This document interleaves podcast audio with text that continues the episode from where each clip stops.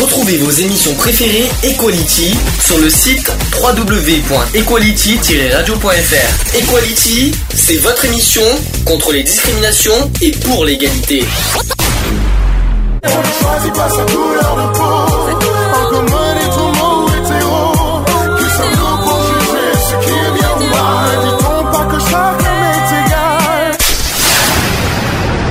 L'union fait la force. Bonjour à tous, bienvenue en direct sur euh, l'émission Equality. Il est 14h02. On est bien dans l'émission numéro 214. Bien, bien, bonjour Lionel. Bonjour Sandy, bonjour Alex, bonjour tout le monde, on va faire vite. C'est ça. bonjour Alex. Bonjour à tous.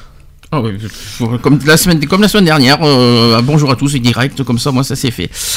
Alors, pro- programme du jour, il y a trois, on va, essayer de faire pas trop long parce que le, démarrage, parce qu'on a deux, deux sujets, parce que maintenant on est obligé de faire deux sujets euh, pour finir les, euh, la saison, parce que voilà, pour éviter de, continuer en juillet, j'ai décidé de faire deux sujets, deux sujets aujourd'hui, deux sujets le 28 juin, comme ça au moins on aura clôturé la saison. Et donc aujourd'hui, on aura déjà un sur les bonnes et mauvaises conduites sur la route. Explique, on expliquera pourquoi je, je, je fais ce sujet. Et en deuxième partie, on aura un petit peu, le- ça fait longtemps qu'on n'a pas parlé, mais euh, qui est un petit peu euh, re- remis au goût du jour, c'est sur la sixième extinction, c'est-à-dire euh, l'avenir de l'humanité qui est un peu en jeu, même beaucoup en jeu ces temps-ci. Euh, et puis les retours des actus. Les actus politiques et LGBT qui sont de, c'est de retour, ça c'est en troisième partie. Euh, concernant les nouvelles de l'assaut, il n'y a pas grand chose, hein. Bah, euh, depuis la dernière, euh, depuis le dernier événement, c'est voilà quoi. C'est comment dire, c'est pas que c'est mortimus, mais il y a, il y a- il y a rien de C'est spécial. calme. On va dire, on va dire qu'il y a pas, il y a pas grand chose. Si j'ai des nouvelles de Montpellier. Mhm. Oh, Oui. bon. Euh, voilà quoi. Euh, Qu'est-ce qu'on peut répondre à ça? Quand on, on nous- pour participer donc à la marche des fiertés de Montpellier, il faut payer une adhésion de 31 euros à l'association des fiertés de Montpellier. C'est encore une fois aberrant. Enfin, moi, je, je- je positionne sur ce que j'ai, hein, sur ce qu'on a déjà discuté. hein, de toute façon, je, je démordrai pas là-dessus. Je trouve ça aberrant quand même que pour pouvoir participer, on oblige à payer une adhésion. Mhm. Ça devrait même pas exister. Et puis bon, voilà quoi. En plus, euh, 30, euh, 34. 31. 31, 31 euros, donc euh, bon, voilà quoi, allons-y. euh, bah, Ma- Ma- Marseille en pole position, et puis pas loin derrière Montpellier. Quoi. Alors Montpellier, bon, c'est vrai que c'est différent. Mon- oui, de- c'est pas, le- pas la même chose. fonctionnement. On va, dire que c'est presque pareil, parce que euh, Marseille exige des dons, donc c'est pas mieux, et Montpellier Mhm. exige une adhésion. Bon, euh, déjà on n'est même pas une association de Montpellier, donc pourquoi adhérer à une association de Montpellier? Est-ce que nous, est-ce que les gens adhèrent chez nous? Est-ce que les associations adhèrent chez nous? Non. euh, donc, je, donc je vois pas l'obligation. Euh, deux, pour juste pour marcher avec une banderole. C'est vrai que marcher une banderole. Non, puis ça, ça veut dire qu'on t'oblige, c'est une obligation en fin de compte d'adhérer si tu Mhm. veux participer à la marche de, de, de Montpellier. mhm. C'est quand même honteux quoi. Enfin, de, de quel droit tu obliges les gens, ou les Alors associations c'est pas les gens, hein. les, les gens. Oui, euh, mais alors, quand, quand je dis les gens, parce que t'en as qui, qui créent leur petite association, Mm. ils sont quoi ils de, Qui débutent ou quoi que ce soit, donc ils, ils rentrent à peine dans le cursus, euh, on va dire, associatif. Donc le temps que. Voilà, tu vois, par exemple, nous, notre association, euh, bon, ça fait euh, des lustres qu'elle existe. 8 ans. donc, obligé. Pour moi, je trouve ça que, un petit peu comme si on t'oblige, quoi. C'est soit tu payes, soit tu, tu payes, tu viens, tu payes pas, bah tu dégages, quoi. Payer une cotisation, ça m'aurait pas dérangé. C'est ce qu'on a dit Bah, aussi des frais pour de Marseille. participation comme C'est ce qu'on euh, a fait avec Paris, hein, Voilà, c'est ce qu'on a fait. Mais obligé à adhérer à une, association, moi je trouve ça un peu bizarre. Donc, euh, euh, sachant qu'on n'est pas à côté, etc., j'avais pas qu'on obligeait. euh, voilà. En plus, euh, attention, c'est les associations qui, qui, partent- qui veulent participer, euh, qui veulent avoir un Hmm. Cortège dans les associations. C'est pas les personnes, les gens, euh, les gens personnellement qui veulent, euh, qui veulent participer à la marche ne sont pas obligés de payer. Hmm. euh, Enfin, ils ne sont pas, euh, ils ont pas besoin d'adhérer. C'est les associations qui, euh, qui ont, qui demandent un cortège qui sont obligés d'adhérer. Hmm. Bon, pourquoi pas? C'est la première fois que je vois ça. Je, je, je, je m'attendais plus à une participation plutôt qu'à une adhésion. Mais C'était- mais, mais Ça aurait été plus logique. Mais 31 euros, ça fait hyper cher. pour une adhésion. Bah, pour une adhésion, c'est cher. Tu parles d'adhésion, Mm. c'est- donc 31 euros une adhésion, donc ça doit être à l'année de toute Mm. façon, hein, euh, jusque-là tout va bien. Euh, pourquoi faire? Oui, juste pour marcher. Parce que si une association vient, voilà, parce que euh, il y a des raisons géographiques et, et autres, donc euh, la seule chose qu'elle peut faire, c'est venir participer à la marche éventuelle. Je trouve que 31 euros, l'année, euh, juste pour marcher, ouais. Et Cher. avec une banderole. cher. Ah, puis on aurait, on aurait eu un, un char. Pourquoi Voilà. pas? Là, là, on est- alors, là, on aurait été d'accord parce qu'un char, c'est quand même, Oui, ça, ouais, ça c'est demande chose. quelque chose. euh, Un char, tu Euh, viens avec tous tes adhérents, enfin avec ouais. une grosse partie de tes adhérents, tu viens avec tout ton matos et Mm. tout. Là, Ouais, oui. Ça vaut le coup. Il n'y a pas de souci. Mm. Euh, là, tu comptes euh, 4 personnes, Mm. euh, une banderole, des frais kilométriques, euh, des frais de péage, Le train. ou le train éventuellement. euh, Oups, quoi. Enfin, je sais pas quoi. Je pense je pense qu'il faudrait penser avant tout, quand c'est des associations comme ça, et que tu sais qu'il y a des associations externes qui veulent participer, euh, voilà, soit tu fais partie, soit tu demandes à ce moment-là une adhésion pour ceux qui sont locales, Mhm. euh, normal quoi, hein, ceux qui sont locales dans le département, euh, autrement dit là de l'Hérault en, en question, euh, et ceux qui sont extérieurs, de leur demander une participation Mhm. à la rigueur. Je trouve que ça aurait, ça aurait été plus honnête et plus juste. Tandis que là, faire payer une adhésion locale euh, alors que t'es hors, euh, très largement hors département, c'est franchement. On peut même pas participer aux organisations. C'est ça, aux tu peux pas réunions, venir aux réunions. Enfin voilà, enfin moi je me verrais pas faire une heure et demie, deux heures de route pour euh, faire le plantain pendant une heure sur une réunion, quoi. Je veux Mhm. dire, c'est c'est pas logique. C'est-à-dire quand je pense que Paris est national devant une participation libre, voilà ce que je vois à côté. C'est. Et même Grenoble est, Grenoble Oui, voilà. zéro. Euh, des petites villes, ça va. Non mais, mais tout- toute marche, toute marche, tout, tout le monde demanderait voilà un minimum de participation, enfin une Ah oui, on- participation. On aurait fait. On ça, serait, fait. ça serait logique. Ah, on aurait, on aurait participé. que ce euh, soit Montpellier, que ce soit Mm. même Marseille ou autre, quoi. Bah, hein, Paris, je veux dire. Paris, on a fait, Voilà. on a fait quoi Quatre fois, quatre, quatre ou cinq fois, on a toujours participé. C'est hein. On a toujours donné une participation. Moi, ce que j'aime pas, c'est qu'on exige quelque chose qui n'est pas possible pour nous. C'est ça. Euh, Marseille, il- Bah, Marseille, par exemple, c'est une somme exorbitante. Pour moi, c'est exagéré. Ils ça. auraient demandé 20 euros, on l'aurait fait. 40 euros juste pour marcher avec une banderole, plus 40 euros au, au, euh, à Au au village, village associatif. Euh, faut pas, pas exagérer quand même. Euh, euh, Montpellier demande 31 euros pour le tout parce qu'il y a un village associatif aussi à voilà. Montpellier, je précise. Oui, c'est global. ouais. Euh, c'est. oui, mais ça, ça reste cher. Ça reste cher parce que nous, parce qu'on les a, parce qu'on a Parce plus. n'a pas les moyens non plus. C'est parce que c'est pas qu'on n'a pas 31 euros à, à verser, c'est qu'on a en plus d'autres frais à, à- Ah bah oui, à nous engager. kilométriques, euh, et c'est pas possible de tout payer. euh, Bah, voilà, euh, selon le transport que tu Mm. vas envisager, soit le train, soit le, le déplacement par VL, par voiture, euh, bah, ça, ça reste à libérer quand même une certaine somme. Tu prends Mm. le train, euh, c'est de suite aller. Euh, c'est quand même un, allez, on va compter minimum 4 billets de train. Mhm. Euh, tu prends une voiture, bah ouais, alors forcément c'est une voiture pour 4, donc ça, tu, déjà tu minimises les frais, mais bon, t'as les frais de gasoil, t'as les frais de- d'autoroute, Hum. euh, voilà quoi, je veux dire. Puis après, bon, il faut trouver, arriver à se garer à Montpellier aussi, quoi. Je vois venir, je vois venir des fois des petits, des petites critiques, euh, des fois qui peuvent, si on jamais on nous, en- on nous écoute. 31 euros, c'est quoi pour une association? Eh bien, je vais vous le dire pourquoi. On n'a pas de subvention. Tout ça. simplement, euh, quand on n'a pas de subvention, on peut pas dégager des frais. Euh, on peut pas, on, va- Oui, on peut pas s'engager à mettre des frais euh, comme ça à, à la poubelle. Euh, ce il qui nous serait reste- bien aussi, c'est quand Voilà, ils prévoient de faire leur marche, tu vois, c'est Mm. un petit peu comme le national.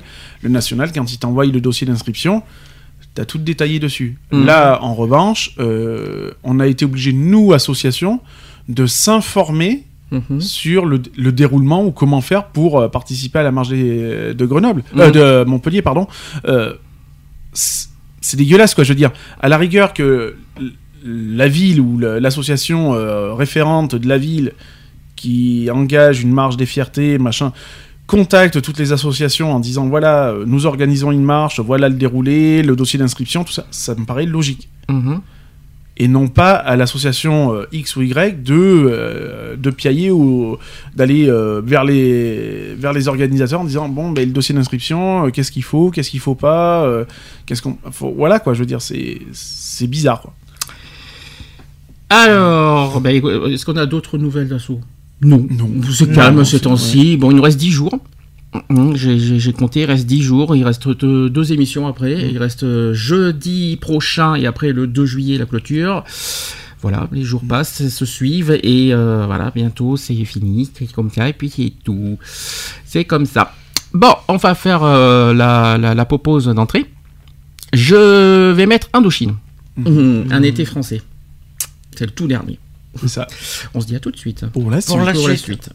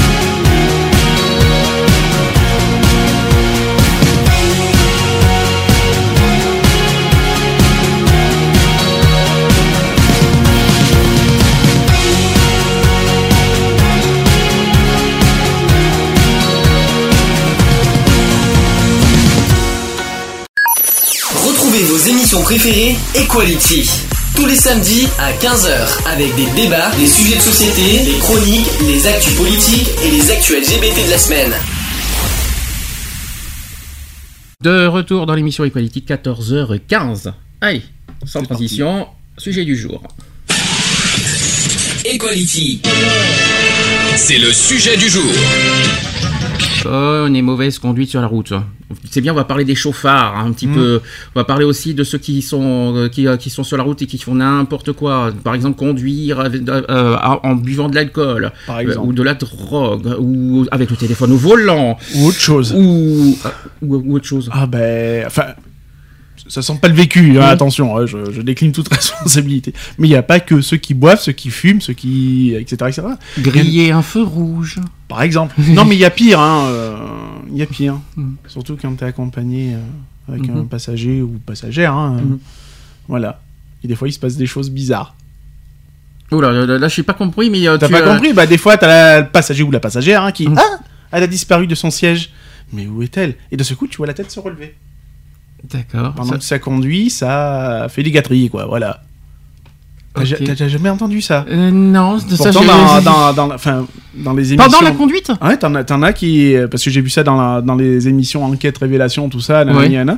Il y a, il y a eu des reportages où justement, t'avais un mec qui s'était fait contrôler, il roulait à Hmm. 120, 130, En plus. et euh, en train de se faire, voilà quoi, par sa tendre et chère quoi. Ok, enchanté. euh, pourquoi pas euh, Oui, ça doit, être, ça, ça doit être amusant, mais pas bon pour. euh, surtout à 130 à l'heure. Oui. Oui, bon, voilà quoi. Bah alors, les déjà, on va faire d'abord quelques petits chiffres. Quelles- Les observations des comportements ont repris en 2016, après trois années d'interruption? La méthodologie a légèrement évolué pour intégrer notamment de nouvelles catégories d'usagers, donc port de la ceinture à l'avant, des véhicules utilitaires légers. Il y a aussi le port du casque par les cyclistes, en agglomération notamment. En 2017, il y a le taux de port de la ceinture de sécurité par les occupants de véhicules de tourisme qui est globalement stable par rapport à l'année précédente. Et hors agglomération, le taux de port de- est de l'ordre de 99% à l'avant et de 92% à l'arrière sur autoroute. Rien euh, dans les grandes agglomérations, les valeurs sont respectivement de 97% et 85%. Euh, le port du casque par les usagers des deux roues aussi, motorisés est quasi général. Euh, le port du casque par les cyclistes en agglomération, également observé depuis 2016, est stable aux environs de 20% les jours ouvrés et 30% les week-ends. Euh, concernant les observations de l'utilisation du téléphone, qui confirme l'augmentation qui est déjà relevée en 2016 par rapport à 2012, le taux d'utilisation par les automobilistes varie de 3,2% à 4,1% selon le type de réseau routier. En 2017 aussi, euh, 3680 euh, 3684 personnes ont perdu la vie sur les routes de France, avec euh, 54 décès de moins qu'en 2016. La mortalité routière est en légère baisse de 1,4%. pour- 1,4%. Euh, les autres indicateurs euh, de l'accident- l'accidentalité sont en hausse. Les accidents corporels euh, sont en augmentation de 2,2%. Les personnes blessées euh, ont augmentation de 1,3%, ainsi que les hospitalisations suite à d'un accident routier avec une augmentation de 2%. Euh, les autres indicateurs de l'accidentalité sont en légère hausse. Le nombre de personnes blessées sur les routes augmente de 1%, soit au total 73 384 personnes blessées dans les 58 613 accidents corporels avec une augmentation de 1,9%. Euh, 27 732 euh, de ces personnes ont dû être hospitalisées, parmi lesquelles un- une sur deux gardera des séquelles lourdes. Mhm.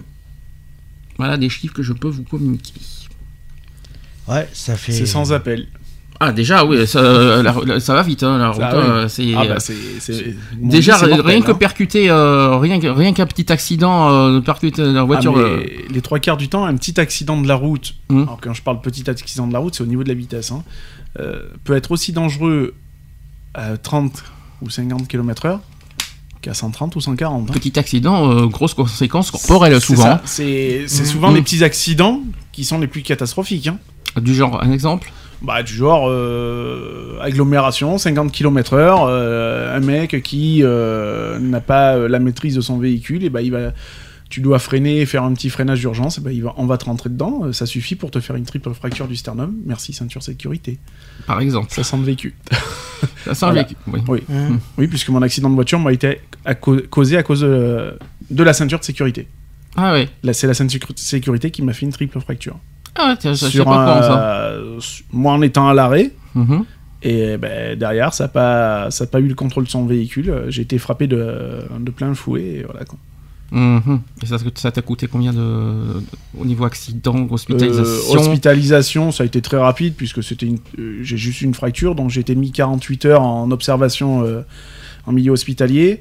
Puis après, j'ai été sorti, j'ai été sorti avec voilà une triple fracture du sternum, bien sûr, avec des, comment, des, des contrôles médicaux euh, très poussés. Mhm. Donc voilà, donc euh, pas pouvoir boire euh, comme on veut, Mhm. parler le moins possible. Tousser, c'était hors de question. Mhm. Donc euh, voilà quoi, avec, avec un joli bandage tout autour du torse bah, pour maintenir la cage thoracique euh, qui, avait, qui était fêlée, quoi. hein, puisque j'ai un, joli Y. Donc voilà quoi. Eh ben c'est triste. Bah ouais.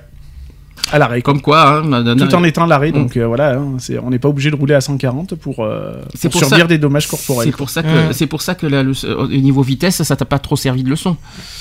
Ah mais moi, euh, moi j'ai la, ma- j'ai la maîtrise de mon véhicule. Ah oui, mais tu peux. euh, euh, Tout- toute personne maintenant à avoir, il faut avoir le maîtrise. Toi, t'as la peut-être la maîtrise, mais qui te dit que les autres devant ont la maîtrise? Il faut savoir anticiper. C'est toujours pareil. Ça, c'est une autre C'est ce qu'on c'est ce qu'on apprend, enfin, c'est ce que tu es censé apprendre en auto-école de toute façon. Mhm. Anticiper. Sur la route, généralement, on nous a, enfin, moi, on m'a appris à anticiper deux voitures devant moi. Mhm. Donc ça te laisse largement de- le temps de, de gérer ton véhicule, quoi. C'est clair. Bon, une petite actu déjà. Mhm. Vous savez ce qui va se passer en juillet Oui, le passage à 80 km Alors, on va en parler justement à partir du 1er juillet 2018. La nouvelle limitation de vitesse à 80 km/h entrera en vigueur pour 1 million de kilomètres de route en- de France. Euh, la vitesse est la première cause des accidents mortels en France avec 31%.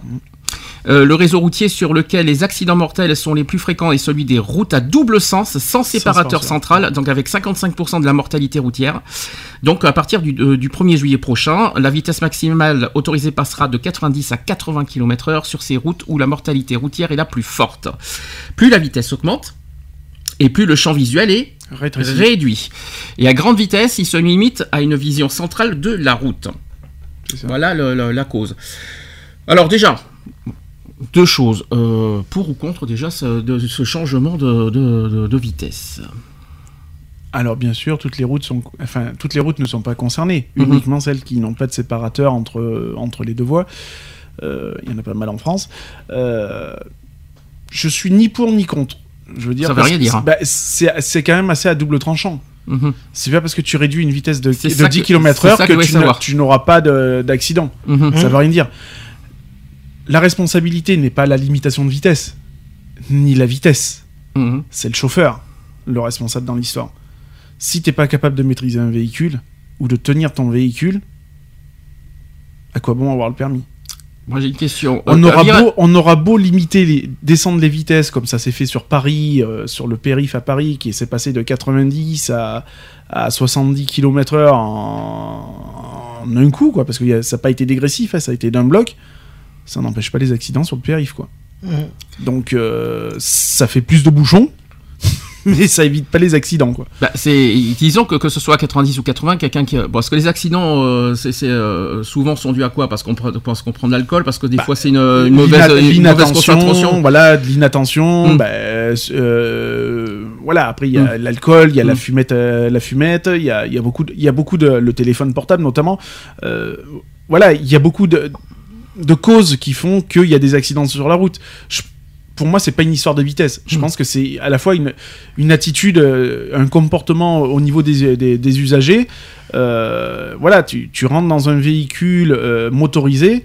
euh, Tu dois être maître de ton véhicule. déjà un tu dois être maître de ton véhicule et tu ne peux tu n'es pas un piéton quoi donc Mm. tu ne peux pas te permettre de faire ce que tu fais en tant que piéton fumer euh, téléphoner etc etc Mhm. tu ne peux pas le faire en tant que euh, euh, qu'auto- qu'auto- auto- automi- mobilisateur je vais y arriver Mm. euh, automobiliste pardon Euh, voilà enfin Mobilisateur. Oui. première, fois première fois que j'entends ça, moi. Enfin, pour, pour moi, je pense que l'usager do- doit appliquer certaines règles. Je monte dans ma voiture, ben, je laisse le téléphone dans la boîte à gants euh, et je me concentre sur ma route. C'est vrai que 10 km/h en moins, ça va rien empêcher, pour, notamment pour ceux qui ont téléphone au volant. euh, Ah ceux qui, non. euh, ça va, ça va. Est-ce que ça va empêcher Est-ce qu'il va y avoir, est-ce qu'il y aura statistiquement moins d'accidents en, en baissant de 10 km/h Non, tu vas peut-être réduire un petit peu le, le pic de pollution, mais c'est tout ce que tu vas faire. Oui, voilà. Euh, c'est- pas 10 km de moins qui va faire moins d'accidents. 10 km/h. Bien, bien, bien, au, bien au contraire, Mm. je pense même. Tu penses que en, en réduisant, c'est pire? Ouais. Ça, Ça peut, peut être pire. augmenter, ouais. Ça Ouais, peut parce être pire que- parce que les gens vont être encore plus sur le qui-vive sur leur compteur. Mhm. Donc forcément, les yeux plus rivés sur le compteur que sur la route. 90 km/h, c'est les nationales qui vont être euh, visées en fait, c'est pas Ah, les toutes, départementales. c'est toutes les nationales. C'est les nationales parce Mm. que je crois que euh, voilà donc ça veut dire que toute route confondue va être à 80 maintenant. Bah, alors, Sauf toutes- les autoroutes bien sûr. toutes routes confondues qui n'ont pas de séparateur entre les deux voies. Mhm. Voilà, au niveau des deux voies. Toutes les, il y en a quelques-unes des nationales qui ont des séparateurs, elles seront pas concernées. Voilà, du moment où il n'y a pas séparateur, il y aura une limitation. euh, Je comme nous ici, euh, Il y en a, ici, il y en a pas mal. Il y en hein, aura un euh, paquet, quoi. Il va y hein, avoir un paquet. Je euh, sais qu'il va y en avoir à côté de Digne, Tu notamment prends à la route Aiglun, de- je Tu crois. prends la route de Château, route Oui. de Maligé, Voilà, c'est ça.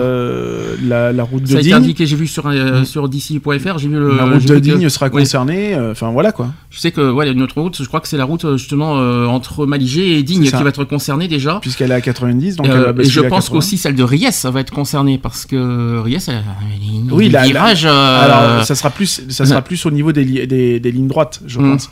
Parce que bon, les virages, euh, les virages, enfin moi personnellement, euh, pour prendre la route de Riez pour pas la citer, euh, Mhm. jamais de la vie je la prends à 90 quoi. Avec tous les virages qu'il y a, euh, non. Non, Parce que je sais qu'il y a des trucs, il y a des sections à 90, je crois, pas loin de Riez, Euh, non? alors, sont, pff, ouais, enfin, c'est assez, c'est assez ambigu parce que tu passes vite de, 60 de, de 90 à 70 en, Mhm. en 10 secondes.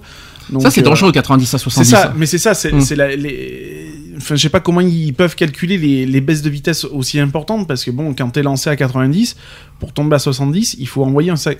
Un, déjà un petit coup de frein euh, bien sévère et Mhm. tomber les vitesses euh, de manière à, à être à 70 En même temps, km. il faut être un petit peu con pour prendre des virages à 90. C'est ça, bah, c'est surtout dangereux quoi. Ouais. euh, Surtout en temps de pluie, de, vira- de verglas. Même de- en temps sec, hein, c'est voilà quoi. Les pneus sont chauds. C'est c'est- une fois que les pneus sont bien chauds, par exemple à l'heure actuelle avec les températures qu'on a, c'est plus dangereux de, de rouler vite avec des pneus bouillants que- et une route et une chaussée brûlante qu'autre chose quoi.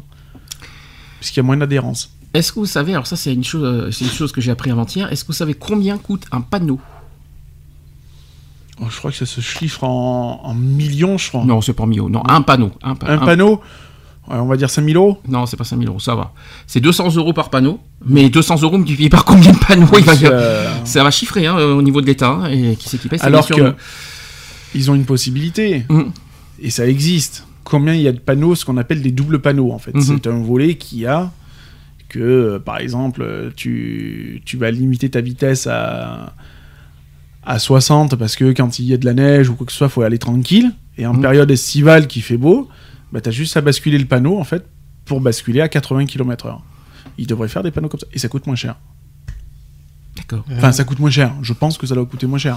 Enfin, 200 euros multiplié par. Parce que sur un million de kilomètres, il faut pas l'oublier. euh, imaginez combien ça va, ça va chiffrer. Bah, euh, déjà, tu prends euh, sur 100 km, tu comptes le nombre de panneaux que tu as sur une portion de, de 100 km, t'es content quoi. Hum, c'est clair. Alors, on va commencer avec les petites, euh, les, les fameuses habitudes au volant. Alors, concernant les ceintures. Mm. Bon, évidemment, rappelons que les ceintures sont obligatoires où? À l'avant comme À à l'arrière. l'avant comme à l'arrière. ouais. Savez à partir de quel âge? Euh, À tout âge. euh, À tout âge.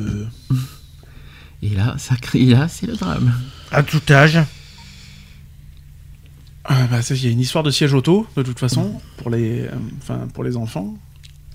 Je sais que moi, le réhausseur, c'est à partir de 6 ans avec ceinture de sécurité. Hum. Le siège auto, euh, bah, le siège auto est, est fixé à la ceinture de sécurité, donc après. On en parlera plus Mm. tard, si vous voulez, comme ça, ça ira plus vite. Donc, il faut corriger, quoi qu'il en soit, ces mauvaises habitudes au volant. Donc, un, il faut bien serrer sa ceinture. Mm. Explication pour une génération. Quoi qu'il en soit, pour une génération qui a appris à conduire euh, avant qu'elle ne devienne obligatoire, mettre sa ceinture de sécurité n'est pas toujours un geste habituel, malheureusement. Aujourd'hui, il y a des moniteurs qui apprennent à bien la placer, brin horizontal placé sur le haut des cuisses, juste en dessous des os solides, des hanches et jamais sur le ventre, bien plus fragile qu'en en cas de choc. Donc mieux vaut aussi retirer tout objet, donc la broche, les lunettes, les pendentifs, le collier, placé sous la, sous la ceinture, bien sûr. Et quant au manteau, alors ça c'est une bonne question, les manteaux.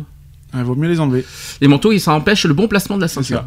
Donc euh, ça crée du jeu entre le corps et la sangle et entrave euh, les mouvements de bras. C'est ça. Et puis ça sera plus long à serrer en cas d'impact, de toute façon. Ouais, mais c'est pas évident en Parce que ça fait hein. une épaisseur. Ouais, mais en hiver, euh, t'as froid, t'as froid. dans ta voiture, tu mets le chauffage, quoi. Ouais. Ouais, mais est-ce que. Sauf est-ce si t'as une de chevaux qu'à l'époque, il n'y avait pas de chauffage dedans, mais bon, euh, voilà. Ouais, quoi. mais instinctivement, quand on rentre. Ah, instinctivement, tu cherches pas à comprendre, même quand il pleut, t'arrives, t'as ta veste sur toi, bah, tu rentres avec la veste, quoi. Mm. Euh, moi, c'est vrai que c'est très rare que j'enlève ma veste dans la voiture, euh, qu'il pleuve, qu'il neige, qu'il vente, quoi. Je veux dire, euh, je la garde sur moi, quoi. Alors ensuite, on doit réapprendre à jouer son- du cerceau. Et Vous allez me dire ce que c'est que ça. Donc l'airbag qui n'est pas un coussin gonflable, mais un sac explosif. C'est vrai, on peut dire ça Ah, comme ça ouais. Ouais. Par conséquent, il est risqué de tenir le volant par le, no- par le moyeu, Mhm. euh, les branches et même par l'intérieur de la jante. Donc un volant se tient main à 10h10. Non. Eh bien non. C'est pas ce que c'est pas ce que j'a- ce que j'apprends. C'est à 9h15. Ah, ça a dû changer alors. Parce que 9h15, nous- c'est euh, Ouais, ça parce veut que dire nous, comme on a toujours quoi. appris à 10h10. Donc, Euh, non, euh, apparemment c'est euh, d'accord. apparemment ligne droite 9h15. euh, 9h15 donc à gauche gauche droite. Oui, bah mais- oui, face à face, quoi. Laisser la paume sur le levier des vitesses n'est pas seulement néfaste pour la boîte, mais dangereux. Donc en cas d'urgence, le mouvement du volant euh, sera imprécis ou excessif, car nous ne poussons pas le volant, nous le tirons. Donc en virage serré, si nous tournons à droite, c'est la main droite qui remonte à 12 heures, voire 11 heures. Puis tire le, euh, le volant pendant que la gauche reste en place et laisse glisser. Ainsi, nous nous retrouvons au, au milieu du virage, volant braqué et mes mains à 9h15, en bonne position pour amplifier ou diminuer le braquage. Alors pas le braquage de banque, je vous rassure. Ouais. Le braquage, je prends au niveau du des volant. du volant. Mais euh, voilà. Mais vraiment, c'est 9h15. Ouais. Ça va être bizarre. Je sais être pas, bah ouais, moi j'ai- j'ai enfin, déjà testé, hein, Mm. euh, parce que moi mes, mes mains sur le 10h10. volant, je les place, euh, je les place un peu comme je veux d'ailleurs. Euh, mais ouais, enfin, moi 9h, 9h15, je suis pas à l'aise quoi. C'est quoi 10h10, je suis mieux. Quand tu dis euh, 9h15 par c'est au niveau des, des Bah, mouvements des bras? Puis même, c'est au niveau de ta position quoi. Enfin, Ouais. je sais pas, moi je- ça me convient pas quoi. C'est pas une Mm. posture habituelle pour moi quoi. Si, en ligne droite, euh, c'est pratique. En Ouais, ligne non, droite. moi en ligne droite, je suis à 10h10. Bah non, c'est idiot. Non, je suis pas comme ça, je suis comme ça. Ah ouais. Voilà. Et la main sur le levier de vitesse. D'accord. Bon. Après, Voilà. chacun, oui, chacun- voilà. chacun- Après, c'est c'est une question d'être d'être aussi à l'aise. Oui. Je veux dire. euh, C'est une question d'habitude, voilà. hein. Après, euh, bon, euh, généralement, on est tous un petit peu assidus pour pas prendre un virage comme un barbare, quoi. Après, hein. t'es à l'ancienne école. Hein. C'est ça. faut pas Voilà. l'oublier. Alors, autre chose, il faut retrouver son jeu de jambes. Quand il, ne dra- quand il ne débraye pas, le pied gauche doit rester posé à gauche de la pédale d'embrayage. C'est ça. On est d'accord? Ce point d'appui sert à se caler au dossier dans les virages euh, serrés pour ne pas se, camp- pour, euh, se cramponner au volant. Cela implique bien sûr de changer de vitesse avant le virage et non pas pendant. Quant au pied droit, il sert à quoi? Mais c'est celui qui accélère et qui freine. hein. Il doit être incliné vers la droite. Mm. Talon face à la pédale de frein. C'est ça. Pour euh, qu'en lâchant euh, l'accélérateur, une simple rotation de la jambe permette d'appuyer franchement sans tordre la cheville et rapidement sur le frein en cas d'imprévu. De même, euh, pour qu'à chaque levé de pied, un en croisement ou en virage, le pied se replace naturellement face à la pédale du milieu, prêt à l'enfoncer. Et ne jamais utiliser le pied gauche pour freiner. Ah bah Si, justement. si vous avez jamais goûté au pare-brise, c'est le meilleur moyen. hein. Ah bon, pourquoi ça fait Ah bah quoi? parce qu'en fait, euh, t'as pas la même puissance dans la jambe quand t'accélères que quand t'embrayes. Mhm. Quand t'embrayes, t'envoies le pied. Donc tu vas au fond de la pédale. Donc du coup, t'envoies une certaine force. Quand t'accélères, c'est progressif en fait. Donc quand tu vas freiner, t'auras le même dosage que si t'accélères en fait. Donc tu vas freiner progressivement. Si tu changes ton pied, que tu utilises le pied d'embrayage sur le pu, tu vas faire quoi? Tu vas faire comme si que t'embrayais en fait. Et là, la pédale de frein, je te garantis que tu vas l'écraser, mais toi, tu vas t'écraser sur le volant aussi, quoi. Ah, là, la suivante est marrante. Il faut rester à, sa- à la bonne place. Alors là, on va parler de, l'auto- on va parler de l'autoroute. Sur une autoroute à trois voies, ah, ah, la voie centrale n'est pas le juste milieu. C'est ça. On doit le préciser ça aussi. Mm. Même si nous roulons à la vitesse maxila- maximale autorisée, rappelons combien c'est 130. C'est 130. Et en Pour, cas de- euh, Quand- pas pour les jeunes conducteurs. Hein. Oui, et pas non plus en cas de pluie. En cas de pluie, c'est C'est 110, c'est ça. 110, ouais. parce qu'il me semble que 130 c'est uniquement quand il fait Quand il beau, fait beau. Et, euh, et pour Et les, quand euh, les conducteurs euh, Oui, très expérimentés. Voilà. Donc cela oblige un conducteur roulant euh, légèrement plus vite à emprunter la voie la plus à gauche ou l'incite à dépasser par la droite. Donc s'efforcer de rouler le plus possible, le plus longtemps possible à droite est aussi le meilleur moyen de lutter contre la somnolence car les dépassements, les vérifications et manœuvres qu'ils impliquent activent le cerveau et rompent la, mono- la monotonie. Oui. Explication. Bah, quand t'es à droite, en fait, t'es toujours vigilant parce que tu sais très bien qu'il y a toujours des voitures qui vont te doubler de toute Mhm. façon. Donc, euh, déjà, rien que le bruit des voitures qui arrivent, généralement, euh, ça te garde ton cerveau en éveil. Et puis, c'est- instinctif, quoi. Je veux dire, à droite, euh, c'est comme quand tu roules sur la nationale, quoi. T'as toujours les yeux dans les rétros, t'es toujours. Donc, euh, à droite, tu gardes tes réflexes de. comme une nationale, quoi. Sauf que t'as la vitesse en plus. Après, il y en a qui confondent euh, euh, trois voies et euh, on va dire la troisième voie euh, vitesse maximale plus, euh, plus de 130 km/h. Ouais, quoi. ouais. non, faut, faut savoir disent- que la, la voie de- du milieu et la voie de, de, de gauche, C'est pour dépasser, gauche, c'est tout. c'est des voies de dépassement. hein. C'est pas des voies de- de- d'autorisation. et J'ai le droit d'aller à 200 km/h. On n'est euh, pas en Allemagne, la voie de la plus à gauche ne sert pas à rouler à 380 par exemple. hein. C'est un exemple. Voilà. Les camions, Les camions ont interdiction normalement de se doubler. Ils Ouais. doivent être à la file indienne à droite, Mhm. la voie la plus à droite. Les bus, pareil, je crois. C'est pareil pour les bus, c'est des poids lourds, hein, donc Ouais. euh, interdiction de, de s'auto-doubler. Surtout pour les poids lourds, les bus Mhm. encore, bon, c'est, on va dire, c'est plus ou moins autorisé, mais c'est pas conseillé pour les poids lourds. Les et motos, les super lourds. les motos sont autorisées ou pas? Les motos sont autorisées au-dessus de, euh, à partir de 125 cm3 sur l'auto. Oui, pas les 50. Non. C'est bien ce qui me semblait. J'imagine mal les scooters, euh, par exemple, à 50 km/h. Ah, euh, il va pas faire long feu sur le sur l'autoroute. Et puis, on, a, on parle beaucoup de vitesse maximum, mais combien minimum on doit être sur une autoroute? 80, non? Ah non, non, non, non, 90? Non, non, t'es à 4, euh, généralement. Les camions 4 sont pas 90, hein. Non, alors les camions sont limités euh, vitesse minimale à 60 km/h. Pour les camions. Et les Pour voitures. Les voitures, c'est 90. Faut être 90 à l'heure minimale. euh, Sur la voie de droite. sur- ouais, même à Sur droite. la voie de droite. Ah oui, sur la voie. C'est Tu vas pas dépasser une voiture à 90 km/h sur une autoroute. D'accord. Généralement, à- t'es beaucoup plus vite. C'est important parce que souvent les accidents, quand on est en sous-régime, ça- ça- c'est un petit peu à cause de C'est ça, des fois aussi. hein, ça. il faut il, y a, honnête. hein. il y en a beaucoup qui, euh, euh, qui se retrouvent sur la voie du milieu, par exemple, hein, puisque Mhm. c'est la voie la plus concernée de toute façon, et qui se retrouvent avec des vitesses euh, euh, en, dessous- en dessous de la vitesse autorisée. Et donc, ça porte préjudice parce que bah, toi, quand tu arrives à 130 derrière, euh, faut envoyer, quoi, je veux dire. hein, c'est Ton temps de réaction, il est de moins d'une seconde, hein, donc euh, sur une autoroute. Les accidents des autoroutes, c'est euh, la plupart du temps pourquoi? Vitesse. Vitesse excessive. Ou euh, vitesse ou sous régime aussi. sous régime, Ou les dépassements. dépassement, euh, sans regarder dans les rétros, Ouais. euh, voilà quoi, je veux dire, hein, c'est Les deux roues aussi, je trouve qu'ils font n'importe quoi des non- fois. Non vérification de son Mhm. véhicule avant le départ, bien sûr, Mhm. hein, des pneus trop lisses, euh, pas suffisamment d'eau dans le réservoir, etc., etc.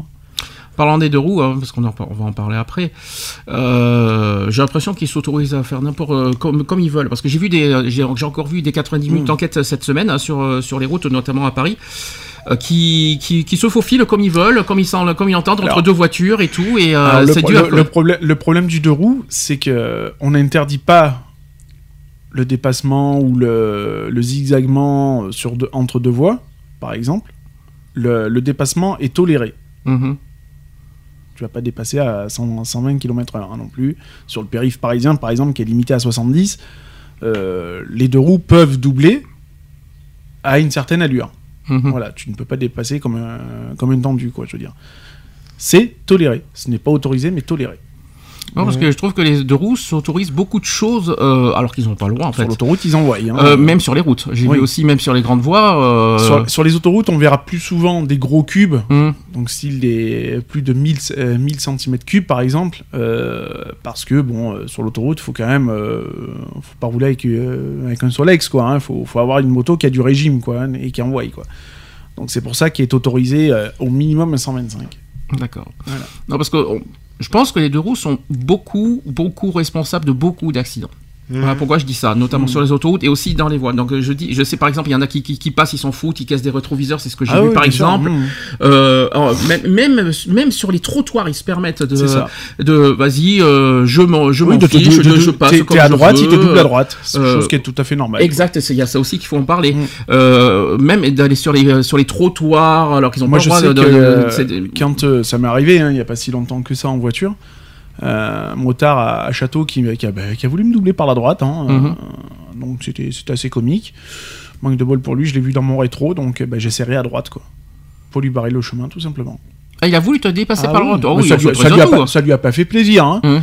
Je lui ai dit, s'il y a un problème, je descends de la voiture, il n'y a pas de souci. hein. Ah, parce que Le non, code parce- de la route, il est idem pour tout le monde. Hum. On, ne franchit, on ne double pas- jamais par la droite. Mhm. C'est comme sur une autoroute. Hein. Tu roules au milieu, je vais pas venir te dépasser par la voie de droite. S'il te dépasse par la droite, forcément, il te, il te, il t'incite à aller vers la, La ligne gauche. du milieu. Donc forcément, et toi, et c'est toi qui peux te Et c'est faire, euh, toi qui te retrouves coincé, qui peut quoi. te, et tu peux te Voilà. retrouver avec euh, une Par voiture contre, en en cas d'accident, c'est lui qui est dans la merde. Ah, oui, ça encore, il faut le prouver.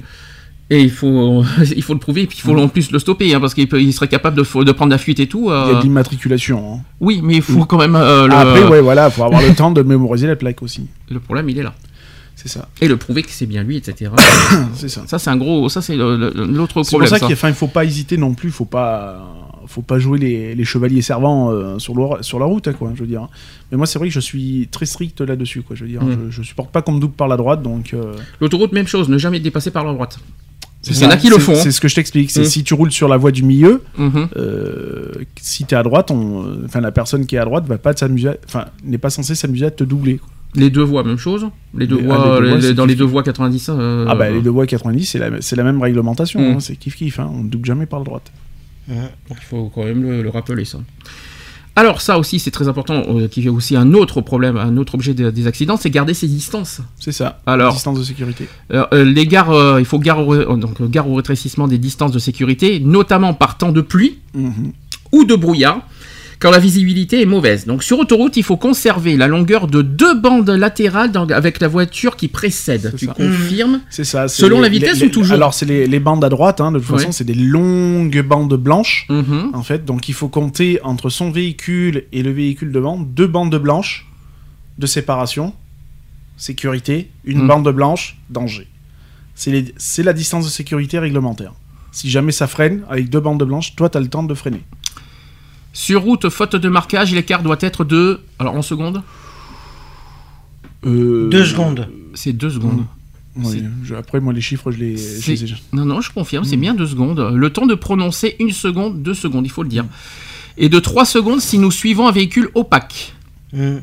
camion ou camionnette. Mm. Trois secondes pour un camion. Donc ça, il faut le dire. Donc adopter cette bonne attitude peut vous sauver la vie. Bien sûr. Mais malheureusement, Personne ne le fait. c'est pas du tout ce que je Enfin, vois. personne, personne. Personne. Généralement, on colle pas, quoi. C'est comme ceux qui s'amusent à vouloir doubler. Mhm, Généralement, ils viennent au- vraiment au cul du véhicule pour après te doubler. mhm. Ouais, non. J'ai remarqué que dans les embouteillages, on colle les voitures quand même. hein. Ouais. Mm. Oui, on, on fait tous pareil. Mhm. On se dit tous, ouais, euh, faut toujours garder une, une certaine distance. On va le faire au départ, et puis au fur et à mesure qu'on avance, euh, tu viens de dire bonjour au pare-choc, quoi. Voilà. C'est c'est tous le mauvais réflexe qu'on a, quoi. C'est le Mais, c'est automatique, en fait. mais- hein, même pendant le les tous. mais pendant les embouteillages, il faut avoir aussi une distance? Oui. Ah oui, parce que oui, si jamais derrière ça arrive un peu fort, Mhm, que ça vient taper, ça va faire, euh, ça va faire un effet, euh, un effet en chaîne en fait. hein. mhm. Donc c'est pouf, pouf, pouf, pouf, pouf, puis c'est comme ça que t'emboutis une dizaine de bagnoles, quoi. Et, malheureusement, par exemple, si moi j'ai la, si moi j'ai la bonne distance de sécurité et que derrière on me rentre dedans, ben, au moment du constat, ça va coûter très cher à celui qui est tout au fond. Qu'est-ce que je voulais dire? Alors, regardez ces distances. Est-ce que, alors ça aussi, hein, c'est aussi un, un autre problème de, de- de- bah, des, des accidents, hein, je ça. pense. Ouais. Je, je crois que c'est un gros, un gros, bah, une grosse cause. C'est ça. On- oui, voilà, on est censé tenir un minimum de, de distance de sécurité, que ce soit en ville, que ce soit en agglomération, hors agglomération, autoroute, etc. Quoi.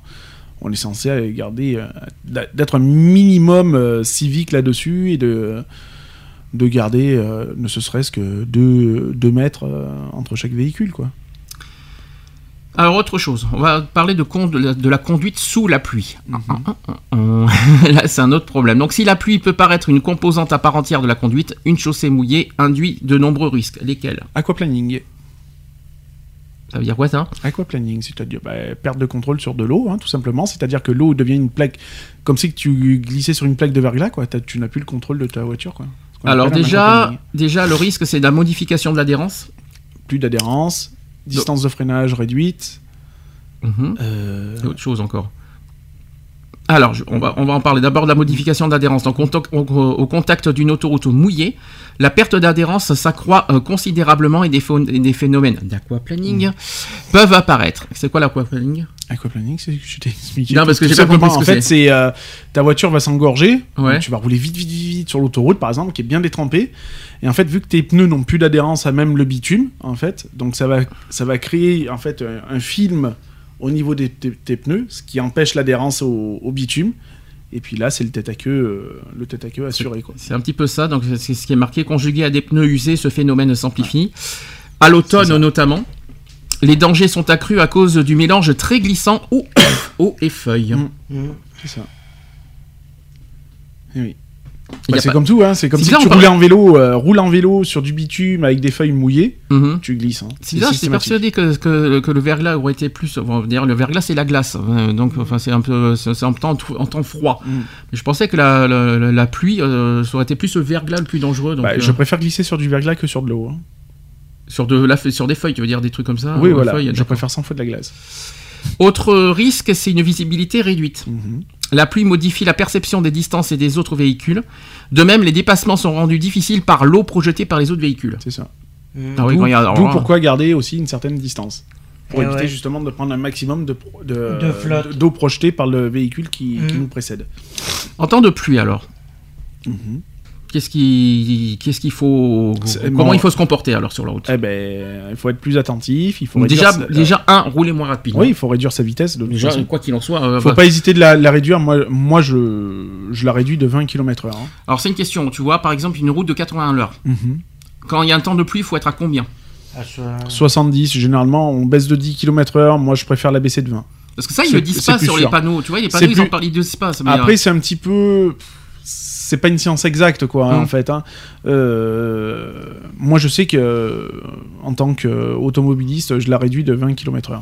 Euh, L'autoroute, même chose, c'est marqué. Alors ça, par contre, c'est marqué, c'est de toute 110. façon. Oui, c'est ça. Je trouve que 110, c'est beaucoup quand même, même, 100 pluie. 110 c'est pas mal ouais. Ouais. c'est pour ça que pour ça que moi je te dis je suis je suis quelqu'un de, de non euh, de non respectueux puisque je réduis mes vitesses de 20 km/h sous pluie c'est-à-dire que sur une autoroute eh ben, je vais me re- je vais rester à droite et je vais me mettre à 90 En ligne droite, ça va, mais en virage, ça Ah fait non. pas un peu trop je change pas Même 110 Ça fait, euh, sur Ça l'autoroute, fait- ça fait pas mal. Moi, je trouve que ça fait beaucoup. ça hein. fait pas mal dans le sens où euh, le- malheureusement tu connais ton comportement mais tu connais pas le comportement des autres donc euh, si tu connais bien ton véhicule parce qu'un aquaplaning à 110 km/h hein, c'est kiff kiff que si t'étais à 130 hein, tu, tu pars tu pars hein. Mhm. je pense qu'il faut bien connaître son véhicule quoi C'est sûr. Donc, comportement à adopter 1, réduire sa vitesse. Mhm. Quoi qu'il en soit, ça c'est important. 2, il faut adapter les distances de sécurité. ça. Il faut prévoir l'allongement de la distance de freinage et elle peut être Multiplié multipliée par 2. C'est ça. Ça, par contre, pas beaucoup le, le font. Et il faut le dire. C'est ça. Mais c'est-à-dire qu'en temps normal, tu gardes 2 mètres de distance entre toi et le véhicule qui te précède. Ben là, tu multiplies par 2, quoi. Et troisièmement, il faut allumer les feux de croisement. C'est ça. Et Mais les fait- feux de brouillard aussi. Oui. Alors, euh, oui, les feux de brouillard. Mais pas les anti-brouillard, par pitié. Alors, feu de croisement ou feu de brouillard, c'est en cas de quoi? En cas de brouillard. euh, En cas de brouillard. Non, non, de- euh, en cas de forte pluie. c'est ça. Voilà. Uniquement en cas de forte pluie. Et ne par pitié, pas les anti-brouillards. Donc voilà, donc feu de croisement, feu de brouillard en cas de forte pluie, Voilà. et en revanche, il est interdit d'utiliser les feux de brouillard arrière. C'est ça, oui, les anti-brouillards. Parce que ça éblouit, c'est interdit en plus. Ouais, c'est- ça éblouit, ça, ça, ça peut paraître con ce que je dis, mais euh, euh, la flotte, euh, ça fait loupe, hein, donc, Mhm. euh, et je vous garantis que des, des feux anti-brouillard arrière, quand vous êtes derrière le véhicule, ça pardonne pas, quoi. hein. Ça éblouit, ça, Ah, ça, fait te- mal. ça te défonce, ça te défonce, tout simplement. hein. T'as les yeux, tu vois plus rien. hein. Et ça sert à quoi les, les feux de brouillard arrière? Bah, ça, ça te, ça te sert en cas de, voilà, de, de brouillard, par exemple, ce Mhm. qu'on appelle les feux anti-brouillard, que quand t'as du brouillard, ça te permet, euh, au-delà d'une certaine visibilité et une épaisseur du brouillard, ça te permet de quand même de distinguer le véhicule. Donc en gros, Alors, tu de- distingues pas la carrosserie, mais Mhm. tu distingues les feux. Donc tu sais que euh, t'as deux feux comme ça qui sont ouverts, qui sont allumés. Bon, bah tu, tu sais qu'il y a un véhicule devant. En gros, t'es en train de me dire que le feu de brouillard arrière sert que pour le brouillard, C'est ça. Ouais. mais pas pour la pluie, pour autre ça. chose, n'importe quoi. on C'est les brouillard on les-. Non, on les allume même pas quand il fait jour. hein. C'est pas bien non plus. Ah, il faut pas les allumer. Non, euh, parce que t'as l'impression que les gens ils sont constamment en train de freiner en fait. Ouais. Parce qu'on a tendance un petit peu à, pas forcément distinguer le freinage de l'anti-brouillard. Pourquoi c'est ceux qui sont rouges, les, les feux de brouillard arrière ça. D'accord, Ils oui, sont parce rouges, que je- ils sont pas blancs, hein. c'est à l'avant qu'ils sont blancs. c'est les trucs les rouges. euh, Oui, oui, ça Rouge, y est, je vois, euh, lesquels- je vois, je vois lesquels. Oui, mais comment on compare, euh, comment on peut comparer les feux de brouillard et les feux de stop, les feux de stop, le- les feux quand ça, quand on freine, Ah hein, bah, c'est pas évident. généralement, ah bah, c'est pas évident aussi. C'est c'est évident, un feu anti-brouillard reste allumé. Ouais, et fixe. Un frein, non. Quand tu freines, ça va juste s'allumer. Quand tu lâches la pédale de frein, ça s'éteint. ouais. C'est tout simple. Non, parce que c'est la même couleur, donc c'est Oui, voilà, pas logique. Ça. ça. Ça, aussi, c'est pas trop logique parce qu'en principe, que chaque code couleur a son, a son Oui. truc, quoi. Euh, c'est pas logique que les feux de croisement soient bleu- rou- euh, rouges. Alors, les feux, les feux de croisement, les feux de brouillard arrière, ils sont rouges. Ils devraient euh, mettre d'une autre couleur, je sais pas, vert, euh, j'en sais rien, pour histoire de bien. Bah, c'est histoire de. de, de, Bah, faut de surtout pas que ce soit, tromper de- faut que ce soit, que ce soit visible. Ouais. Voilà. Euh, tu- donc tu peux pas te, tu peux pas te mettre de mettre. Parce de- que tu trouves que rouge, c'est assez visible Ah oui, oui, oui, oui, oui. Il n'y a pas d'autres couleurs plus significatives qui sont visibles Bleu, bleu, cla- bleu clair, vert clair. Ah, pendant la nuit, tu verrais rien. Bleu, c'est visible hein, quand tu regardes les, euh, les. Ouais, alors moi je vais te dire que le bleu c'est traître. Ouais. C'est traître parce que moi quand euh, je croise des voitures la nuit notamment qui ont leur petite LED bleue, machin tuning là pour faire joli, bah moi ça me déstabilise. Au niveau de la vue, ça me déstabilise. Ah, d'accord, c'est la Ça me, fait, ça me fait un effet d'optique en fait et. Et ça me- orange, ça passerait pas? Orange, c'est les clignotants. Ouais, Eh ouais. vie. Euh, bah mais rouge pour, pour moi, je suis désolé. Rouge pour moi, c'est les feux de quand on freine. Donc Oui. euh, quand je quand j'entends que les feux de brouillard arrière sont rouges aussi, ça me dérange d'entendre ça. Oui, mais comme je te dis, il y a deux significations. C'est-à-dire que le, le stop n'est pas fixe, le frein n'est pas fixe, l'anti-brouillard l'est. d'accord. Voilà. Ouais. Donc on a parlé de la pluie, on va parler de la neige. Tant qu'on y est, conduire sous la neige, nous on est bien placé pour le dire euh, dans, dans- dans notre département. Donc euh, s'il y a de la neige en prévision, mieux vaut reporter votre déplacement. C'est ce qui est conseillé. C'est ce qui est recommandé le plus. Si malgré tout la neige vous surprend sur la route, et puis hein, pour ceux qui travaillent, ils n'ont pas le choix, euh, réduire, il faut réduire sa vitesse, voire arrêter- s'arrêter à un endroit qui ne gêne pas la circulation. Il est également primordial de se rendre visible des autres usagers. C'est ça. Donc comportement adopté, un petit peu comme le- la pluie. Donc un, il faut réduire sa vitesse ça. évidemment, hein, encore plus que la pluie, je et- dirais. éviter les coups de frein euh, violents, surtout sur la neige. Ça glisse bien, ce qui paraît. Alors que sous la neige, on freine, euh, on, on roule encore Alors, moins vite que déjà, la pluie. on roule moins vite, on évite le frein, Ouais. on privilégie ce qu'on appelle le frein moteur. Mhm. Donc c'est-à-dire qu'on tombe une vitesse et on fait gueuler le moteur. C'est ce qui permet, c'est le meilleur frein de toute façon. C'est encore plus efficace qu'un frein classique. Euh, voilà, on évite les, les coups de frein intempestifs sur de la glace. On a souffert cette année de la neige. Hein. Mhm. Euh, toi qui as été très énervé contre la neige cette année, C'est ça. tu Bah, très énervé, oui, parce que moi la neige me gêne pas. euh, j'ai eu l'avantage, c'est vrai qu'il y a, il y a quelques années en arrière, euh, quand j'ai passé mon permis, d'avoir une formation euh, sous la pluie et sous la neige. Mhm. Donc euh, j'ai les bons comportements, je sais maîtriser mon véhicule euh, sous pluie et sous neige, euh, chose que tout le monde ne sait pas faire. Mhm. Euh, moi je me rappelle d'une anecdote à Sisteron, hein, où je me suis vu descendre avec mon espace, euh, à l'époque euh, mon espace 2, euh, tout en glissade, voilà, hein, au centre-ville. Alors comme la pluie, il faut réduire sa vitesse, il faut prévoir l'allongement de la distance de freinage, il faut allumer ses feux de croisement, il faut une brouillard en cas, en cas de forte chute de neige, voilà, c'est la même chose. Et la quatrième chose, il faut laisser la priorité aux engins de salage et circuler dans leur, dans leur trace. C'est ça. Euh, Alors ça sert à rien de coller une, une saleuse, Mhm, parce qu'il faut savoir que quand tu colles une saleuse, le sel qui est projeté, mhm, euh, il agit pas comme ça. mhm. C'est, il a un temps d'adaptation le, le sel, donc il faut que le temps qui, que la, la solution chimique se fasse pour faire fondre la neige en fait. Donc ceux qui s'amusent à coller le chasse-neige derrière ou la saleuse, euh, tu niques plus ta bagnole qu'autre chose en fait. Et, tout en maintenant, ça, euh, Voilà. c'est- ça, ça, on va dire Voilà. sa, distance de sécurité, Donc, oui, il faut pas le coller-coller. euh, hein, euh. Coller les traces, voilà, c'est pareil pour tout le monde. hein, on- Mm. Quand on suit une voiture, on essaye d'être dans ses traces le Qu'est-ce que je- possible. Qu'est-ce que je voulais dire Euh, Les pneus neige, Oui, c'est pratique ou pas? Oui c'est pratique, à une condition de pas acheter de la merde quoi. Mhm, C'est toujours pareil, on évite le premier prix quoi. mhm. Ça existe les, les pneus pluie, au fait? Oui, c'est ce qu'on appelle. Alors il y a plusieurs types de Je pneus. me, hein. je me a- croirais en Formule 1. Il y a les pneus d'été, il y a les pneus d'hiver, il y a les pneus contact, il y a les pneus pluie, il y a voilà, il y a les pneus 4 saisons, ce qu'on appelle des pneus 4 saisons, chose que moi je suis, euh, je vais être chaussé, euh, voilà, qui te permettent d'avoir une, une bonne adhérence euh, tout au long de l'année, quoi. C'est pas donné, hein. Les pneus. Non, c'est pas. Bah, tout dépend de ta dimension de roue. C'est ça le problème. hein. Faut être Au honnête. plus la roue elle est grosse, au plus le pneu est cher. Mm. En plus, euh, euh, chose qui n'est pas marquée, il faut prévoir toujours des routes de secours. Toujours. Bah, on est censé, euh, tout véhicule est censé être euh, chaussé d'une roue de secours En principe. en temps normal. Donc c'est-à-dire que normalement sur un véhicule on se retrouve non pas avec 4 mais avec 5 roues. Et pendant l'hiver, il faut prévoir les pneus pluie et neige comme ça? Alors maintenant, il y en a beaucoup qui utilisent la solution euh, un jeu de pneus, euh, donc de quatre pneus euh, montés sur jante pour l'été, euh, voilà, et un jeu de montés sur jante euh, pour l'hiver. Et Ce combien, qui, qui revient moins cher. Combien il faut prévoir de pneus Un, t'es sûr?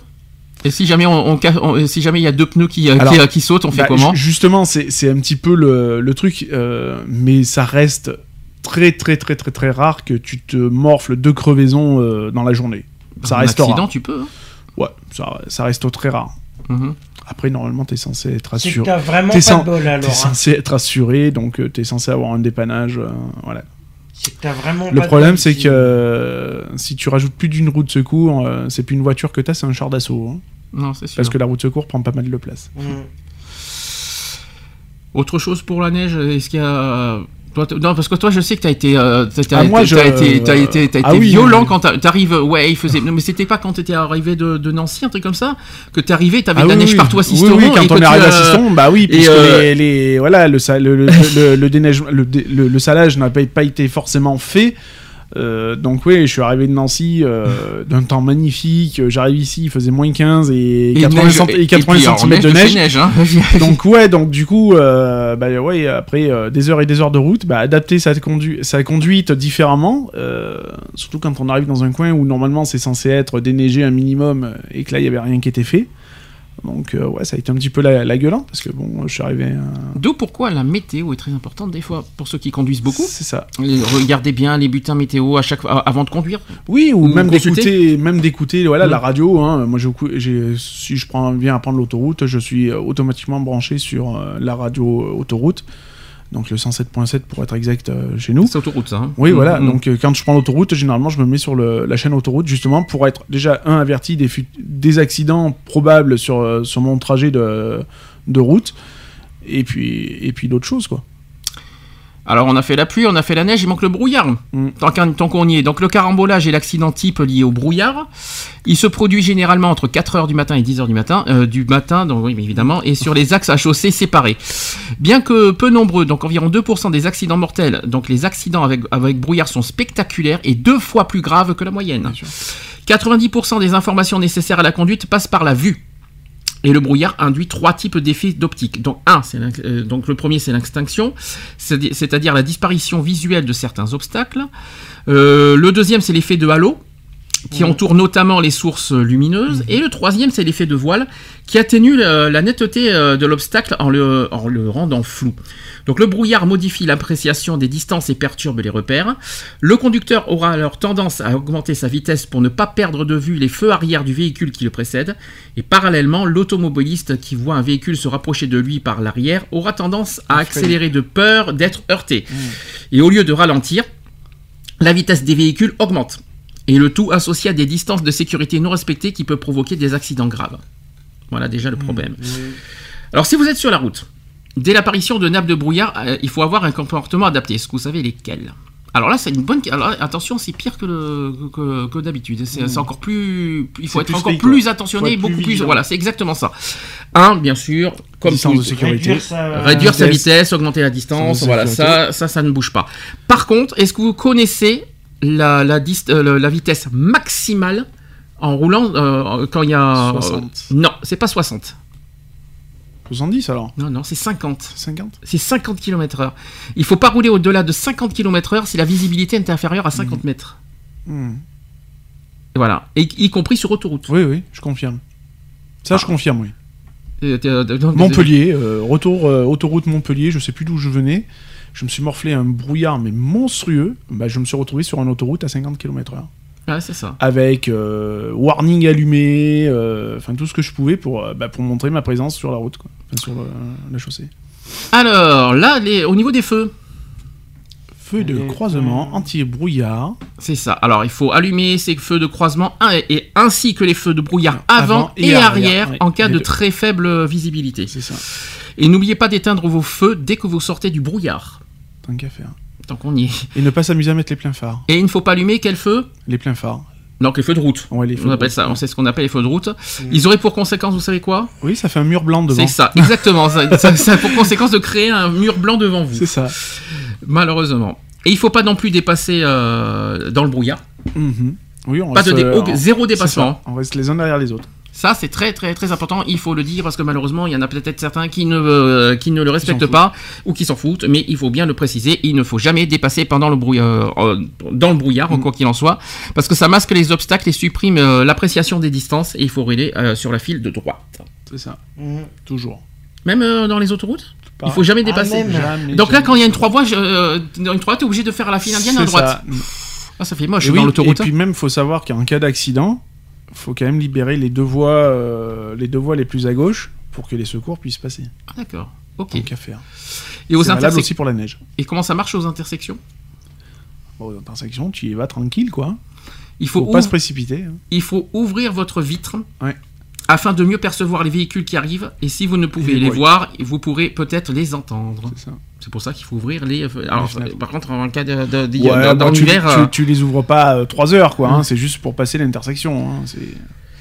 Et quand. euh, euh, si c'est des brouillards givrants, Mhm. ça se passe comment? Eh ben, on met des givrages, hein, des vitres. Il faut. hein. Sinon, on voit plus rien. Alors, euh, les brouillards givrants, donc il s'agit d'un brouillard composé de gouttelettes d'eau qui gèlent au moindre contact. Mhm. Les brouillards givrants peuvent entraîner des dépôts importants de- sur la chaussée, rendant les conditions de circulation extrêmement difficiles.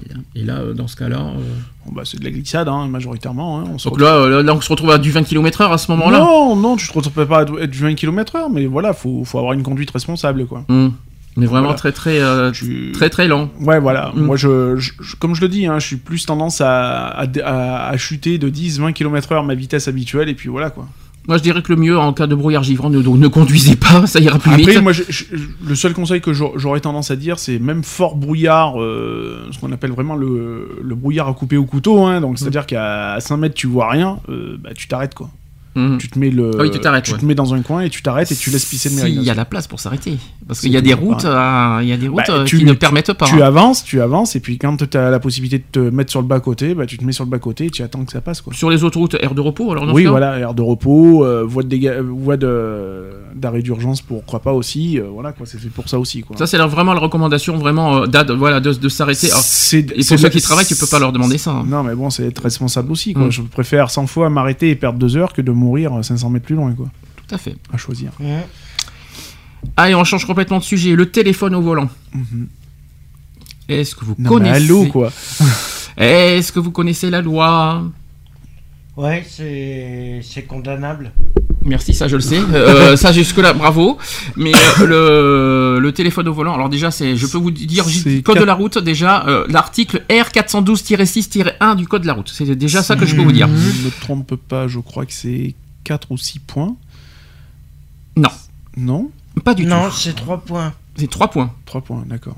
Ouais, bon, j'étais trop Oui, mais combien d'amendes? Ah, ah. C'est 90 euros Non, d'amende. c'est 135.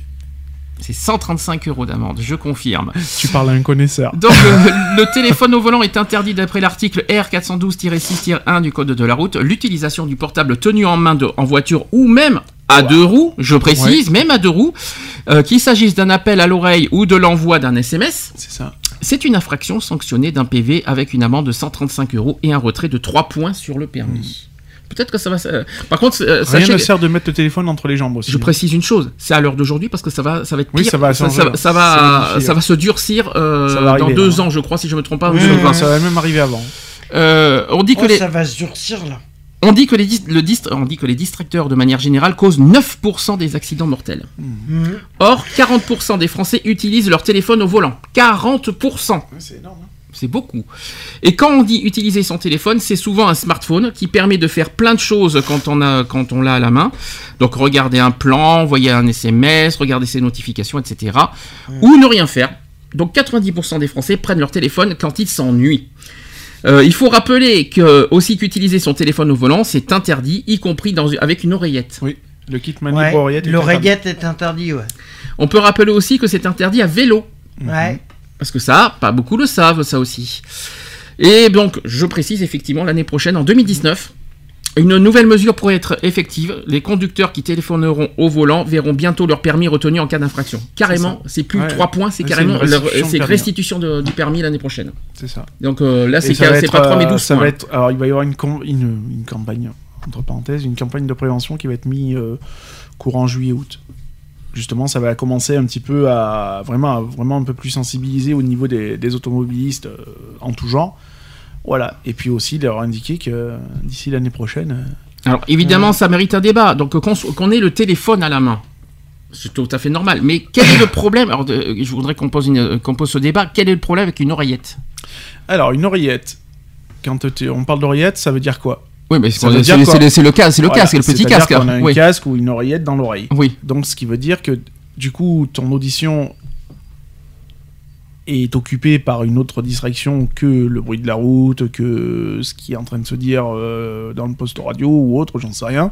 Donc voilà, donc du coup, bah, tu n'es plus attentif à ce qui se passe autour de toi. Donc tu n'es Mm. donc t'es plus concentré sur la route, t'es co- euh, t'es- t'es Tu concentré. es concentré sur ce que tu es en train d'entendre dans donc, ton oreille. donc, quoi. euh, le problème de l'oreillette, c'est pas un problème de, c'est pas le lustre, c'est pas le, on va dire l'objet qui, qui impose problème, c'est le côté concentration sur ça. dans la route. C'est Ouais. ça. D'accord, c'est ça qui. Voilà, euh, C'est pour ça que maintenant, on utilise plus des, des kits Bluetooth, mhm. ce qu'on appelle. Donc, euh, Mais apparemment Bluetooth, ça c'est pareil. on- Alors, pas- du, c'est- fait que tu entends euh, qu'on te parle, mais tu, tu n'as pas les oreilles prises, Mhm. puisque le Bluetooth, ça revient comme si que t'étais maintenant, c'est euh, le son est dispatché par les, les enceintes de l'autoradio.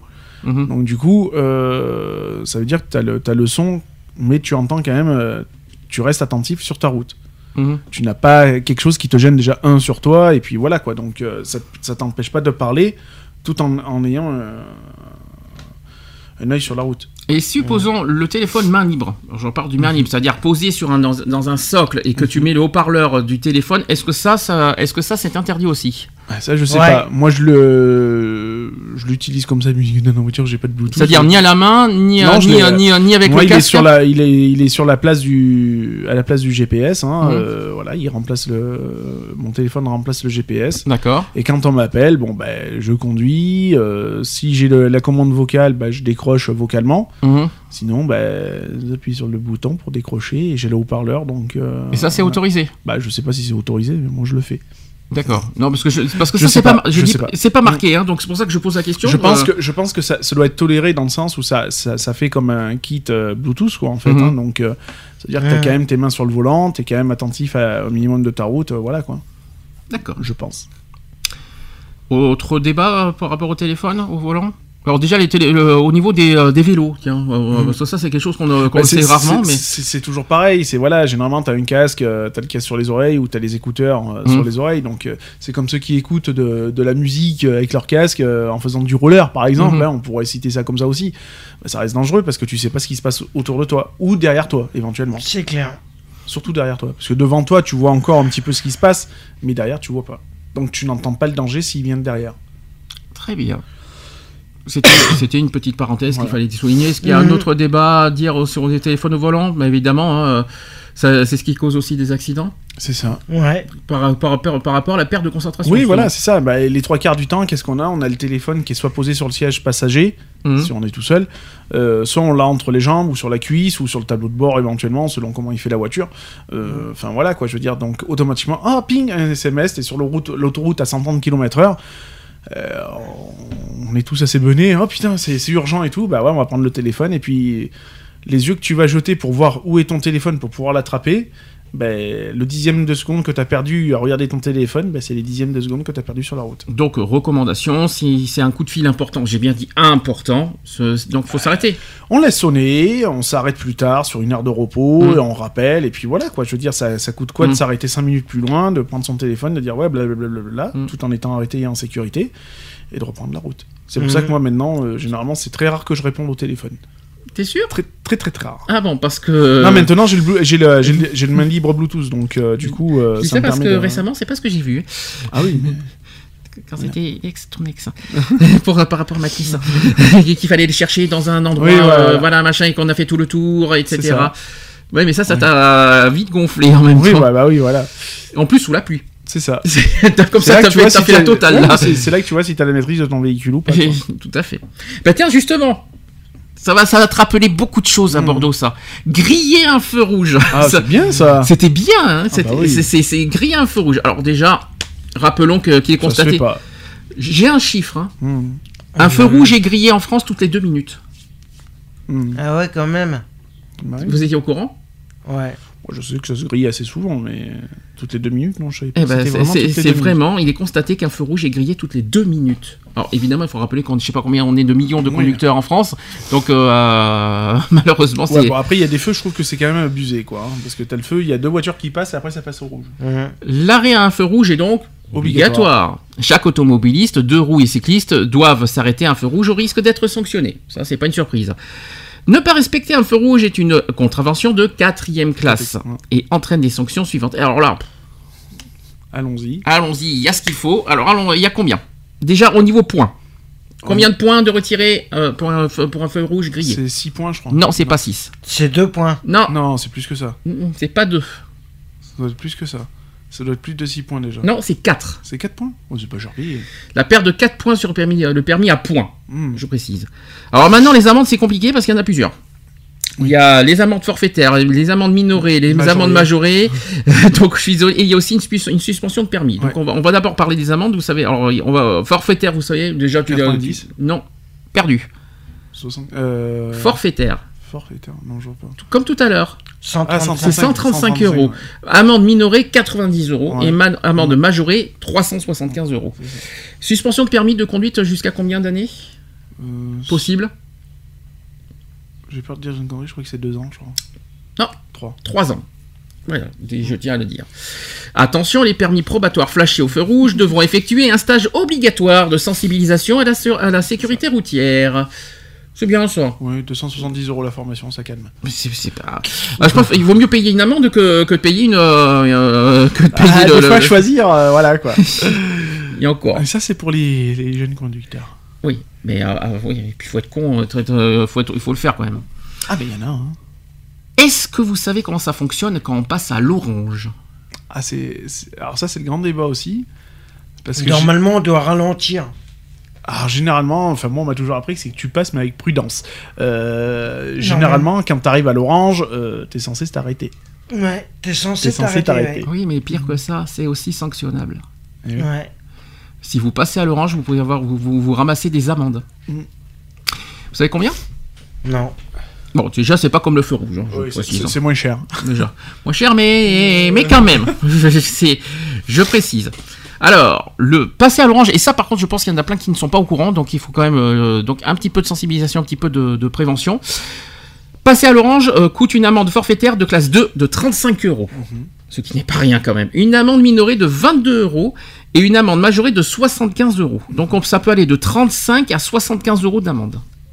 Hum. Rien que ça. Et sachez que double, hein. passer à un feu rouge, euh, feu rouge, un feu rouge, passer à un feu orange n'entraîne pas de perte de points. Ça, c'est vraiment la, la- la seule bonne nouvelle, on va dire. Le feu jaune, ou plus, ou plus communément appelé feu orange, est un feu d'arrêt comme le feu rouge. Sauf si l'on ne peut arrêter son véhicule pour des raisons de sécurité et à ce titre exceptionnel. La durée d'un feu orange est en moyenne de combien de secondes? Je crois que c'est 3-4 secondes, c'est presque ça, 3 à 5 secondes. C'est entre 3 et 5 secondes. Et euh, sachez qu'il y a un article qui stipule ça. C'est l'article R412-31 du Code de la route qui dit Tout conducteur doit marquer l'arrêt devant un feu de signalisation jaune fixe, sauf dans le cas où, lors de l'allumage du duit feu, le conducteur ne peut plus arrêter son véhicule dans des conditions de sécurité suffisantes. C'est ça. Oui, parce que souvent il arrête, le, le feu passe au orange, mais t'es sur le feu, quoi. Mhm. Donc t'arrives pas, quoi. T'es es dessus, quoi. Je veux dire, le feu il est là, quand t'arrives, le feu il passe au orange, t'es- ta voiture elle est déjà engagée, euh, voilà, quoi. Ouais, tu peux pas Donc, freiner là, à... Tu peux pas t'amuser à freiner, c'est pas possible. Donc là, ouais, tu traces, quoi. D'accord. Après, euh, feu orange, euh, ouais, si, on, si on le voit par exemple à 3, allez, euh, trois, trois bandes, euh, là il faut freiner. Bah, quoi, quand il faut même, ça- oui, bah, de toute manière, une fois que tu vas arriver devant, il va être rouge, donc euh, vaut mieux t'arrêter, quoi. Hum. Attention, c'est pas fini. Quand on grille un stop. Alors là, donc la tentation de le griller ou de le glisser est parfois forte? Est-ce que ça t'est arrivé de non, griller un stop, un stop, non. Un céder le Le passage. feu rouge, oui. Euh, le Ah, feu rouge, le passage, oui, t'as céder, essayé, t'as cé- essayé. céder le passage, oui, je, je, je, je glisse beaucoup de céder le passage. Euh, le stop, non, non, non, je, le stop, Et je me suis toujours arrêté. Et pour quelle raison tu sais, tu, tu, tu, euh, Parce qu'il y a personne, donc je manque, je marque pas mon temps d'arrêt. céder le passage, c'est pas un stop. C'est pas un stop. Voilà, donc je, je glisse le céder le passage. D'accord. Donc la tentation de griller un stop ou de le glisser est parfois forte, mais ces deux actes sont sanctionnés par le code de la route. L'infraction consistant à ne pas respecter l'arrêt de la ligne stop est une contravention de classe 4. Donc ça revient exactement comme, euh, Au feu rouge. Comme feu au feu rouge. rouge. Donc la perte de 4 points, l'amende forfaitaire de 135 euros, amende minorée de rouge. hein. 90 euros. Il faut se et- mettre dans la tête voilà. qu'un stop, c'est un feu rouge. Donc classe 4, donc euh, c'est exactement comme le feu rouge. C'est ça. On est d'accord. Alors on passe à autre chose. L'alcool au volant. Ah ouais. Ah, on- Boire ou conduire, il faut choisir. Donc, on va pouvoir être euh, comme ça, on va voir si vous avez bien, euh, bien, Allez. bien révisé, bien, bien, on va voir au niveau code de la route si tout le monde est au courant de comment ça fonctionne. Donc, la limite autorisée du taux d'alcool dans le sang par la loi est pour un permis définitif à combien de grammes par litre? Et là, Alors moi que je suis à l'ancienne école, euh, ouf, euh, je crois que c'est 0... 0,25. Non, c'est 0,5. Alors, je vais- 0,05 je crois. alors, je suis en grammes parce que les 0,25, j'en je vais en parler après parce que c'est effecti- effectivement, c'est- euh, un équivalent. Mm. On, on en parlera après. 0,25, euh, effectivement, on en parlera après. Mais là, je suis sur. euh, alors, je vais vous le dire parce que euh, c'est permis définitif. Ah, donc, c'est 0,5 Cinq. grammes par litre, litres 200. soit en équivalent 0,25 milligrammes par Ouais, litre voilà. d'air expiré. Ouais. C'est Voilà. compliqué, hein. C'est... Un peu bizarre, mais euh, C'est-à-dire qu'un verre ça va, deux verres t'es mort. c'est ça. Voilà. Et sachez que depuis le 1er juillet 2015, le taux d'alcoolémie légal a baissé Oui. pour les jeunes conducteurs. Hum. Combien? Tolérance, zéro. Ah non, c'est pas zéro. Non, c'est. euh, Mais- bah, je, je crois que c'est 0. 0, Alors je rappelle que pour tout le monde, pour, enfin, c'est pour les- 0,5. euh, c'est 0,5. Donc pour les jeunes Je crois conducteurs, que c'est c'est 0,2 ou 0. 0,2. Ouais, c'est 0,2. 0,2. Donc, donc forcément, les en milligrammes sont de 0,1 Bah, là, là, c'est que tu euh, prends un verre, euh, allez, on va dire un verre de whisky, THS quoi. Oui, bah là, t'es t'es- déjà, t'es tu, peux, tu peux plus conduire, Ah, mais tu t'es peux pas mort, conduire hein, de déjà. toute façon. t'es- Les sanctions prévues par le code de la route euh, pour une alcoolémie positive sont une amende de quatrième classe, 135 euros, et un retrait de 6 points. Ouais. Hum. ainsi que potentiellement un retrait, Retrait de de permis. La mesure de l'alcool consommé s'effectue avec un éthylomètre Test. homologué, euh, un Oui, ou oui, c'est la même chose, homologué avec une analyse de sang. Est-ce que c'est fiable les éthylotests Euh, ça dépend. Ça dépend. faut savoir qu'un t- un éthylotest est périssable, donc euh, ça reste euh, à date limitée. Donc, euh, ouais, alors c'est fiable, sans être fiable, parce qu'il y a eu une grosse polémique où il y avait eu des. à l'époque de. euh, je crois que d'ailleurs c'est de Roselyne, Bachelot qui avait eu. euh, elle avait fait une grosse commande de, d'éthylo, d'éthylotests et tout, et dans tout ce qui avait été distribué et mis en service, en libre service. Euh, ils étaient euh, pour, moitié 80 périmés. ca- ca- pour 95% d'eux euh, euh, ils étaient pas fiables du tout. C'est-à-dire que les chiffres. euh, C'est-à-dire que même moi, j'avais fait le, le test une fois, euh, je m'étais amusé à le faire, donc j'avais pris, la- avant de prendre la voiture, j'avais soufflé dans un éthylotest euh, sans avoir bu une goutte d'alcool et je me suis retrouvé positif. D'accord. C'était trop fort. Donc, euh, est-ce qu'il faut posséder un éthylotest dans le volant? Euh, Enfin, dans le volant, dans la voiture. Mais est-ce que c'est le problème, c'est le niveau fiabilité C'est ça que il faut savoir que maintenant, les, les voitures de dernière génération, euh, comme les poids lourds, hein, sont, sont équipées de- euh, d'éthylotests ou euh, à même le véhicule, et sans ça, tu ne peux pas démarrer ton véhicule. Donc si tu es positif, tu restes sur place. Est-ce que vous savez qu'on parle de récidive aussi Mm. d'alcool au volant? Donc, on, parle de récidive lorsque le même délit est commis dans les 5 ans. Hum. C'est ça. T'as 5 ans, euh, tu te tiens tranquille pendant 5 ans, t'es pas en récidive.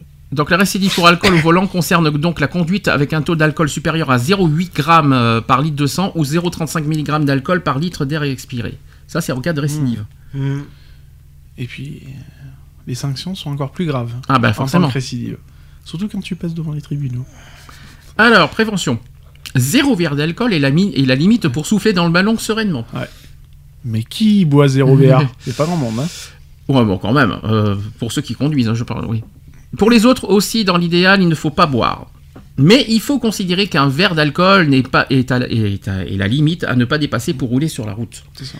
Un verre d'alcool est constitué d'environ. Alors voilà, très bonne question. Combien un verre d'alcool, euh, on- on- on- voilà, combien il y a de grammes d'al- d'alcool pur par litre hein, sur un verre? Ouais, là, moi, j'aurais tendance à dire ça dépend de l'alcool. Hum. Parce que t'as les alcools forts et les bières, tout ça, c'est pas le, la même densité.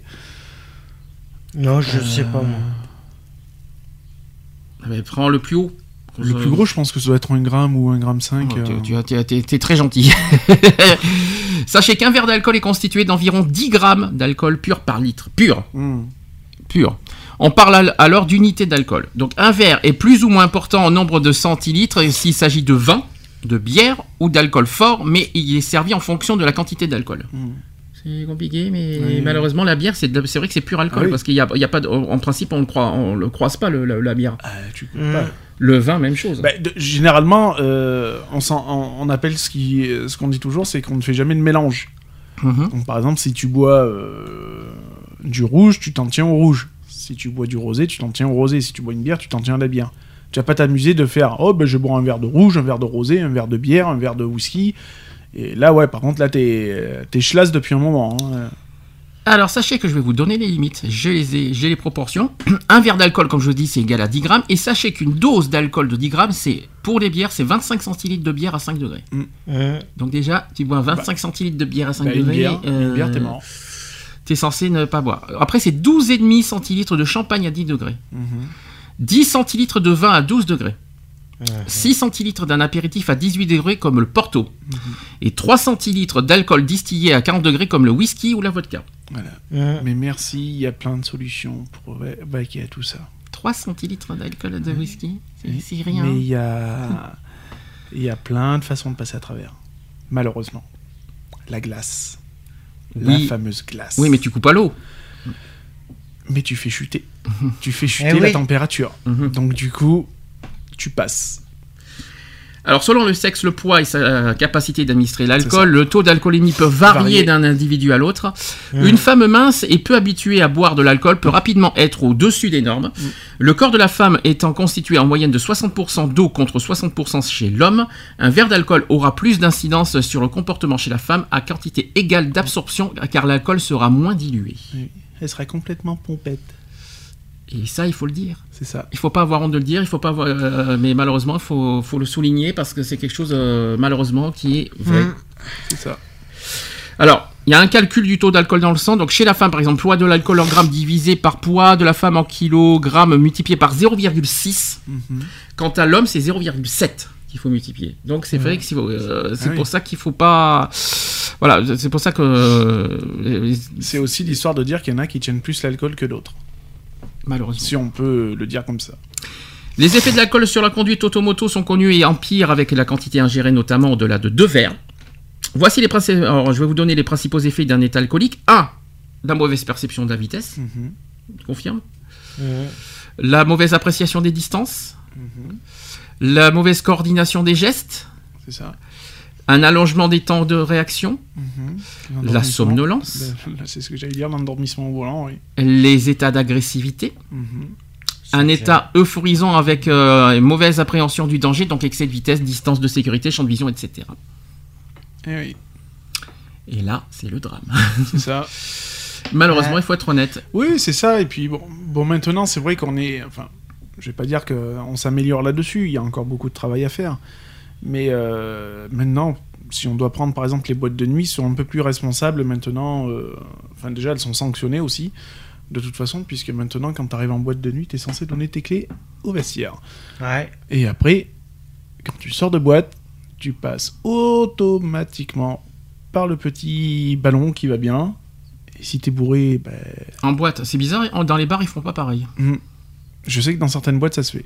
Mais pourquoi ils font pas dans les bars? Ça devrait être pareil, finalement. Ah oui.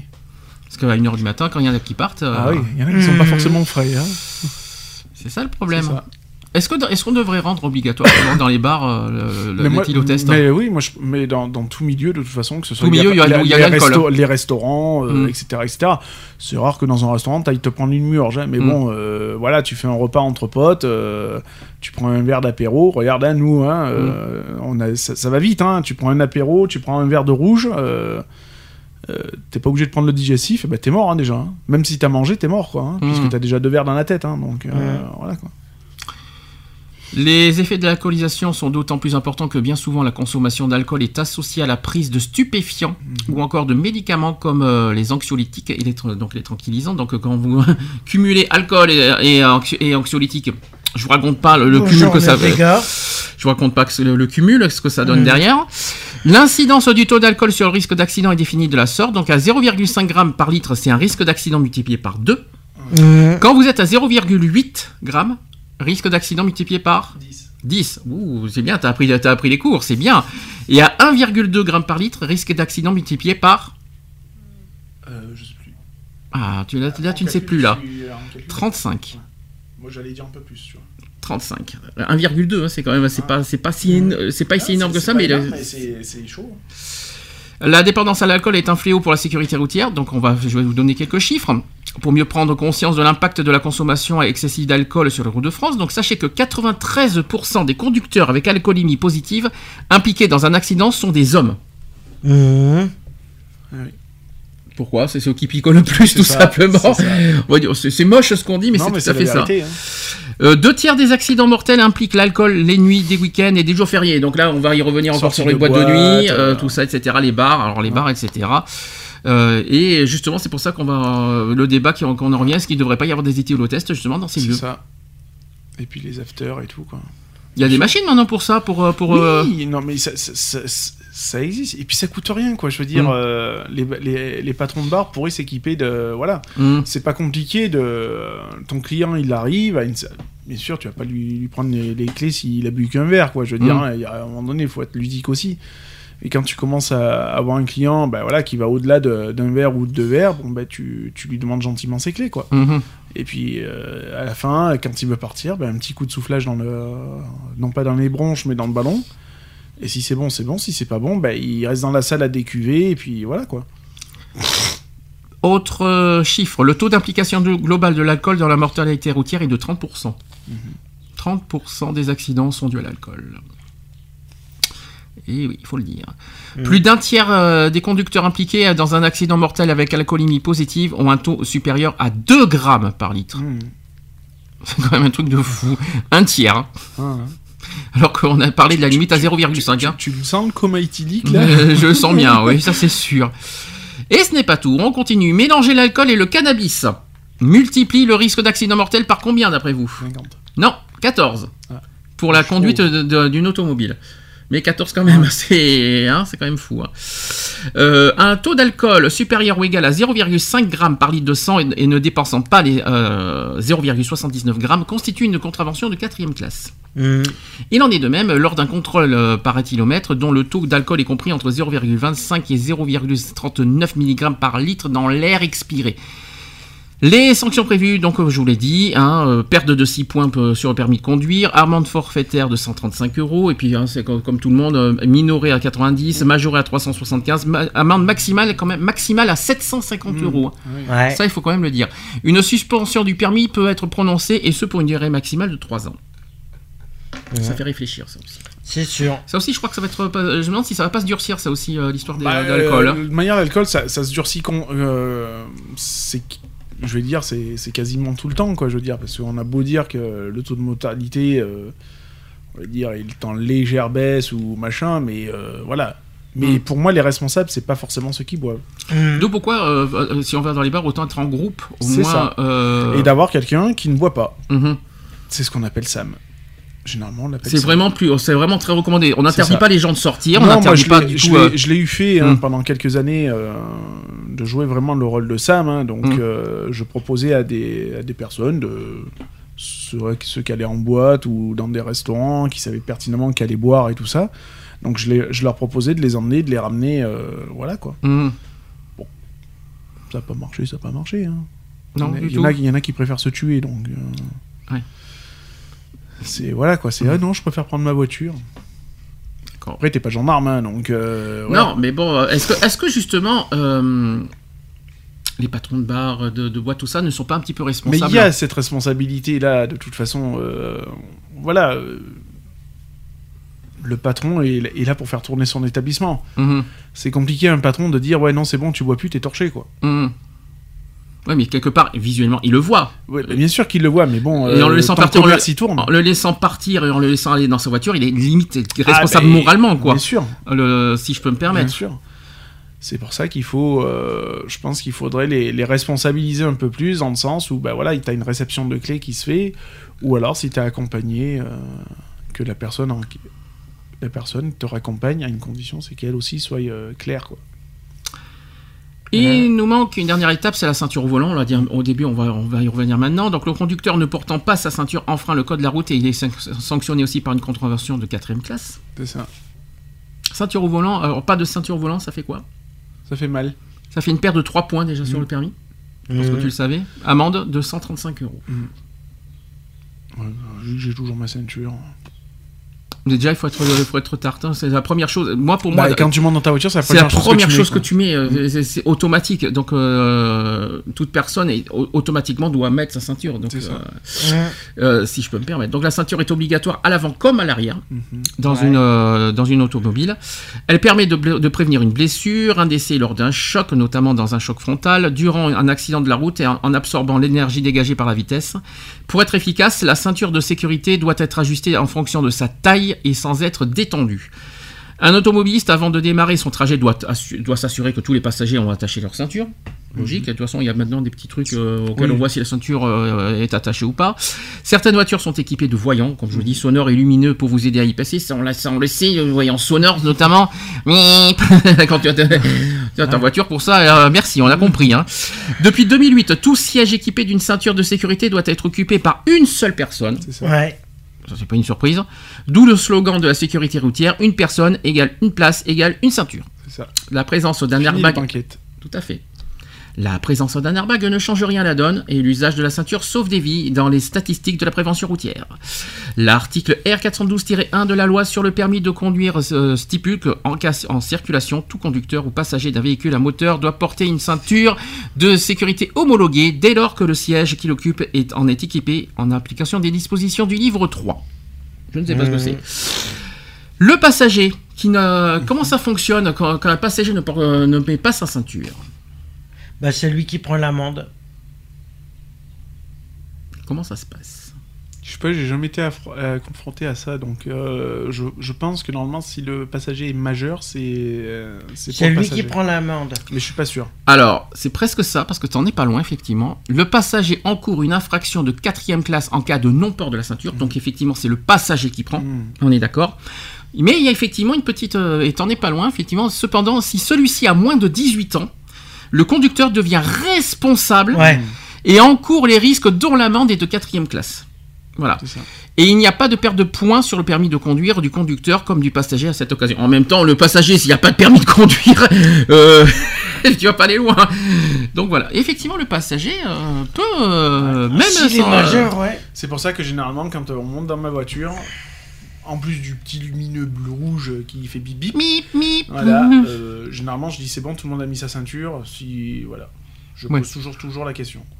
Donc, De toute façon, euh, la, voiture euh, te, voilà. la voiture te répondra à la question Ah, déjà. Bah, elle répond uniquement à l'avant, elle répond pas à l'arrière, quoi. Donc Ouais. euh, voilà. À l'arrière, ne, ça elle marche ne- pas. elle ne- elle ne répond pas Ah, ça c'est pas bon, ça c'est pas bien ça. C'est est- c'est dommage. Malheureusement, c'est une série qui n'a pas été équipée de tout de toute détection, quoi.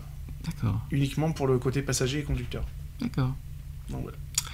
Donc de mon côté, j'ai fait euh, de voilà pas mal de de sujets. Est-ce que vous en voyez d'autres, des, euh, des, des préventions à donner? Euh, Est-ce que vous voyez d'autres mauvaises conduites à, à signaler? Alors, On n'a pas parlé de la drogue notamment. Ben, Il y a aussi Euh, la musique. Alors la musique. Il faut pas oublier que maintenant c'est strictement interdit d'écouter de la musique euh, Ouais. hors euh, euh, avec un volume euh, Ah, aberrant, fort, oui, bien aberrant euh, voilà dans sa voiture. hein.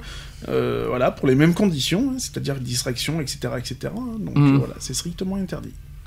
Et Notamment aussi de fumer. hein, c'est. Ah bah oui, oui. Alors ça, on n'a pas parlé. Fumer, Voilà, fumer c'est- au volant, c'est interdit. J'ai vu C'est ça. interdit de fumer en présence de mineurs dans la voiture. Mais euh, fumer tout court. Hein. Même fumer, euh, avoir une cigarette à la main, c'est interdit C'est maintenant. Je l'ai oui, vu, oui. je l'ai vu dans 80 minutes Mhm. d'enquête cette semaine, je crois. C'est ça. Effectivement, c'est- c'était, ouais, c'est, ouais. c'est interdit. C'est je confirme. c'est devenu très voilà. Donc en fin de compte, t'as juste le droit- dans ta voiture maintenant, t'as juste le droit de fermer ta gueule et puis c'est tout quoi. Ça, par contre, c'est quelque chose que j'ai appris. Je savais pas que Mhm. fumer au volant était Tu interdit. n'as pas le droit non plus de manger En conduisant. en conduisant. Bien sûr. Strict. Mm. Et Est-ce aussi que, boire. est-ce que le passager peut, peut, peut fumer le- et est-ce qu'il peut est-ce- alors, le- c'est une question. Est-ce que le passager peut fumer et peut, peut Alors, manger le, le, tu, le passager, peut, je pense, peut fumer dans, sa- dans la voiture. Une condition, c'est qu'il n'y ait pas de mineurs présents dans la voiture. Mhm. Voilà. Manger, ça gêne, en, ça gêne en rien, puisque ça gêne pas le, le passager, quoi. Le conducteur. Ça a une histoire de comme voilà la loi sur les cigarettes. oui, voilà. euh, après, la, la cigarette, hein. j'aurais tendance à dire. euh, euh, je veux pas m'avancer sur le sujet du tabac, parce que moi, si, euh, si je serais un fumeur. euh, si j'étais un fumeur invétéré et que voilà et que quelqu'un se met à fumer à côté de moi, euh, ça m'inciterait à fumer. Mhm. Donc euh, voilà. Euh, donc après, je, je pense pas que ce soit vraiment autorisé là-dessus, mais bon, voilà quoi.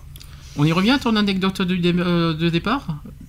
Faire l'amour pendant en Ah conduisant oui, oui, oui, par exemple, euh, se faire, euh, voilà, se faire, euh, Tripoter faire- tripoter, des gâteries, ouais, voilà, ça, ça, ça fait bizarre quand même hein, quand on voit ça, mais ouais, moi j'ai déjà vu ça, j'ai déjà vu ça. J'étais arrêté à un feu en ville et il y a une personne qui était en train de se faire gentiment.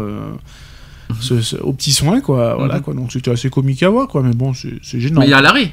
à l'arrêt oui Ah oui, à l'arrêt. oui mais sur un feu mais sur un feu rouge Ah, oui, mais donc ça veut dire qu'après, quand tu renquilles la première, euh, la personne va pas forcément se lever, quoi. Mhm. Si la sucette est bonne, euh, voilà, quoi. Par exemple. Bon, est-ce que vous en voyez d'autres aussi des sujets? Bon, évidemment, on peut parler des bons conducteurs aussi, parce que c'est bonne et mauvaise Ouais. conduite. Quel est, quel est pour vous un bon conducteur? Celui qui ne boit pas, celui qui ne fume pas, celui qui ne téléphone Bah, pas Je, je pense, je pense qu'il n'y a pas forcément de, de bons conducteurs, quoi. Je veux dire, parce que Est-ce qu'un est-ce qu'un être- conducteur parfait? Non, non, bah, euh, non, ça n'existe pas. Euh, et être très rigoureux, très ri- euh, trop ri- rigoureux. Euh, je pense que c'est ça aussi le danger, quoi. Je veux Mm. dire, quelqu'un qui est trop à cheval sur Ah, faut que je sois absolument à 80 km/h. Est-ce que les ceintures sont bien mises? Est-ce que. Non, non, tu fumes pas, tu ne manges pas. Tu... Enfin, je trouve que c'est. euh, Enfin, pour moi, ça serait assez- assez stress- stressant, quoi, déjà, d'une. Donc, euh, voilà, quoi. Maintenant, non, je, trouve qu'il faut, voilà, faut avoir un minimum de d'intelligence et de Mm. respect à la fois pour soi-même, mais surtout pour autrui, quoi. Moi, j'ai une question à poser. C'est Qui n'a jamais commis pour rien. Qui, quel conducteur n'a jamais commis une faute? C'est ça la question que je pose. Est-ce qu'un conducteur a fait a, a commis dans sa vie zéro faute? Est-ce qu'il y a toujours non mais est-ce que Ah, moi, euh, je peux pas dire que j'ai jamais commis de faute. euh, non mais est-ce Voilà, que tout conducteur est-ce que tout con- est-ce qu'il y a un conducteur dans, dans la vie courante qui n'a jamais commis de faute? Oui. Celui qui n'a pas le permis. Oui, bien sûr. je parle d'un conducteur. Hein, euh, non, conducteur non je, je, pense pas. Je pense qu'on a tous fait euh, un, un franchissement de ligne Mm. blanche, un feu rouge, n'importe quoi. euh, voilà, je pense qu'on a tous. vitesses. Voilà, je pense qu'on a tous euh, au moins franchi une fois la, la zone rouge, quoi. Je veux Mm. dire. Donc voilà. Enfin, le bon conducteur, pour moi, c'est celui qui, qui, qui, qui reconnaît ses erreurs. Celui dans le sens, ça. il voit qu'il dépasse. Ah, je vais freiner. Bah. Mais tu vois, dans, dans le sens où il voit, qu'il- où il reconnaît qu'il voit- qu'il s'appelle de son erreur et qu'il Par, et qu'il- par et qu'il le- exemple, moi, le chaque, répare. à chaque fois que je me suis fait arrêter euh, pour X, euh, X ou Y raison, hein, Mm. euh, tort ou pas tort, euh, voilà quoi. hein. J'ai toujours reconnu, voilà. Mm. Ça m'est ça arrivé plus d'une fois, même quand j'étais jeune condu- conducteur dans le Vaucluse. Ça arrivé de me retrouver à à 90 km/h dans, dans une zone à 50 avec un, fr- un franchissement de ligne blanche et de zébra sur la route. Bon, à l'époque, j'étais jeune conducteur, donc permis probatoire. Euh, Les fameux dépassements sur une ligne blanche. On Ah en a vu, hein, nous ici. Ouais, ouais. Oh Eh là ben, là ça, là. ça coûte cher, quoi. hein. Je veux Euh. dire, moi, j'ai copé de 90 euros, euh, 90 euros d'amende. Ils ont pas touché mon permis. Ils ont été gentils. euh, j'ai juste payé 90 euros. Mais sinon, oui, j'avais mes, mes 6 points probatoires qui, qui sautaient, quoi. Il y a des choses qu'on n'a pas dit. Les radars, c'est fiable? Alors, déjà, les détecteurs de vitesse qu'on Mhm. voit souvent, tu sais, qui clignotent en t'affichant ta vitesse, sont pas forcément euh, fiables. Mhm. Parce que moi, je, c'est mon petit jeu euh, depuis quelques mois euh, sur la route. Euh, donc, je vais me caler à une certaine vitesse, soit en dessous, soit légèrement au-dessus de la vitesse autorisée. Et je regarde le, le panneau lumineux. Vu que moi, j'ai un, compteur digital, donc je suis censé être calé sur le même, euh, le même compteur euh, qui, qui s'affiche, quoi. Et en fin de compte, je me retrouve soit avec 4 km/h en dessous. Donc, par exemple, moi, je vais être à 80 le, le panneau va m'afficher 60, euh, 76 km/h. Donc, soit je vais me retrouver avec 4 km/h en dessous, soit au-dessus. D'accord. Donc, pour moi, c'est pas fiable. Une conclusion sur le premier sujet? Ben, la prudence, hein. Ah, ça, Si on tient à sa vie, euh, si on tient à son permis, on tient à sa vie. Et, et quand on voit le prix d'un permis maintenant, je veux dire, euh, enfin, moi, ça, ça me résigne plus à être prudent qu'autre chose, quoi. Je me verrais pas à l'heure actuelle repasser mon permis. quoi. Ouais, parce que c'est vrai que c'est pas donné. hein. Ça coûte cher, et puis voilà, quoi. Plus, Moi, droit- je crois qu'on a euh, droit aux aides une, une ou seule fois, je crois. une- Je, je crois, je sais pas. Moi, depuis fois. 2000 ans, de- depuis 2000 ans. De bien, ouais, bien sûr. Depuis 2001, j'ai mon permis, euh, il est toujours là, donc euh, voilà quoi.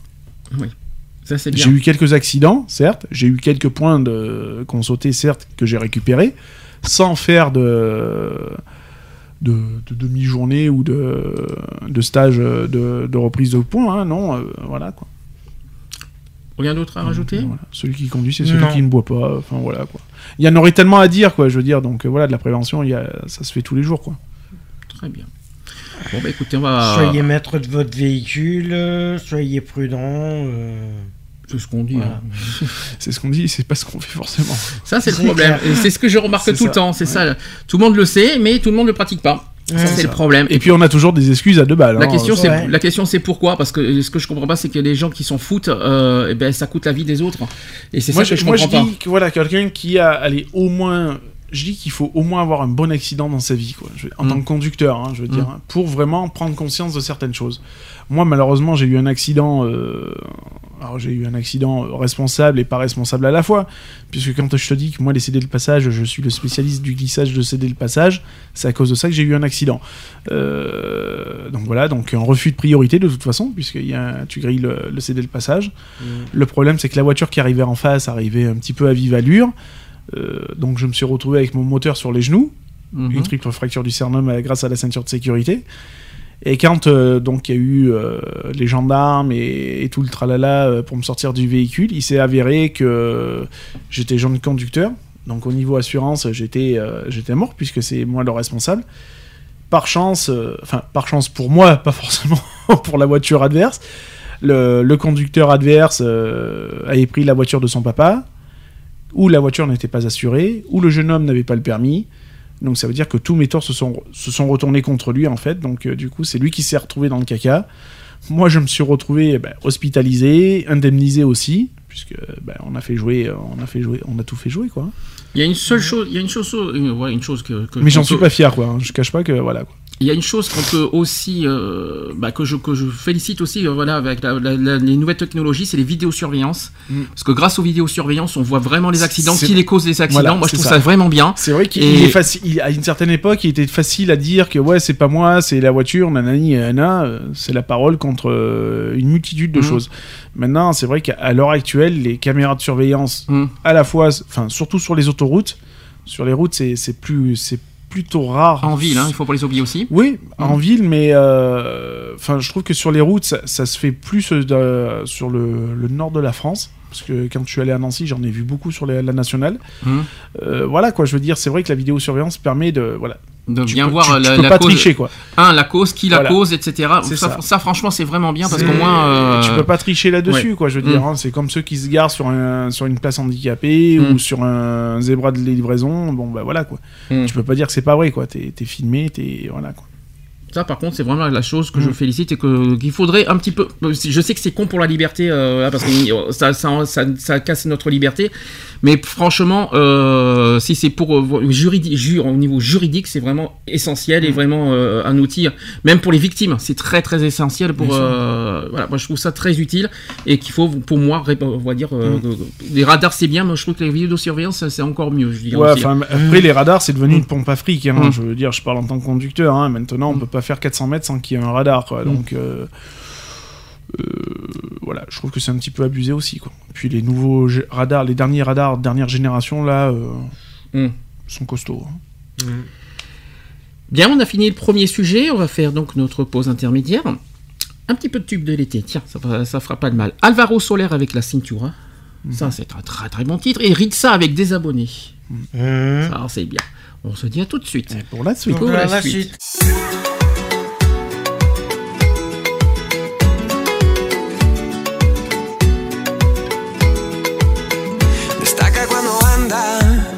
Causando impresión. Cada día cuando levanta, brilla como el sol. Su vestido de seda calienta mi corazón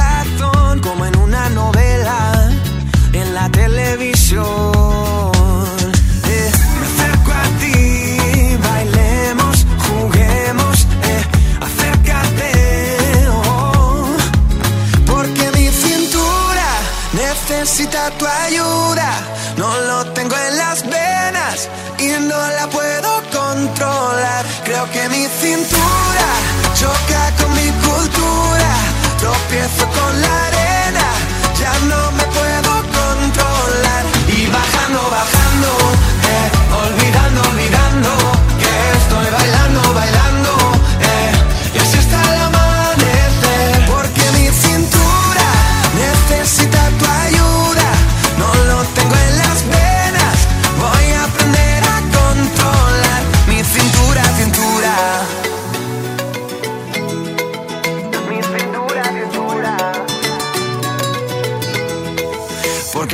bajamos a la playa para así practicar pronto por la mañana y así no hay nadie más. Cuando bailo contigo, tu cuerpo me da calor, besito a besito, mi fruta de la pasión.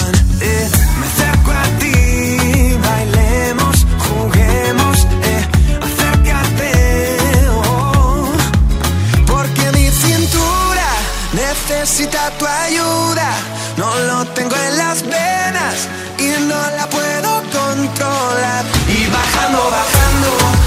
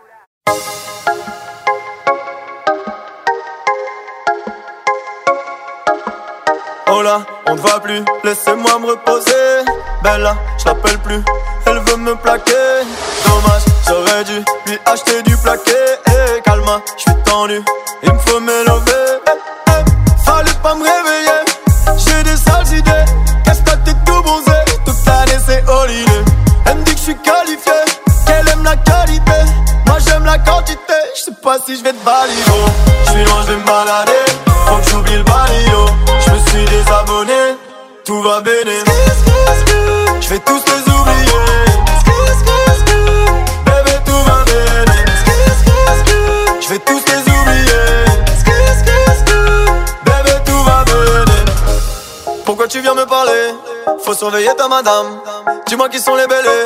Je vais ajouter deux trois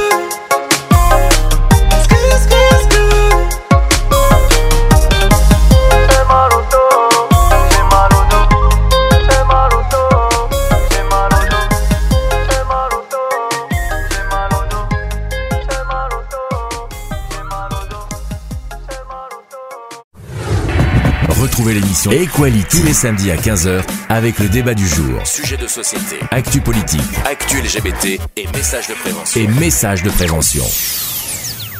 De retour dans l'émission Equality 15h47. Ça va, il n'est pas ni trop tôt ni trop, tard. C'est parti pour euh, le débat du jour. Equality, le débat. Le débat. Petit débat du jour. Ça fait un petit moment qu'on n'a pas parlé de ce sujet. ça- C'est un sujet qu'on a parlé il y a longtemps à Bordeaux, mais euh, que je voudrais qu'on en reparle parce que c'est un sujet assez délicat, euh, très actuel, et qui, euh, avec tout ce qui se passe ces temps-ci au niveau écologique, au niveau, au niveau même beaucoup de choses qu'on que- qu'on s'en aperçoit ces temps-ci. Est-ce que nous allons petit à petit vers la sixième extinction? Que, que- est-ce que vous savez ce que ça veut dire la sixième extinction d'abord? Bah, c'est la, su- c'est la suivante du cinquième, hein, de toute façon. Super, bravo. Alors celle-là, tu, tu me la referas. Mais est-ce que euh, la sixième extinction, c'est euh, voilà, euh, euh, l'extinction avant, c'était l'extinction des dinosaures. Oui, ouais, avec la période glaciaire et tout le tralala. etc. Donc la sixième extinction, ça serait l'humanité Oui, tout sûr. simplement. Je voudrais savoir si on est, on- si on se dirige petit à petit vers cette sixième extinction, c'est-à-dire euh, l'extinction de l'être humain. Ah, je pense. Je pense qu'on se détruit. euh, on commence à, à se poser la question. C'est ouais. Mais il serait temps de se poser la question. C'est pas une fois que la- le le cratère est commencé qu'il faut le le construire. Alors vas-y, explique-toi quand tu dis le cratère a commencé. Dans quel sens tu dis ça? Ah bah l'ex- l'extinction euh, avec le réchauffement climatique et avec tout ça. euh, Qui crée le réchauffement climatique? Est-ce que c'est l'homme qui est responsable du réchauffement climatique? Ah non, non, pas du tout. Mais il y est, il y est pour quelque chose aussi. quelque non, pollue pas, pardon. Non, c'est justement pour ça. Je suis en train de me dire si on n'est pas responsable. Bien sûr qu'aussi on est responsable. Les, les- les gaz à effet de serre, on, est, etc. on, est, on est quand même à 90% responsable. hein, Ouais. Et je reste gentil sur les 90%. hein, parce que j'aurais tendance à dire beaucoup Le plus, mais. Nucléaire, Le les- nucléaire, les, voilà. les- Au lieu de favoriser certaines énergies fossiles, euh, qu'on on, on- on aurait, euh, on n'est pas obligé d'utiliser le nucléaire. Quoi, hein, je veux dire, on a, on a d'autres possibilités. malheureusement, euh, voilà, ça fait des siècles, parce qu'on peut pas parler d'années, on va dire des siècles que qu'on a, pourri notre planète de toute façon. Mhm. hein. Donc, euh, moi, il y a, il y a toujours une chanson qui me fait, euh, qui me fait, euh, qui me fait toujours réagir par rapport à ça. C'est cette fameuse chanson "Elle pleure la planète". Mmh. Euh, donc euh, voilà, je, je trouve qu'on est, on s'est approprié ce, cette terre qui est où, on, vit dessus, où on a été mis dessus, mais qui nous appartient pas quoi. Et on s'est approprié ce, cette planète là, alors que l'être humain, on le sait tous, on n'est que de passage de toute façon, hein, euh, comme l'étaient les dinosaures, etc., etc. Euh, je veux dire, maintenant on arrive dans un cycle, oui, où, euh, est-ce qu'on va pas avoir affaire à, une autre. Un autre monde, quoi, j'aurais tendance à dire, avec de, de nouvelles espèces. euh, Je sais pas, voilà. ça va être peut-être la période des mouches après, hein, euh, qui vont, euh, qui vont on, on survivre. sait pas, hein, euh, on s'aperçoit que oui, bah, effectivement, hein, il y a la, fonte des glaces qui est de plus en plus proéminente, euh, voire quasiment totale. Euh, on se morfle des, des conditions climatiques euh, du jamais vu, euh, avec des, des périodes de flotte comme c'est pas permis, des montées de voilà, la sécheresse, euh, la sécheresse c'est pareil. Là, on va arriver en période où euh, ça va être le, le grand boom, hein, en espérant qu'on se morfle pas une sécheresse comme 2003 par exemple Mhm. pour pas aller trop loin non plus. Euh, voilà quoi, je veux dire, on est, on on tue la planète, mais ça depuis des, des siècles et des siècles, Est-ce que l'homme est responsable? À 90%. À 90%. Enfin, pour moi, c'est à 90%. Alors, au cours des dernières 500 millions d'années, la vie sur Terre a presque totalement disparu à cinq reprises à cause des changements climatiques. Voilà, donc il faut le dire. Euh, une intense période glaciaire, il y a aussi le réveil des volcans et la fameuse météorite qui s'est euh, écrasée dans le golfe du Mexique il y a 65 millions d'années, rayant de la carte des espèces entières comme celle des dinosaures. Ces événements sont communément appelés les cinq extinctions, extinctions massives. Or, tout semble indiquer que nous sommes aux portes de la sixième. À la différence que cette fois, nous sommes seuls responsables de ce qui se produit. Mhm. D'après une étude publiée en juin 2013 dans Science Advance, euh, le taux d'extinction des espèces pourrait être 100 fois plus élevé que lors des précédentes extinctions massives. Et encore, ne sont pris en compte que les animaux dont nous, euh, dont nous avons une bonne connaissance, euh, sachant aussi que les océans et les forêts de notre planète cachent un nombre indéterminé d'espèces qui disparaîtront pour la plupart avant même que nous, n'en ayons, euh, que nous en ayons entendu parler.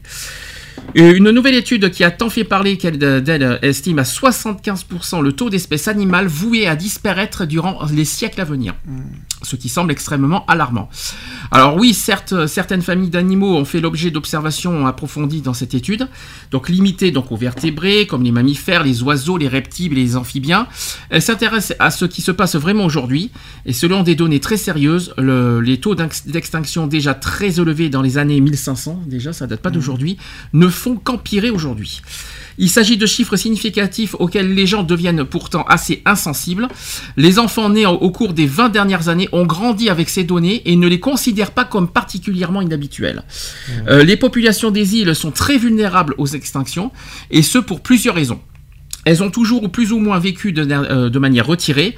Or, l'homme lève actuellement toutes les barrières qui maintenaient euh, ces espèces euh, iliennes isolées jusqu'à présent. Ainsi, par exemple, en Nouvelle-Zélande, il n'y avait pas de mammifères terrestres. Euh, les espèces ayant évolué en l'absence de tels prédateurs s'avèrent donc incroyablement vulnérables aujourd'hui. Vous seriez stupéfié aussi par le nombre d'espèces d'oiseaux qui ont déjà disparu là-bas, sans oublier celles qui, subsistent, celles qui subsistent encore maintenant qui sont en grand danger. Les régions longtemps isolées sont donc les plus fragiles. De la même manière, les espèces disposant d'un habitat naturel très restreint, qui n'existe qu'à un seul endroit du monde, ont tendance à, être extrêmement vulnérables au changement des cours, en cours. Si leur habitat devrait, euh, devait être détruit, elles n'auraient nulle part où aller et seraient vouées à disparaître. Mhm. Donc en sachant que les, euh, que les espèces vertébrées, euh, et nous en faisons partie, Bah oui. parce que l'homme reste un animal, ont une durée de vie moyenne d'un million d'années, et que l'homme a vécu 200 000 ans, soit un cinquième de ce million d'années, si vous précipitez une nouvelle extinction massive, vous ne pouvez pas vous attendre à ce que ces espèces actuelles soient encore représentées sur Terre lorsque la planète se, se sera rétablie. Et euh, on n'évoque même pas la possibilité que les humains soient victimes de leur propre crise d'extinction massive. Nous n'irons pas jusqu'à avancer que l'on ne- que l'on peut survivre à la disparition de très nombreuses espèces. Nous avons déjà prouvé que nous étions capables. Euh, L'homme a en effet une forte capacité d'adaptation, Mais au bout du compte, on pense que, nous n'avons pas envie de connaître la réponse à cette question. Donc il y a deux grandes interrogations qui sont nées. La première, c'est simplement parce que nous avons survé- survécu à la disparition euh, de- beaucoup d'espèces, sommes-nous capables de garder cette trajectoire? Ça, c'est la, première question. Ou bien mettons-nous finalement en péril les systèmes qui ont jusqu'à présent gardé l'homme en vie? Une bien grande question au sérieux indiscutable. Une, autre question qui se pose, c'est même si nous, arriverons à survivre, supposons qu'on peut- que nous survivrons, est-ce vraiment le monde dans lequel nous voulons vivre? Est-ce le monde que nous voulons léguer à nos enfants? La portée de cette question est différente, mais toutes deux sont très sérieuses, et on dirait même qu'il n'y a bah, pas de sujet plus sérieux que ça. Alors, est-ce qu'on par rapport à toutes ces questions, c'est vrai que les- la nouvelle génération a tendance à s'en foutre. C'est vrai qu'on est, ils sont Mhm. tellement dans le monde numérique et qui sont portés par le numérique qu'ils n'ont pas conscience à côté de, euh, du danger, voilà, de, de- au niveau écologique et au niveau euh, et au niveau ben, de notre survie euh, de l'espèce humaine. J'ai l'impression qu'ils en se rendent, ils, euh, les gens, les- les- la nouvelle génération se rend même pas compte de de, de, de, ben, de ce qui risque de se produire dans les années à suivre. Et ils savent, et ils sont pas, et ils se rendent- ils en ont pas conscience de ce que leurs enfants vont vivre plus tard dans les, dans, les, dans les années à suivre, dans les, euh, dans les années, les siècles à, suivre. Moi, c'est vrai que c'est ce que je ressens personnellement aujourd'hui. Je pense qu'on est, on est, on est trop porté sur le numérique et on n'est pas assez, euh, on va dire, conscient de ce qui va se produire dans les années à suivre. Euh, est-ce que vous êtes d'accord ou est-ce que vous, est-ce que vous voyez d'autres problèmes à résoudre aujourd'hui? On est en 2018, il faut quand même le rappeler. Il y a pas mal de dangers, pas beaucoup d'alertes qui sont mis aujourd'hui, on met en avant aujourd'hui, Mhm. notamment au niveau de l'océan, au niveau de, de, par exemple, de l'Arctique qui se, Je- qui je- peut, je- qui peut, je- qui je se sais- font. Je sais plus combien il y a d'îles qui disparaissent par Oui. jour sur les sur le sur, notre planète. Hein, Mm. On y- euh, je sais que j'avais entendu la dernière fois un reportage où en, en moins d'une semaine il y avait eu une centaine d'îles qui avaient disparu. euh, Ça, c'est parce que l'eau monte. ou- hein. Voilà, inhabitées ou pas habitées, quoi. Je veux Mhm. dire, hein, et que même il y a des îles à l'heure actuelle, des, des Indiens ou, euh, ou des Papous, je sais plus trop quelle, euh, quelle communauté, qui, euh, qui est vouée à disparaître dans les. Dans les, dans les années à venir, là, hein, puisque justement euh, la, la flotte est, est aux portes de, de leur baraque, quoi. hein, où- et leur système de vie n'est plus, euh, n'est plus adéquat, quoi. hein, puisque bah, forcément la chasse et tout le bordel, bah, ça disparaît aussi, quoi. Donc ouais, c'est ça devient alarmant quoi, je veux dire, ça devient alarmant mais c'est alarmant trop tard. Mhm. C'est pas c'est pas en 2018 qu'il faut réagir. C'est- façon, on- nous la, la seule chose qu'on peut faire maintenant c'est agir oui maintenant pour freiner un maximum Mhm. et puis pour donner aux futures générations aussi la- le flambeau Mhm. et de continuer dans cette voie-là. Maintenant euh, oui, on est responsable à plus de 90% dans le sens où on aurait pu s'en occuper plus tôt. Alors déjà pour que la, la- la nouvelle généra- génération suive, euh, bah, que poursuive cette- euh, cette- ce combat, il faut déjà leur sensibiliser. Le problème c'est qu'aujourd'hui c'est limite, on ils s'en foutent de, de- Ah oui, soit parce qu'on les sensibilise pas quand, assez. quand on leur dit que l'homme dépend des abeilles, Hum. par exemple, on se fout de notre gueule. Mhm. Mais il faut savoir que le jour où il n'y a plus d'abeilles, ben, on est dans la merde, les gars. hein. Mhm. Je vais vous dire. quel que- motif euh, ben, Parce que euh, les, mo- les abeilles, apparemment, c'est la vie. Quoi. Hum. Elles amènent le pollen, c'est elles que les fleurs, nanani, nanana. Moi je dirais autre chose, il y aura- quand il y aura plus d'arbres, oui on sera plus en vie Oui, parce que bah- l'oxygène, Ah euh, oui, non, je mais crois bien que- sûr. voilà quoi. Mais de toute façon, euh, enfin, je veux pas dire, mais la gueule de nos forêts, ça fait peur. Quoi, hein. Mhm. Quand on voit la, le plus grand poumon de la Terre. Euh, qui est aux trois quarts défoncé, euh, ça fait peur quand même. Hein, euh, hein, on se dit que ouais, il y a, il y a quand même un gros problème. Mhm. Ah, ça y va. Alors, oui, le bâtiment, on construit, on, on monte des, des chars d'assaut, euh, on a des véhicules qui polluent machin, on a des usines qui, qui turbinent à, à longueur de journée. Euh, voilà, on a des, des centrales nucléaires qui tournent, euh, elles sont vieilles comme Mérode et elles continuent à tourner et c'est les plus dangereuses et les plus polluantes. Enfin voilà quoi, il arrive à un moment donné, il faut. Ça tombe très bien que tu me dises ça. Quelle est notre, première, notre priorité pour que l'homme survive? Bah, c'est de retirer le nucléaire, hein, de toute façon. Non, c'est pas nucléaire. Réfléchissez Bah, bien. L'eau, l'homme a besoin de quoi en premier? Bah, de l'air, de l'eau. Non, pas de l'air, de l'eau. L'eau Oui, est notre, premier. oui, puisque notre corps est fait de 90% d'eau. L'eau est notre première euh, source de survie. Mmh. Euh, c'est la première source de survie de l'eau. Un, comme tu as dit, on est composé d'eau et puis on ne peut, on n'est pas obligé de manger pour survivre. L'eau est vraiment le, le- le- le- Oui, la priorité. Simplement avec la pollution, avec tous, tous les déchets Ouais. qu'on qu'on met dans l'eau, tout ça, eh bien, euh, c'est pas bon pour notre avenir, ça. Donc je sais que c'est, ça fait très écolo, ça fait tout ce que vous voulez, mais euh, on parle de notre survie. On parle de, on parle de, c'est quelque chose de primordial. Si on détruit l'eau, on nous détruit automatiquement. C'est ça, quand tu vois les, les, même les mers, les mers où tu te, tu es censé avoir de l'eau salée, Mhm. et que tu te retrouves à certains endroits sur la planète où, bah, au lieu d'avoir de l'eau salée, tu te retrouves avec de l'eau douce, Mhm. c'est inquiétant quand même. hein. Euh, puis alors jeter euh, des détritus dans l'eau, dans l'eau, euh, franchement. euh, Ah bah ça, c'est, voilà, les, les bateaux, les... hein, Les canettes, quand je vois des canettes, des papiers, Oui, ou, des, ou des- les, les- les gros les, les gros bateaux de croisière qui se permettent de déféquer euh, leurs déchets euh, au large des côtes ou je ne sais quoi d'autre quoi. Alors justement au sujet de l'eau, donc la Terre porte le nom de planète bleue, hein, parce que c'est ainsi euh, qu'elle apparaît depuis l'espace euh, du fait que sa surface est couverte d'eau à 70%. La Terre est composée de 70% d'eau. La planète. Ah, quand même. Et oui, tr- la Terre, no- notre Terre ne représente que 30% de la planète. Ah oui. Mais si l'eau est abondante, l'eau douce ne représente que 2,53% de toute l'eau. Ouais. 2,53%, C'est hein. très rien, c'est très peu hein, euh, de la planète. Et l'eau et seule l'eau douce soutient la vie terrestre. Mm. Et oui, parce qu'on ne boit pas d'eau salée. Bah L'eau douce, c'est que l'eau douce qui maintient la vie. Et on est, il y a que 2,53%, c'est c'est vraiment euh, rien du tout. Notamment la vie humaine. Donc l'eau douce est donc un bien rare et précieux qui, s'il est contaminé, peut ne plus pouvoir remplir ses différents rôles écologiques. Or, l'humanité s'approprie une part significative de l'eau douce, la retire aux écosystèmes terrestres dont nous dépendons tant, et la rend inaccessible, y compris dans notre propre utilisation, et la contamine.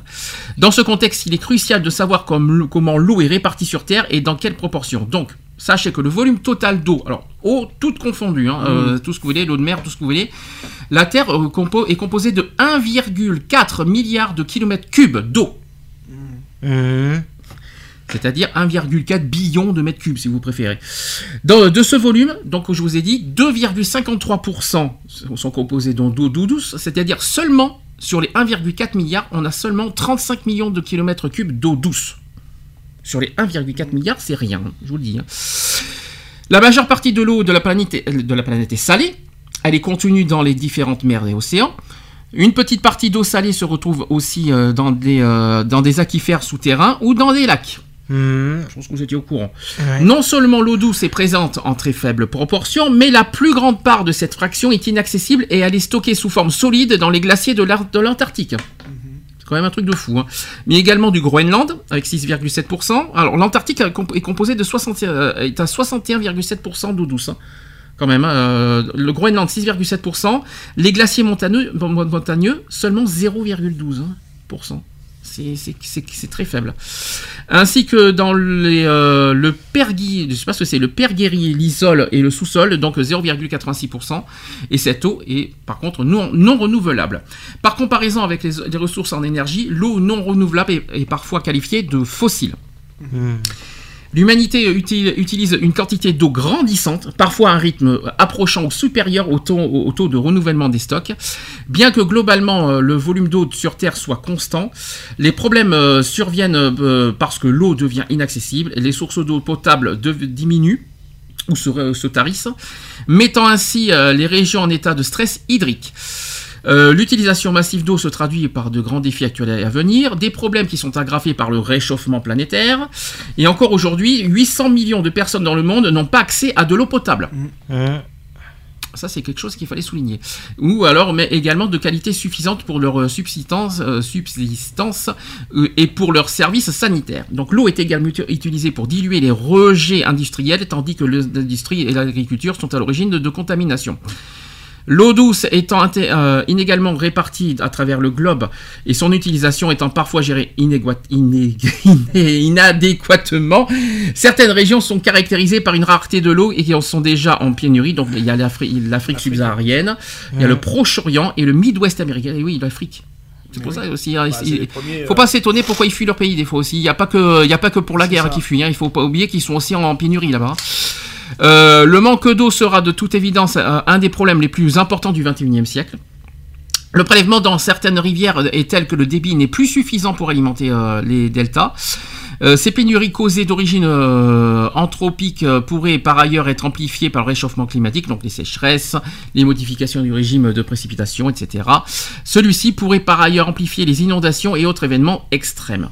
Finalement, l'appropriation de l'eau par l'humanité atteint des, niveaux tels que- qu'elle prive les écosystèmes d'une partie de cette eau, alors que la vie repose sur l'eau. Un apport su- insuffisant en cette ressource essentielle pourrait contribuer à diminuer la quantité ou le nombre de services que ces écosystèmes fournissent. C'est ainsi qu'a été euh, définie la notion de pic d'utilisation de l'eau écologique, euh, où l'utilisation de l'eau par les êtres humains nuit à la nature. Voilà, voilà pour ce sujet de l'eau. C'est pas une surprise ce que je suis en train de vous apprendre, mais malheureusement, on est un petit peu responsable de ça. Un, il y a la sécheresse, mais il y a aussi la pollution. Donc, euh, et puis bien sûr le changement climatique, etc. Alors la- la- l'Afrique qui est le, le- le- voilà, le premier continent Mhm. touché, et c'est faut pas s'étonner. En plus, le- la- faut, pas oublier que l'Afrique est le premier le continent où il y a le plus Mhm. de, de- de population. Bah ouais. Ouais. Parce qu'on parle beaucoup de l'Asie, on parle beaucoup de la Chine, tout ça, mais sachez qu'en Afrique, c'est de, c'est une, c'est un continent qui, qui grandit, euh, ouais, auquel euh, il y a la population qui, euh, qui grandit euh, vraiment le plus. Euh, Mm. dans- faut, pas s'étonner pourquoi ils fuient leur, aussi des fois leur pays. C'est pas méchant, c'est dans le sens aussi qu'ils bah, pensent à leur survie. Ils savent que l'eau euh, là-bas, bah, ils ont de moins en moins d'eau. C'est pas évident de vivre en Afrique. Je sais pas si, euh, je sais pas si c'est vivable d'a- d'aller en pas. Afrique. Je vous le dis. Hein. Euh, Enfin bon. Je sais pas. Alors, quels sont pour vous bah, les... Alors, je vais pas dire, je vais pas dire qu'on va résoudre le problème parce que je crois que c'est impossible à revenir en arrière. Mais est-ce qu'on peut, pour freiner, on va dire euh, le, plus possible cette, situation, est-ce que vous avez des solutions? Déjà, j'ai une question. Question que beaucoup de, pose- euh, beaucoup de questions se posent. Est-ce que nous, chez nous, dans les appartements, il faut déjà moins se servir de l'eau? Pour euh, voilà justement pour garder le. Est-ce qu'il faut moins consommer d'eau déjà chez nous? Bah, de toute façon, on est censé consommer un litre et demi par jour. Mhm, Je crois, hein, je dis pas de conneries. mhm. Donc. euh, Par voilà. jour Avec les WC, la douche et, le, et, et en buvant Bah, C'est faible. Hein. pour boire, c'est ce qu'il nous faut de toute façon. C'est un litre et Ah, demi. pour jour. boire Mais bon, le problème c'est que jour. t'as aussi la chasse d'eau, Après, t'as aussi la euh, douche. Après, euh, je pense qu'il faut. euh, Enfin voilà, faut peut-être pas abuser, quoi. Je veux dire, hein. tu vas faire caca, oui, tu vas tirer la chasse d'eau. Tu vas Mm. faire pipi, t'es pas forcément obligé non plus, quoi. Est-ce Mmh. que est-ce qu'on se douche moins pour préserver l'eau? Est-ce que Bah, ça, on privilégie peut- plus le bain que la douche. Ouais. On gaspille plus en prenant une douche que pendant un bain, Mhm. par Ouais. exemple. De toute façon. Non, parce que c'est une Donc, question. euh, parce qu'on se, je vous, je vous rappelle un détail que, que, que, que- que- que tout le monde ne se rappelle pas. On se douche pas à l'eau salée. Hein. Non, c'est sûr. On se douche à l'eau douce. hein. Mhm. Donc c'est un petit C'est peu. Donc, euh, Ah bah oui, c'est pour ça qu'on privilégie toujours les, les bains que les Mhm. douches. Tu consommes moins, mhm. donc voilà, moins de gaspillage. Donc, Prendre euh, des douches à plusieurs aussi, comme ça moi tu fais un tir groupé, c'est bien. ouais, sauf euh, si j'ai une petite, une petite douche comme la, la mienne, ça va être un peu compliqué de faire à plusieurs, je vous le dis. Hein. c'est sûr. Euh, Mais, euh, mais c'est pas ça, c'est que il faut être honnête aussi, parce que euh, nous, en tant que voilà, dans- de- habitants dans, dans une, on, on fait pas attention aussi au niveau consommation. Euh, je trouve qu'on, qu'on- que les gens s'en foutent. Vas-y, on consomme de l'eau, on vas-y, etc. Ici, je trouve que l'eau est trop, trop, trop, trop, trop Mm. utilisée, euh, que ce soit pour les boissons, que ce soit pour euh, les bouteilles d'eau, que ce soit pour euh, bah, la bouteille d'eau. Encore, c'est logique, c'est des eaux, c'est de l'eau de Oui. source. euh, ça, ça, ça me dérange pas. Mais nous, personnellement, euh, bah, on gaspille beaucoup. Mm. On gaspille énormément d'eau et c'est pour ça aussi qu'on est un petit peu en pénurie. Donc on est, pour moi, lim- très responsable de ça. L'autre responsabilité, là, on, on change, euh, je change carrément de, de- de lieu, c'est l'eau de mer. Euh, on revient sur les pollutions, on revient sur les déchets, on revient sur tout ça. Les, les gens s'en foutent. Les gens s'en foutent. C'est, on, on gaspille, on s'en fout, on, Oui, jeter, jeter, jeter, euh, voilà, jeter un sac plastique dans l'eau, ça gêne personne. alors que c'est très. Et ce qu'on n'oublie pas, c'est qu'il y a quand même des êtres vivants aussi dessous. Et, sachez que, et, et sachant que le plastique est très toxique. C'est ça. Très, très, très, très, très, très, très toxique. Très toxique et c'est un des éléments les plus chiants à- et les plus longs à se désintégrer. Mhm. Donc euh, voilà quoi. Un mégot, je crois, un mégot de cigarette, je je sais plus combien d'années c'est, je crois que c'est. Je crois que c'est 60 ans, je crois, un truc comme ça de. Ah, tu parles de tout ce qui est biodégradable, Ah. c'est ça Je crois que c'est. Euh, Euh, oui. C'est énorme, hein, le Mm. temps que ça met à se. Là, et c'est- là où c'est le pire, c'est les bouteilles de verre. Mm. Hum, Euh, les bouteilles de verre qui sont à la mer, euh, C'est euh, euh, c'est- le pire de tout. Euh, on en voit beaucoup des bouteilles de bière, des bouteilles de tout ce que vous voulez. C'est le pire. Euh, franchement, voilà, c'est ce qui et le- et le plastique. Mm. Je pense que c'est les deux euh, le pire à ne pas mettre dans l'eau, c'est les bouteilles de, en verre et, les, et le plastique. Le reste, euh, par exemple, allez, euh, les feuilles, ça, mais c'est tout, même, même tout. De toute façon, faut pas, faut éviter tout ce qui est toxique parce que c'est pas bon pour nous, c'est pas bon pour les pour les poissons, c'est pas C'est bon ça. Hein, faut pas oublier qu'on mange du poisson et Ouais. euh, les poissons pour survivre, eh ben, il faut que, il faut, il faut, que- faut pas leur donner n'importe quoi dans l'eau. C'est La pêche à, à la javel, faut éviter. Hein. Ouais, c'est C'est sûr. pas forcément bon. À moins, qu'on veut- à moins que vous voulez manger du poisson au plastique. Ah, Mmh. Jusqu'au jour où on aura des, des poissons fluorescents comme des néons. Mmh. Ça sera peut-être. On mange du poisson, mais on est en train, de- on- mais on tue les poissons. C'est ça. On est, on est logique. euh, on est, on est très logique en fait euh, nous euh, dans- sur Terre. hein. On pense à notre survie bi- bizarrement en fait. C'est hein, ça. euh, On tuerait notre prochain pour vivre. ouais, c'est logique. hein. Mm. On est, on est très logique en fait. On est autodestructeur. Ouais. Faut pas s'étonner Ça- après qu'on survive pas. hein. C'est ça. si je peux me permettre. Ouais. Alors, il y a une autre raison aussi, on parle de l'eau, mais on va parler euh, plus particulièrement de la glace au pôle Nord, Ouais. qui font, Qui font à vue d'œil. qui Ouais. font, qui font et qui refont, et euh, bien comme il faut.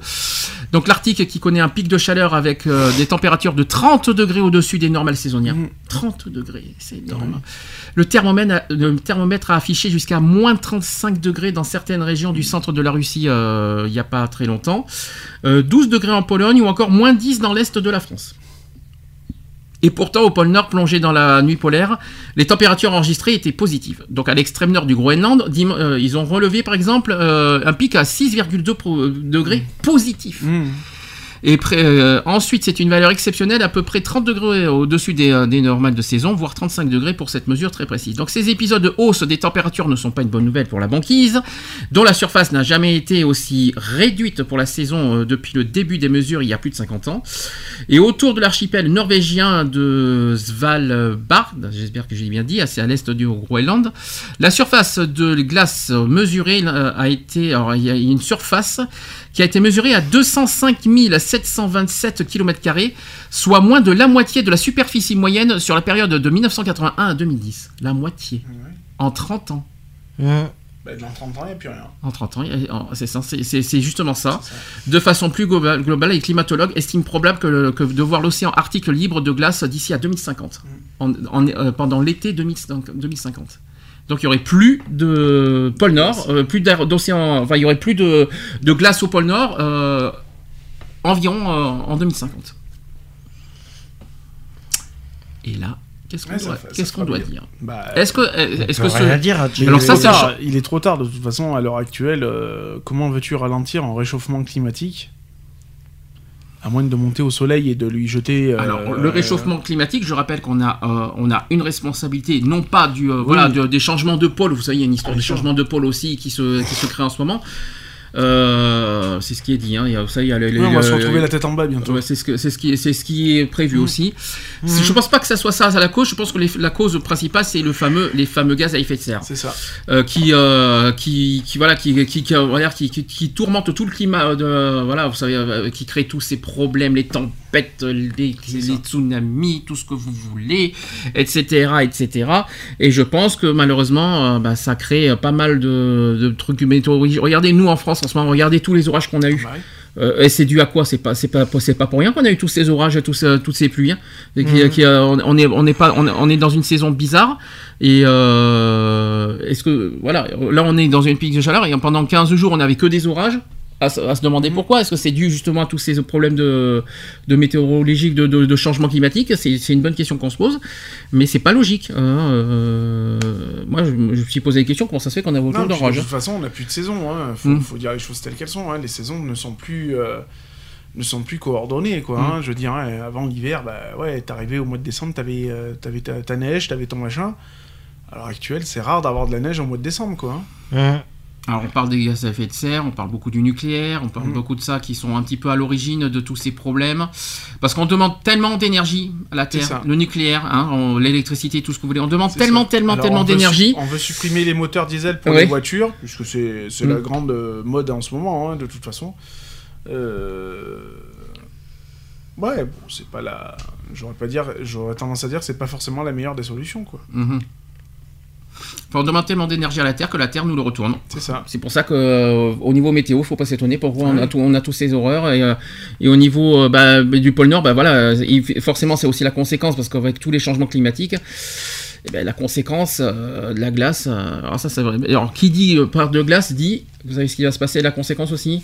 La glace fond, qu'est-ce qui va se passer Ah bah, c'est euh, plus d'eau douce et moins de- de- de- d'eau salée. Non, hein. non, c'est les océans qui vont monter. Oui, bah oui. Et donc, vous savez que chaque année, je, je sais que je- si je me trompe pas, si je me trompe pas, je crois que les océans montent de 1 mètre chaque année. Mm.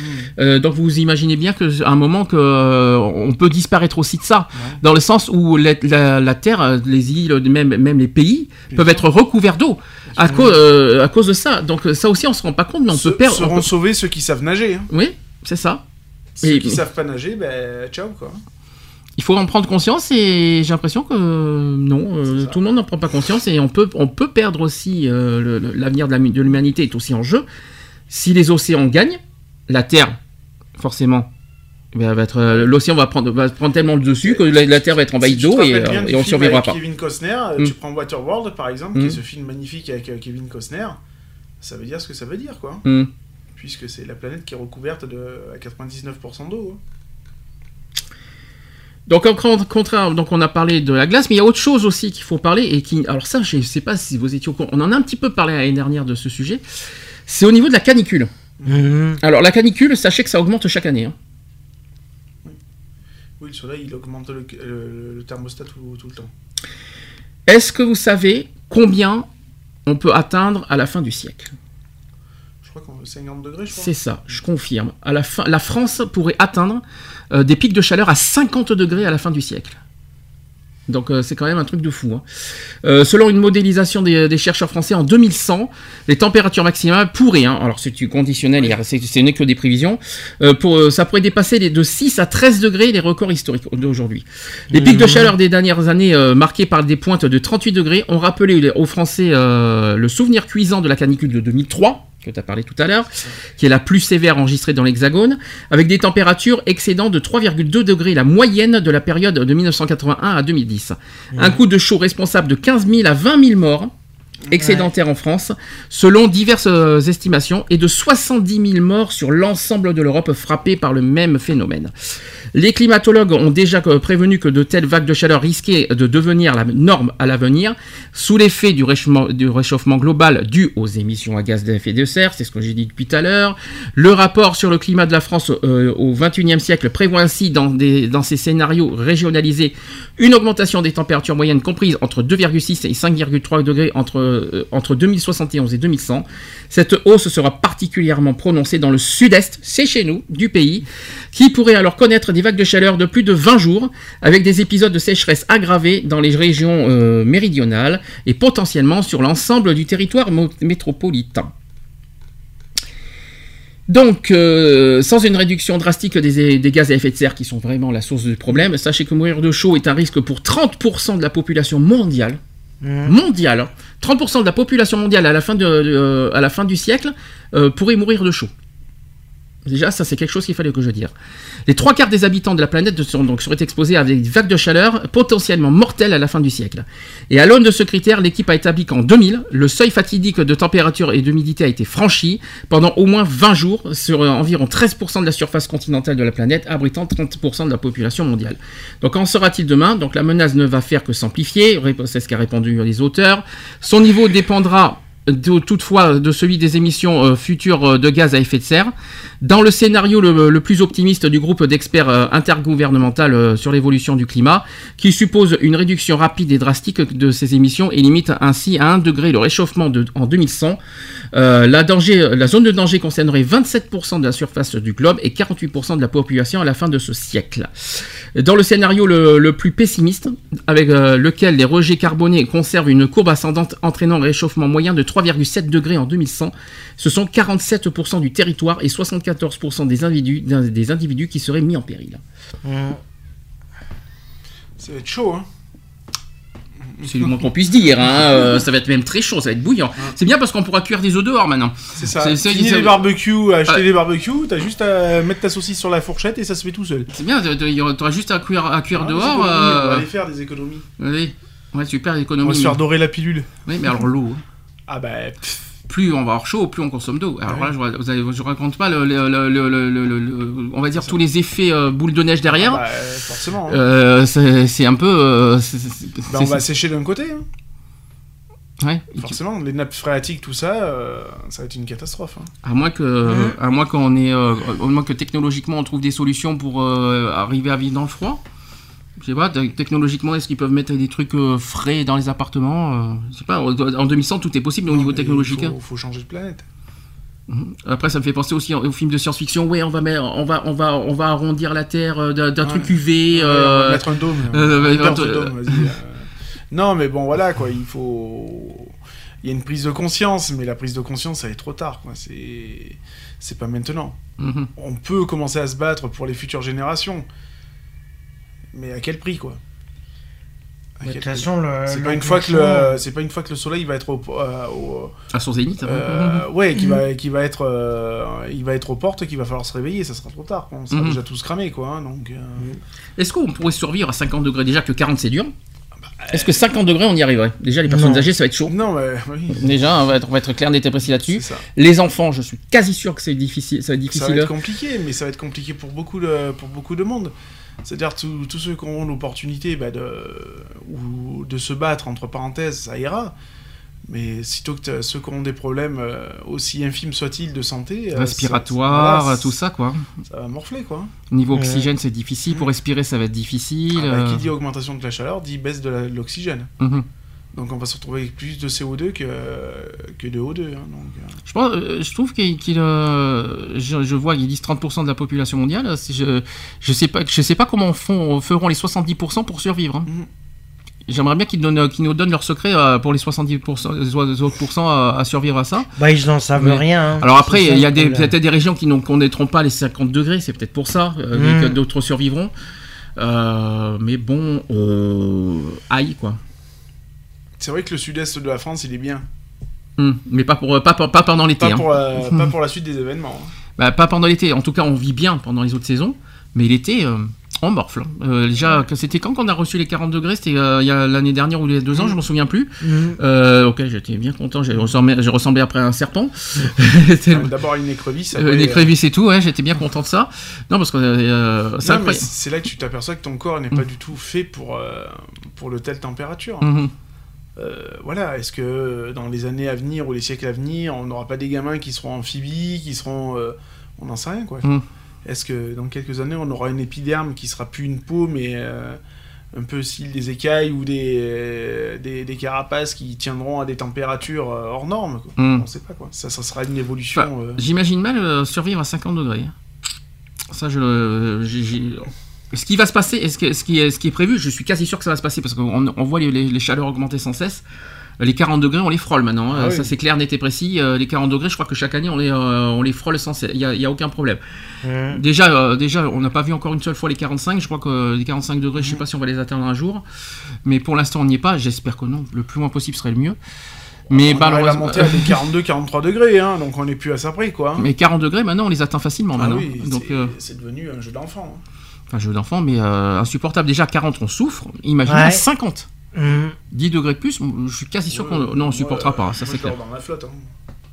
Oui, aussi. Oui, oui, je, Mm. je- je fais une baraque. Oui, mais bon, ça m'étonnerait qu'au niveau, hum, au niveau intensité de- du soleil que tu, re- que, tu, que tu reçois sur la tête, euh, même, quand tu, même quand tu te baignes, je suis pas sûr que tu supporterais. Je sais pas. Une coque isotherme. Ah, c'est sûr que l'eau va être chaude, elle va être plus, elle va être plus Ah chaude. ouais. Ah, ça, ça va faire du bien. Ceux qui vont craindre l'eau froide. Euh, ça, ça, va faire du bien, mais par contre, je suis pas convaincu qu'au niveau, au niveau air, parce qu'il faut pas, il faut Ah pas au ça. niveau de l'air, on supportera pas. Je suis quasi sûr. Non, Mhm. parce qu'il faut savoir que de l'eau qui chauffe Mm. fait de la condensation. Mhm. Donc c'est de l'air chaud quand on envoie. Donc Mm. de l'air chaud plus de l'air chaud égale euh, aïe. Il y a, il y a trop chaud. on va dire ça comme ça. C'est sûr. Alors, il y a autre pro- un autre problème. On a besoin de quoi aussi pour survivre? Mais de l'air Mhm, Non. L'air, on vient de la dire, c'est la canicule. Oui. Donc, est-ce qu'il manque quelque chose encore? Donc, on a parlé de l'eau, on n'a l'air. pas l'air, il manque quelque chose. On va partir sur les 5 les cinq éléments alors Non, non, le feu, euh, ça ira. Il y a, bah, le feu, je pense qu'avec les aura 50 pas de- degrés, on l'aura facilement. On n'aura pas de problème. Il n'y aura, pas- euh, il y aura aucun souci là-dessus. L'air, Bah. euh, la terre, euh, j'aurais tendance à dire, mais. Ouais, alors la terre, c'est, on peut dire ça aussi un petit peu, donc la nourriture. Oui, voilà. Donc la terre, hein, on y, on y est. Quoi. Agriculture, donc forcément, la population mondiale est en constante augmentation. Vous savez Mhm. combien on est en- maintenant aujourd'hui d'habitants dans le monde? Je sais pas, 3 millions Alors, de milliards. 3 milliards On est seulement 3 Je milliards pas, sur Terre? Je sais pas, j'en sais rien. Ah bah dis donc, tu sais pas qu'on est... Tu sais, tu vois, sur l'époque, 7 milliards et quelques. on est 7 milliards en ce moment. En 2050, vous savez combien on sera? 3. 9. Ah ouais, on sera plus 9 milliards Ah, ça, d'habitants. va, ça va niquer sévère. hein. En en 2050, en- dans 30 ans, il y aura 2 milliards de plus de- de- d'habitants dans le monde. Ça va être, ça va être chaud de, de supporter 9 milliards de... de- Alors déjà qu'à 7 milliards, on a du mal à supporter, alors 9 milliards, euh, on va se foutre sur la gueule. hein. C'est les démographes qui ont dit ça. Donc pour que tout le monde puisse manger en 2050, revenons en 2050, il faudra doubler la production agricole mondiale, voire la tripler en Afrique. Mmh. Eh oui. Mais face à de nouvelles contraintes, les solutions qui ont permis d'augmenter la production, la productivité de, l'agriculture au XXe siècle montrent actuellement leurs limites. Le réchauffement planétaire actuel provoque des changements climatiques dont les conséquences se font déjà ressentir. Au niveau agricole, vous avez vu les, euh, grêles, euh, tout ça, euh, les, inondations, vous avez vu ce que ça a donné. hein. Donc les phénomènes climatiques extrêmes comme les tempêtes, les ouragans qui sont de plus en plus fréquents, les températures qui augmentent et les précipitations qui sont de plus en plus irrégulières. Certaines régions connaissent une sécheresse qui rend la terre difficilement cultivable et les déserts qui s'étendent de façon irréversible. C'est ce que l'on appelle la, euh, désertification. D'autres régions connaissent aussi des périodes de pluie de plus en plus intenses, chez nous en France par exemple, causant des inondations et détruisant les terres cultivées. Le réchauffement planétaire euh, entraîne également la fonte des glaciers et une augmentation du volume des océans. Cela a pour conséquence l'élévation du niveau de la mer, réduisant un peu plus la quantité des terres cultivables. L'urbanisation croissante, donc les villes qui s'étendent de plus en plus, participe également à la diminution des terres cultivables. De plus en plus de personnes vivent en ville. Ça, c'est un autre problème aussi. Euh, selon la FAO, qui est la Food Agriculture Organisation, donc l'organisation de nourriture agri- agricole, qui compte en 40 hectares pour les logements en infrastructure nécessaires à 1000 personnes, la croissance démographique mondiale euh, entre 1995 et 2030 devait, euh, devrait mobiliser à elle seule 100 millions d'hectares supplémentaires de terres à des fins non agricoles. Toutefois, des études montrent qu'une part significative de terres cultivables ne sont pas actuellement exploitées, notamment en Afrique centrale et en Amérique du Sud. Et une nouvelle fois, c'est davantage euh, la répartition de ces terres et donc des productions par rapport aux populations qui risquent de poser problème, plus que la ressource elle-même. L'eau est ainsi est aussi indispensable pour boire et pour manger, on l'a dit tout à l'heure. Par exemple, il faut en moyenne. Ah tiens, très bonne question ça. Combien il faut de tonnes d'eau pour produire de quoi remplir euh, un Européen chaque jour? Tiens, donc ça c'est quelque chose que- qu'on ne, savait pas. Vous savez pas, je, vais vous dire comme ça, il faut en moyenne 4 tonnes d'eau pour produire de quoi remplir l'assiette d'un Européen chaque jour. C'est ouf, hein 4 Ouais. tonnes de flotte. 4 tonnes. Oui, 4 tonnes. 4000 litres. C'est énorme. Putain, on consomme plus qu'une bagnole, quoi. Donc, or l'eau douce, on le répète à nouveau, ne représente que 2,5% des ressources mondiales d'eau. Donc, euh, les deux tiers d'eau douce sont glacés. Il nous reste donc 1% de l'eau euh, présente sur la planète pour nos activités agricoles, industrielles et nos besoins, bien sûr, domestiques personnellement. Et en plus, avec l'augmentation de, la population, ça va pas nous arranger. hein. Euh, L'agriculture qui consomme 70% de cette eau douce disponible. Donc il n'en reste plus que 30 hein. Euh, au niveau de- de- des êtres humains, dont le cycle naturel est alors modifié. L'agriculture euh, productiviste est basée euh, sur une, irrigation pro- importante, allant parfois puiser dans des nappes euh, phréatiques qui ont mis des millions d'années à se constituer. En plus de cela, donc les sécheresses plus fréquentes, la désertification et la croissance importante de la population expliquent que l'eau potable devient une denrée de plus en plus rare. Plus personne doivent se partager la même quantité d'eau. Donc cependant, l'eau douce étant très inégalement répartie sur la planète, le problème de l'accès à l'eau ne se posera donc même pas de la même façon en fonction des pays. Avec l'utilisation d'engrais de synthèse, de pesticides, d'insecticides pour améliorer la productivité, l'agriculture euh, intensive et l'élevage qui ont participé à l'augmentation euh, de la pollution des eaux, aujourd'hui on retrouve des pesticides dans 75% des eaux de surface et 57% des eaux souterraines. Des résidus de pesticides se retrouvent également dans les eaux de pluie. L'irrigation des terres est pourtant cruciale pour nourrir l'humanité. Il va donc falloir produire plus en utilisant beaucoup moins d'eau. C'est ce que je vous ai dit tout à l'heure. Alors, la nourriture, évidemment. Alors, avant de parler de, de problèmes de, de- de- encore de problèmes climatiques, euh, plus le- la population augmente, Ah bah, plus ça va être compliqué de, Bah, de nourrir de- tout le monde. de nourrir tout le monde, comme on dit. Je parle pas au niveau agricole. hein. Il faut être honnête, Oui. euh, c'est déjà difficile de, de nourrir 7 milliards d'habitants. c'est ça. Euh, Qu'est-ce que ça va être quand on va vous nourrir 9 milliards d'habitants? Est-ce qu'on aura les ressources pour nourrir 9 milliards Je parle pas au niveau euh, climati- euh, climatique, je parle au niveau ressources. Je sais pas. Est-ce qu'on a Est-ce suffisamment qu'il va falloir passer sur un autre euh, style de, de culture ou je sais pas, j'en sais je sais pas, euh, euh, tripler le- les élevages de porc, de poulet, euh, de, de bœuf, etc., etc., etc. Peut-être faire en faire un, je sais pas, je sais pas si c'est une solution de, doubler, de tripler les élevages. Ouais, mais tu vois, ça, ça reste un cercle sans fin parce que pour nourrir ces bêtes, il leur faut tout. Mhm, Il leur faut de la nourriture, il leur faut de l'eau. mhm. Mm. Donc tu vas pas leur foutre, euh, tu vas pas donner à ton porc de l'eau salée pour qu'ils puissent boire. Ah, rien que d'y penser. Euh, voilà, Après, après, ça fait du lard, hein, salé. c'est ça. Donc voilà, c'est c'est un peu compliqué parce que c'est l'histoire du chien qui se mord la queue, quoi. Mm. C'est-à-dire que nous, pour vivre, ben, par exemple, on a besoin de, de porc, de, de volailles, tout ça. Mais les volailles, pour pouvoir vivre, elles ont besoin aussi d'éléments. euh, d'éléments, Mm. de viande. euh, Donc euh, nous, on consomme certes de la flotte, mais il n'y a pas que nous, quoi. J'ai l'impression que l'agriculture va redevenir euh, le, le métier du futur Mm. pour, survivre, pour la survie de la Terre. Oui, ce sera un autre style d'agriculture. C'est-à-dire qu'on va sortir du côté numérique, ou alors il y aura du numérique, mais dans l'agriculture. Oui, et on, euh, va, on va manger des, des plats, euh, tu sais, euh, déshydratés, là. hum, Tu mets une goutte d'eau dedans, pouf c'est vrai que sans agriculture, on n'existe plus. hein. Ah ouais. Sans, sans matière, tout ce qui est agricole, on, on, serait plat, là, on n'aurait pas toutes les nourritures qu'on voit. Euh, alors, euh, tout ce qui est industriel, c'est autre chose. Mais je parle au niveau agriculture, on n'aurait pas eu, ces- on n'aurait pas ces Bah, petites viandes, euh, Les, les- les tomates, les machins. les tomates, les fruits et légumes. euh. Ouais. Heureusement, l'agriculture est là. Mais Je faut- parle et- des, des abricots secs. hum. Oui, mais ça, c'est industriel. Ouais, D'abord abricot et après ça devient sec euh, au niveau du. euh, euh, Ouais, bah, tu, euh, bah, tu sais, avec le temps, ça va se dessécher. Mm. hein, donc, Mm. mais c'est vrai, les fruits et légumes, c'est agricole. Eh oui. Et sans agriculture, alors c'est vrai que pour préserver ça, eh bien, évidemment, la météo. euh, Si tu regardes bien à l'époque où l'Homo sapiens euh, a évolué sur Terre, euh, il est né de quoi? Il n'y avait pas le feu en plus, a- je crois, à l'époque. hein. Il a commencé par la, la chasse, je crois. Oui. Et la chasse et après la culture. hein, donc, euh, Oui, parce que si on je me revient trompe- exactement au cycle. C'est Mm. un cycle qui va se répéter, mais différemment. Possible.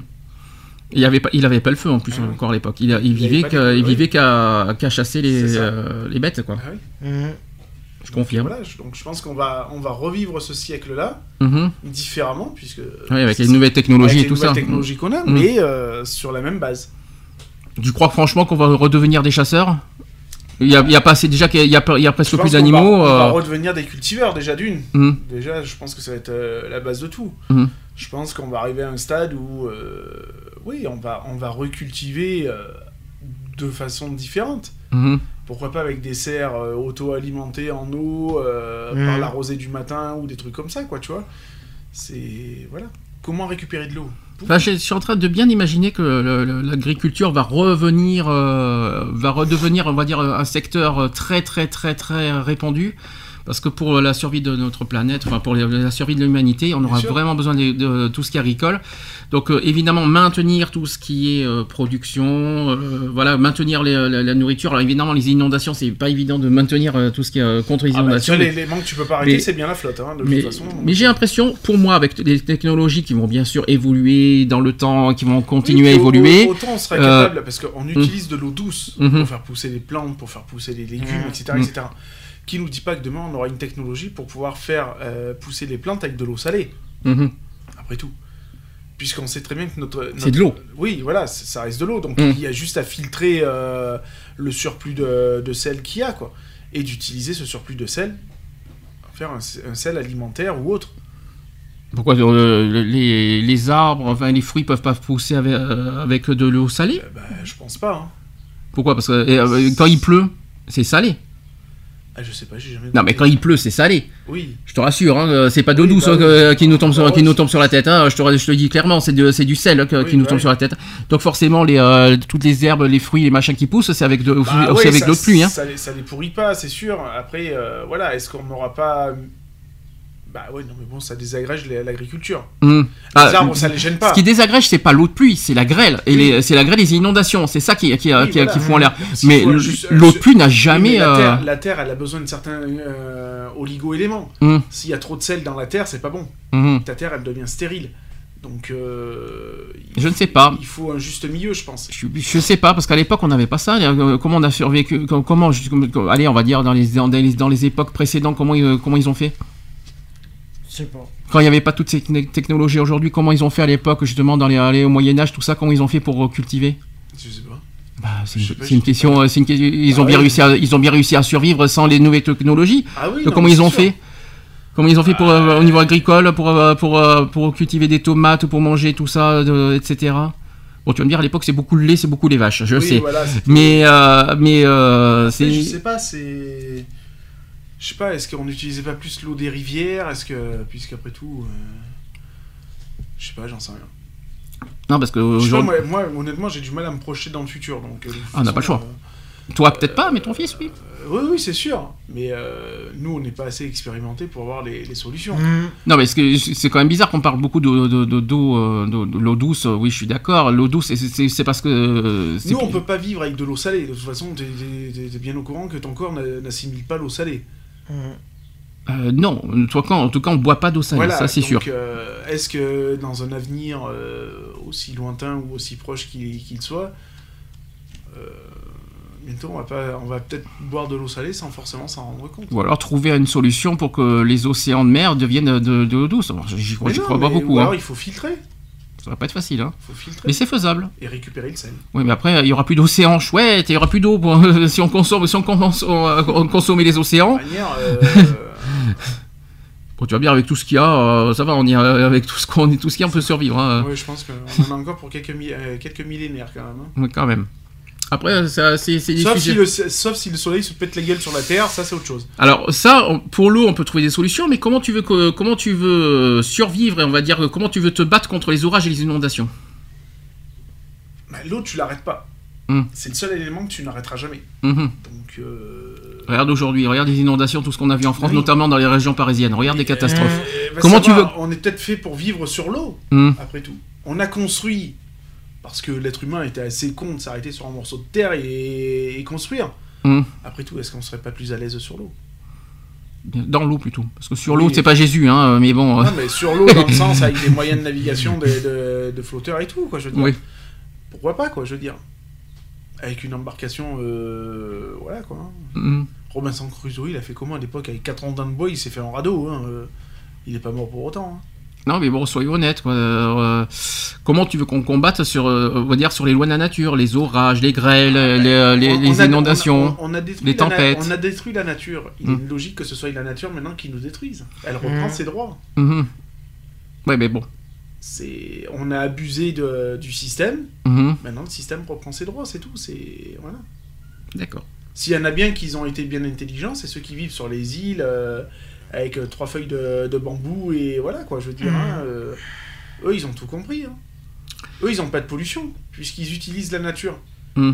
et ils redonnent à la nature. Donc du coup c'est un cycle, euh, j'aurais tendance à dire naturel quoi.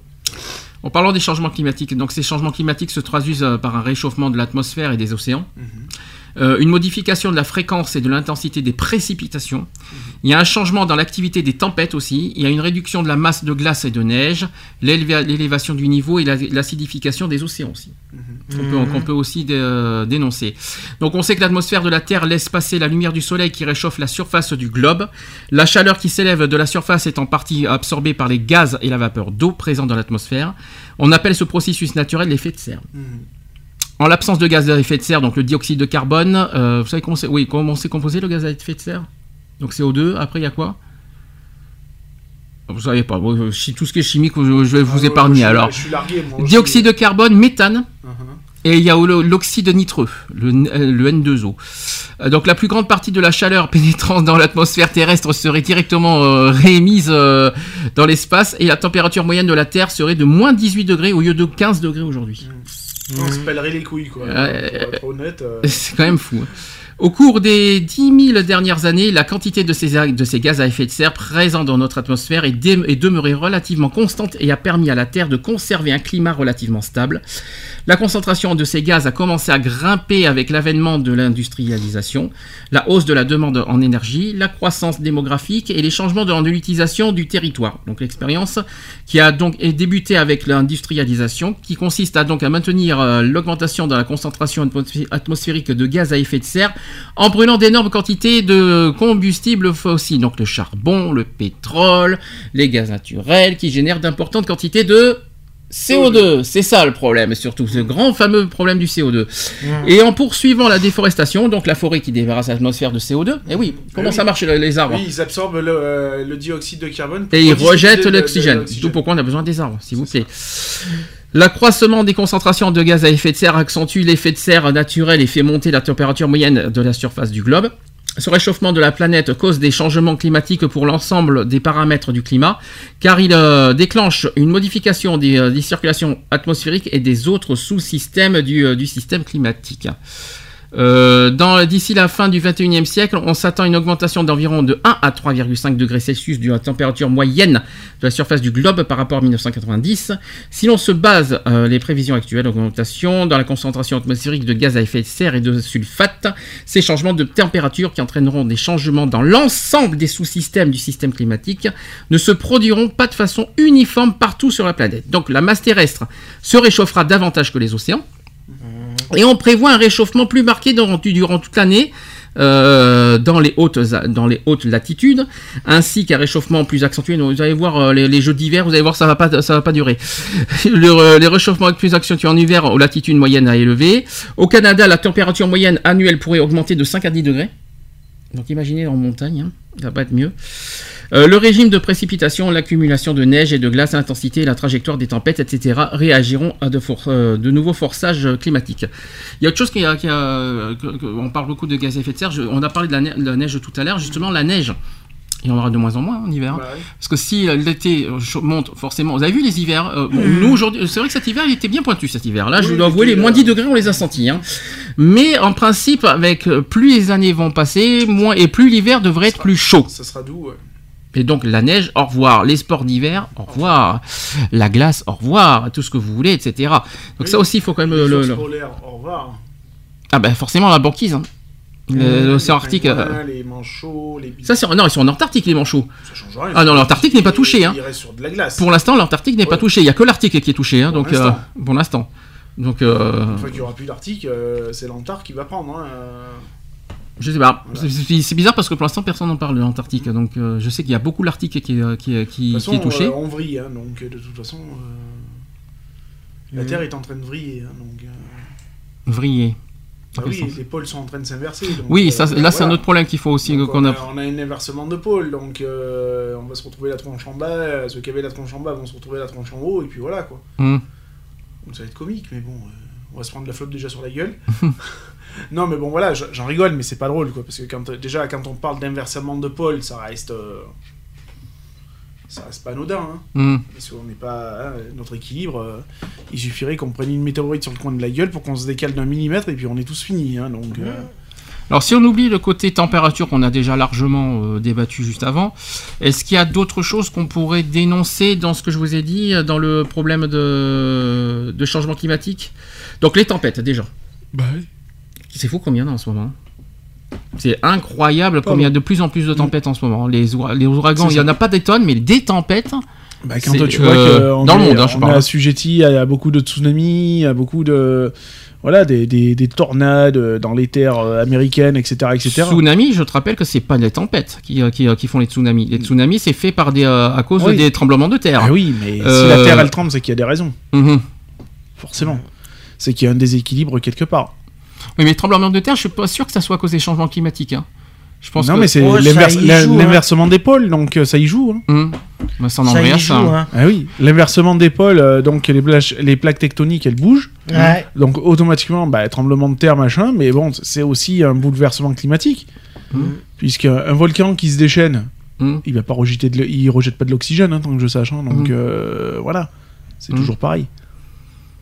Et les tremblements de terre, euh, voilà, tout ce qui est montagne, tout C'est ce qui est, ça, euh, euh, les la, vie terrestre dans les montagnes, tout ça, ben, hein, on- bah, ça brûle les arbres, ça tue les bestioles, Mm. ça tue, euh, voilà. Mm. Bon, je pense pas que ça soit ça qui, qui cause le problème. C'est euh, pas le plus gros problème, mais mm. c'est- c'est- Ça, ça reste un problème. C'est un. c'est des causes, Mm. c'est plusieurs causes qui font que. Ben, C'est la conséquence, plutôt, tu veux dire. Oui, voilà. C'est Est-ce- plusieurs conséquences qui font Mm. que ben, on, on s'autodétruit de toute façon. Mm. Et puis nous, on fait rien pour euh, améliorer les choses. Mm. Bien au contraire, on continue à s'enfoncer un peu plus, quoi. Mm. Au lieu de se dire, bon, bah écoutez, on va peut-être arrêter les conneries, on va peut-être arrêter d'utiliser des, des bagnoles qui, qui polluent à tir larigot. Bien sûr. Euh, on va peut-être arrêter euh, les usines, certaines usines qui polluent comme c'est pas permis. Euh, euh, voilà quoi. Passons, passons à, pollutions. à- à- à l'énergie verte, quoi. Je veux dire, j'aurais tendance à dire. C'est quelque chose qu'il faut bien dénoncer, la pollution qui crée tous ces, tous Mais ces changements sûr. climatiques. Donc, euh, T'imagines que à l'heure actuelle, quand tu approches d'une grande ville comme Paris, par exemple, ah ouais, ça sent oh, de suite. à, hein. à vue d'œil, tu, tu le. Euh, Ah, mais même à l'odeur, tu le sens de suite. t'es- Hein. T'es à 100 km ou 200 km de Paris que tu, tu vois la différence de. Au, ni- au niveau du ciel, quoi. Je veux Mm. dire, c'est- c'est impressionnant. T'arrives, moi je me rappellerai toujours à Lyon, euh, j'avais traversé Lyon en bagnole, euh, j'avais le bras euh, hors de la voiture, euh, je- tu sentais les. Mm. Enfin, le- déjà le kérosène de- des avions qui passaient, nana- Mm. tu le sentais sur toi, quoi. Je veux dire, t'avais la peau grasse, tu puais le, le kérosène, tu puais la pollution, quoi. Mm. Mais c'est hallucinant, quoi. Et puis, tu, enfin, tu le sens, quoi. Quand t'arrives à- dans une ville comme Paris, tu respires plus de la même manière. Moi, je sais qu'à Paris, quand, quand on y va, euh, bah, le peu que je marche, je suis vite essoufflé. Alors que ici, bon, euh, je vais pas dire que je suis pas essoufflé, mais bon, il en faut un certain moment, quoi. Alors, qu'est-ce qu'il faut qu'il y a des solutions pour ça? Bah, euh, oui, l'énergie verte, mais bon, il, faudrait- il aurait fallu s'y mettre depuis longtemps, quoi. Tu vois les avions passer au vert, toi? Bah, pourquoi pas Électrique alors. On a, on a bien fait, ils ont bien fait un, un essai sur un gros avion euh, avec des, des panneaux solaires qui a traversé, euh, qui a traversé la Terre entière. euh, euh, je ne sais pas en combien de jours, mais bon voilà, l'avion était blindé de panneaux solaires. ouais, c'est faisable. Et euh, tout ce qui est euh, industriel, alors les, les- les- les- tous- toutes les zones industrielles qui, comme tu dis, qui dégagent de la, de la fumée euh, nauséabonde d'ailleurs, Oui, bah oui. euh, au niveau odeur, je ne raconte pas. Ça aussi, hein, Bah oui, quelque faut- chose à travailler. Voilà, il y, a- il y a beaucoup de choses à faire. Il faut. Alors c'est toujours pareil. y a on a toujours des déchets, hein, qui soient euh, toxiques ou non toxiques. De toute façon, euh, voilà, c'est toujours pareil. les, les déchets nucléaires, il faut bien les jeter quelque part. Euh, rares sont les usines qui recyclent le nucléaire, hein, entre nous soit dit. Euh, donc euh, voilà quoi. Alors, on parle du nucléaire, ça tombe très bien, ça sera le- c'est aussi le dernier. euh, C'est la cause. La hein. dernière cause, hein, qui, qui, euh, voilà, rappelons que le nucléaire est dangereux pour l'humanité. Ouais. Les risques de la ra- radioactivité sur la santé, euh, donc euh, les centrales nucléaires rejettent plus ou moins de grandes quantités de la radioactivité. Cette dernière est très dangereuse pour le corps humain et peut provoquer des cancers et des leucémies. Déjà, il faut le dire. L'exemple de Tchernobyl, ça. en 1986, a montré les dangers potentiels des utilisations de l'énergie nucléaire. La radioactivité et les rayonnements émis peuvent en effet avoir des conséquences néfastes sur l'homme et, l'environnement, d'où la nécessité euh, euh, d'expliciter dans ce domaine certaines notions de base. Autre exemple, en 2011, vous vous rappelez quelque chose de 2011 Qu'est-ce qui s'est passé en 2011 Ah, au Japon. C'est au Japon, je préfère. Ouais. Le Japon qui a connu la pire catastrophe naturelle de son histoire. Donc au risque de séisme et de tsunami parfaitement connu et intégré euh, par la population japonaise, s'est ajouté par un, dramatique effet domino, le risque nucléaire jusqu'ici totalement minoré par les autorités du pays. Le risque nucléaire provient de la survenance euh, évent- d'éventuels euh, con- conduisant à un rejet d'éléments radioactifs à l'extérieur des conteneurs et enceintes prévus euh, pour les contenir. Et les accidents peuvent, peuvent survenir. Donc, est-ce que vous connaissez les différents accidents qui peuvent arriver au niveau nucléaire? On vous a prévenu de, ce qui peut se passer au niveau nucléaire? Alors déjà, il peut se produire déjà des accidents de transport. Donc, euh, car des sources radioactives intenses sont quotidiennement transportées par route, rail, bateau, voire avion, euh, aiguilles à usage médical contenant de l'iridium. Mhm. C'est un exemple. Il y a aussi lors d'utilisation médicale ou industrielle euh, des radioéléments, tels les appareils de contrôle de- des soudures. C'est ce qu'on appelle les, les gammographes. Je connaissais pas ça. Et en- aussi en cas de dysfonctionnement grave sur une installation nucléaire industrielle, et particulièrement sur une centrale euh, électronucléaire. L'exemple le plus grave, et bien sûr, c'est Tchernobyl, Évidemment, qui, euh, qui en est, euh, qui en est euh, un parfait exemple là-dessus. c'est clair. L'accident le plus grave aurait pour origi- origine un défaut de refroidissement du cœur du réacteur nucléaire.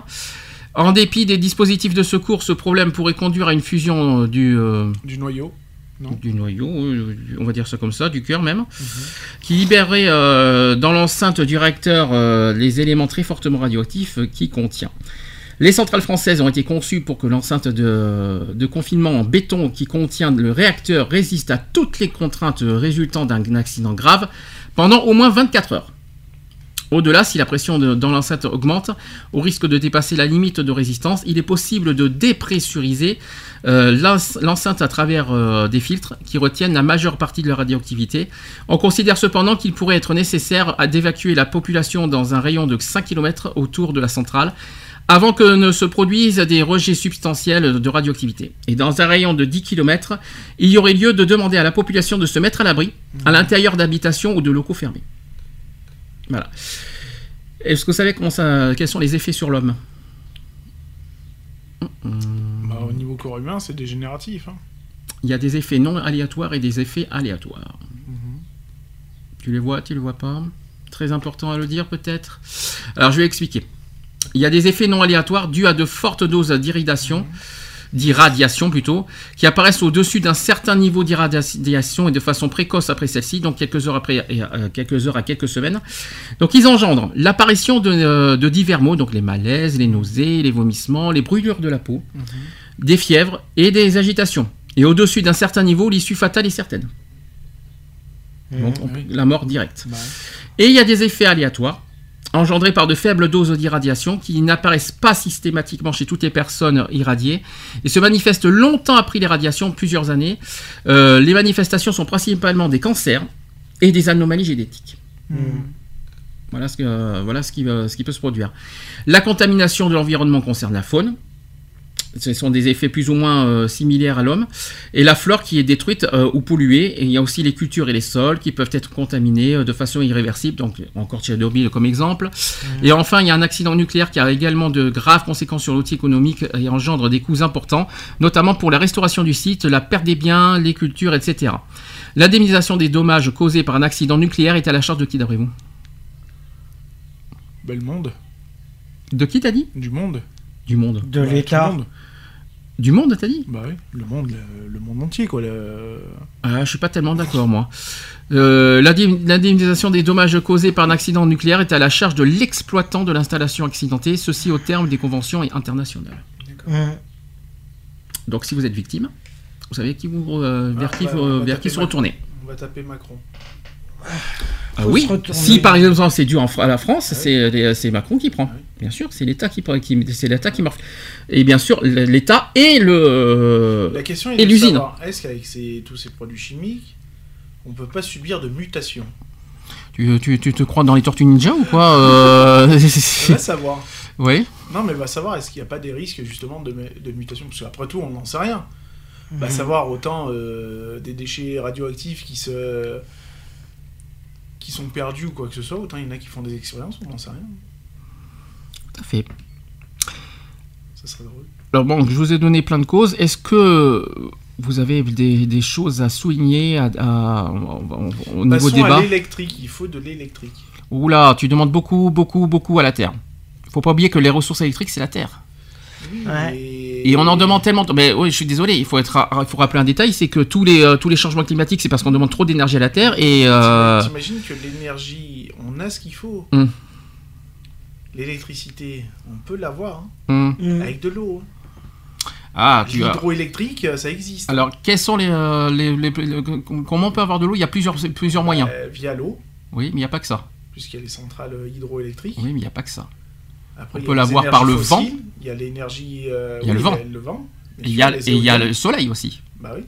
Les énergies Donc, euh, solaires. On a tout ce qu'il faut pour économiser notre planète. Hum, Utilisons les éléments naturels. hum. Alors c'est sûr que le vent, euh, bon, on n'est pas, euh, on n'a pas, on n'a pas souvent des du vent hein, qui souffle à 300 km/h. Hein, Tu veux que tout passe en électrique T'es sûr qu'en en commencement tout électrique, on, on polluera, on va dire, on polluera moins? Oui, mais est-ce que est-ce Bah, qu'on sauvera la, la dans- planète? dans, dans un premier temps, ça, ça peut être une alternative Mhm. de transition. Mhm. De transition. L'hydroélectrique, avec l'amas de flotte qu'on a, euh, j'estime que c'est un bon compromis. Donc l'essence à l'eau? Bah oui. Mais on a les moteurs à eau. Le moteur à eau existe, le brevet a existé. Ce Mm. problème, c'est que le mec, il s'est fait buter, puis je, je crois que c'est Total d'ailleurs qui a récupéré le, qui a récupéré le, le brevet, mais qui ne mettront jamais en Sachant que vigueur. Total, ah, vous savez, qu'est-ce- qu'est- euh, on parle de Total, ils ont, vous savez qu'est-ce qu'ils ont acheté?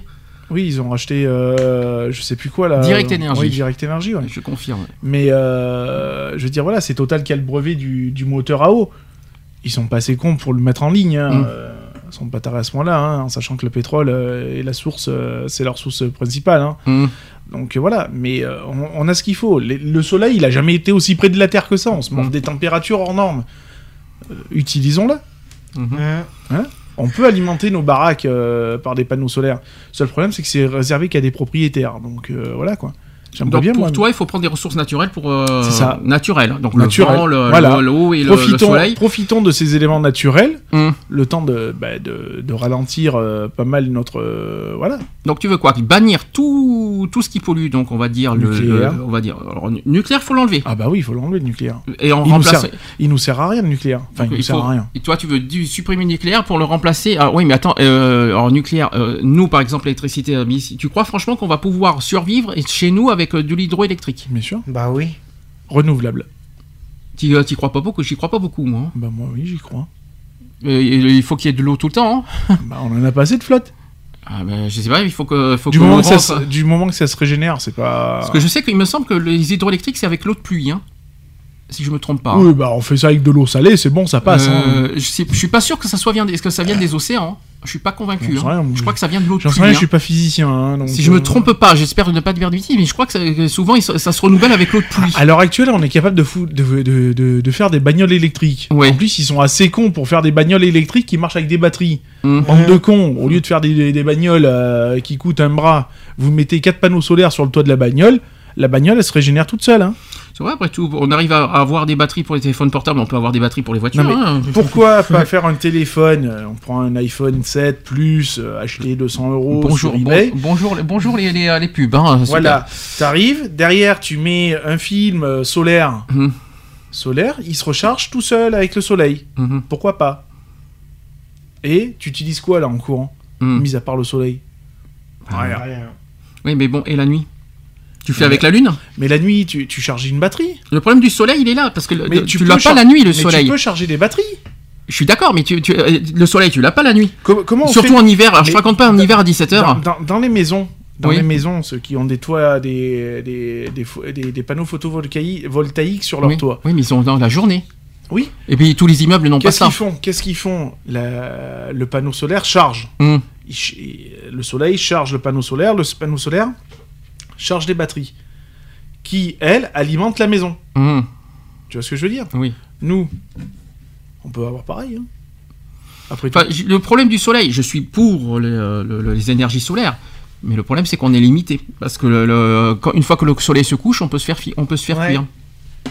oui, mais Ah, euh, et- Ouais, puis mais on ça a- tient toute la nuit. Et il y a- il n'existe pas d'énergie lunaire, hein, je te dis d'office. Et puis il faut pas oublier un autre détail de- du soleil, c'est que le soleil fonctionne quand il fait beau.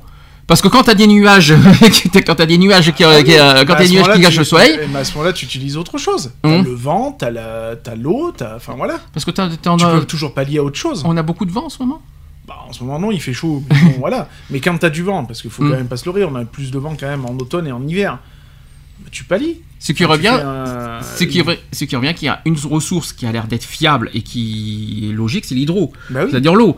Ouais. C'est- pour l'instant la seule ressource qu'on va dire qui est, qui est, on va dire quelque chose Qui de sûr. ouais. Euh, parce que le soleil, c'est limité, et le vent, il y en a pas des masses. Ah oui. Donc il y a plus que l'eau euh, pour, euh, on va dire pour transformer. euh, oui, parce Alors, c'est que sûr qu'il y en a plein qui, qui gueulent parce que les éoliennes, ça fait pas joli dans le panorama. ouais. Mais moi, je suis désolé, je préfère me retrouver habité en face d'un panneau, d'un d'un champ de- d'éoliennes euh, et d'avoir de l'énergie et de, de ne pas polluer que de me retrouver avec une centrale nucléaire à 300 mètres de chez moi Mhm. et pas pouvoir respirer demain, quoi. Je veux dire, donc euh, il y a un moment donné, il faut être logique, quoi.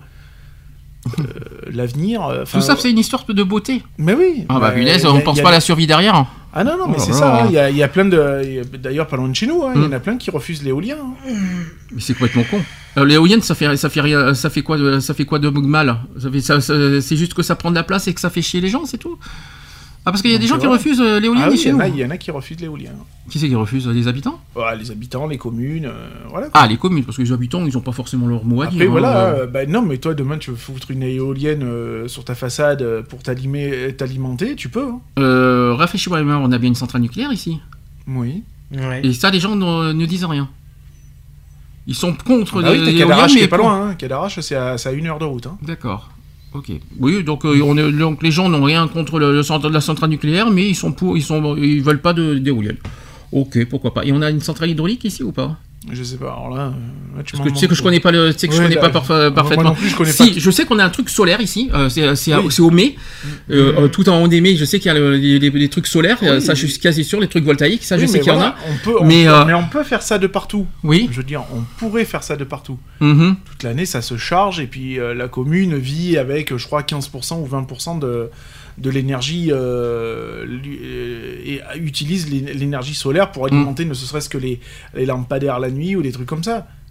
Mhm. Pourquoi pas, quoi, je veux dire, euh, après tout. euh. Et puis, euh, proposer, non pas aussi qu'aux propriétaires, mais aussi aux locataires, pourquoi pas, un financement simple et radical, que si tu veux mettre 4 photovoltaïques chez toi, Mhm. que tu puisses les faire et t'a- et t'alimenter en, en énergie, euh, voilà quoi. Et puis qui sait dans les Et en plus, les propriétaires qui ont ça dans leur maison, Mhm. donc euh, qui utilisent le soleil euh, sur des, panneaux, euh, sur des panneaux photovoltaïques, revendent leur énergie à EDF, Mhm. puisque le surplus tu le revends. Donc c'est donnant-donnant quoi, je veux dire en plus. hein. Donc, euh, Puis qui sait, ça sera peut-être obligatoire dans les années. bah il serait temps. Parce Parce qu'on en parle peut-être aujourd'hui, on ne sait pas comment ça va être dans, dans- Si jamais c'est trop grave pour l'humanité, ils vont peut-être forcément obliger à, à ce qu'on modifie nos ressources euh, énergiques, hein, bien sûr, je parle. Euh, on, on- on c'est se réveille à peine sur des voitures électriques. Alors malheureusement, les voitures électriques, c'est bien beau, mais à l'heure actuelle, tu peux faire que 300-400 bornes avec. Mhm. Donc autrement, autrement dit, il faut pas t'attendre à traverser la France, hein, euh, sinon tu auras un problème. Euh, C'est clair. Allons-y, quoi, je veux dire, euh, pourquoi pas le tout électrique, mais il faut y aller. Et puis il faut que ce soit accessible. À l'heure actuelle, une voiture, une voiture électrique, même une hybride, euh, c'est hors de prix. C'est hors de prix et c'est inaccessible. D'autres solutions pour le- la- la- l'avenir Pour euh, quelques solutions, quelques Euh, faut idées arrêter, faut arrêter de parler, faut arrêter de péter, faut arrêter de dégager du CO2. Hein, faut... Faut arrêter de péter. Mhm. Ah, c'est vrai que péter, faut, ça pollue. Faut arrêter de lâcher du méthane. Ah. non, mais sérieusement. Non, si- mais sérieusement, après, bon, il faut être un peu plus éco-responsable, quoi. Je veux dire, c'est, ça se travaille tous les jours, quoi. Je veux dire, hein. trier ses déchets, euh, voilà, ça commence par là, quoi. Trier ses déchets, arrêter de, de jeter euh, des merdes sur les plages, dans la flotte, euh, voilà, quoi. Dans par forêts. euh, Ça, je pense que tout le monde le dit. Mais ça- moi, je pense qu'il devrait y avoir des lois maintenant pour, pour interdire ça, parce que les, les gens qui se font, qui, qui jettent des, des, des déchets par terre, ça devrait être punissable. c'est ça. On devrait. C'est con, mais c'est moche, demain, mais. Je, je vais sur ma plage, j'ai ma petite poubelle ou mon Mm. petit sac. Euh, et puis voilà, euh, j'ai des déchets, je viens pique-niquer sur le sable, et ben, j'ai mon sac poubelle avec Mm. moi, quoi. Je veux dire, ça me paraît logique. Sur les plages, t'as des, t'as des, t'as des poubelles. Si Mhm. encore il n'y en avait pas, je comprendrais. Mais il y en a. Tu vas pas me dire que t'es pas capable de faire 300 mètres pour aller jeter ton sac dans une poubelle quand même Hmm. Peut-être Bah, pas abusé, quoi, je veux dire. Donc les gens sont feignants et les gens sont des pollueurs, c'est tout, Mm. ça s'arrête là. Et ils en ont rien à foutre de, de, la- de- de l'habitat où ils sont, quoi. Au niveau de l'eau, je sais qu'il y a une, il y a des réflexions qui sont, qui sont en train de, je sais pas si, ça va aboutir ou pas, qui, qui vont limiter, on va dire, les consommations d'eau par habitant. Mm. Alors je sais pas si ça va se produire. Euh, C'est-à-dire que tellement que voilà, on est en, pénurie d'eau, qui euh, qu'on serait limité en, en fait euh, à, à certains moments et après on couperait l'eau, Bah, on va je, dire. je- je sais que tous les ans, déjà, ils, ils interdisent, en cas de, de forte chaleur, euh, tu n'as plus le droit d'arroser ton jardin, Mm. euh, machin, tu ne peux pas remplir ta piscine. euh, Enfin voilà, tu ne peux plus faire certaines choses à certaines heures de, de la journée, je crois. Mhm. Voilà. De toute façon, on n'arrose pas un jardin à 3h de l'après-midi quand il fait 40 degrés dehors. hein. Oui, c'est complètement con. hein. Non, mais tu tues les plantes de toute façon. Et puis ça sert à rien. Alors là, je parle des villes, ça sert à rien d'arroser quand il pleut la journée. Non, parce que euh, je sais qu'à Sisteron, par exemple, il y, a pas- il y a pas mal de, de, de jets d'eau là Mm. qui, qui arrosent les herbes là. C'est bien.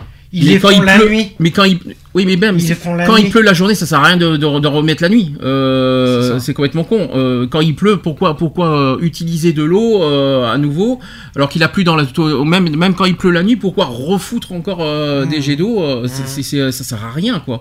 Bah ouais. Euh, Oui, puis on ne tombe pas de l'herbe une fois qu'il a plu. Hmm. Aussi. Oui, j'avais pas pensé à ça. Hmm. C'est logique. hein. Hmm. Enfin, ces gens-là ont fait des années de- d'études d'espace vert, donc euh, ça me fait bien rire. Mais bon, bref, ça c'est autre chose. Hmm. Mais voilà, non, non, il faut, faut vraiment être éco-responsable et un minimum. Le peu qu'on fait, c'est énorme pour la planète. Quoi.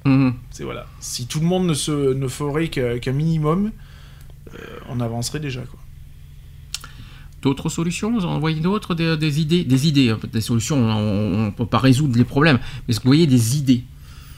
Pour euh, réduire, euh, pour repousser, on va dire pour repousser le plus longtemps possible euh, cette extinction Non. Vous dire, Déjà, l'avenir de l'humanité, vous je, je sais pas si vraiment on va pouvoir repousser, le Hmm. ralentir, oui. Le, le repousser totalement, On, euh, je pense que si, le, si le, le, le compte à rebours est lancé, euh, il sera inévitable de toute façon. Euh, voilà, si si c'était écrit aussi comme ça, qu'on subira le même sort que les dinosaures, ben on subira le même sort, quoi, je veux dire.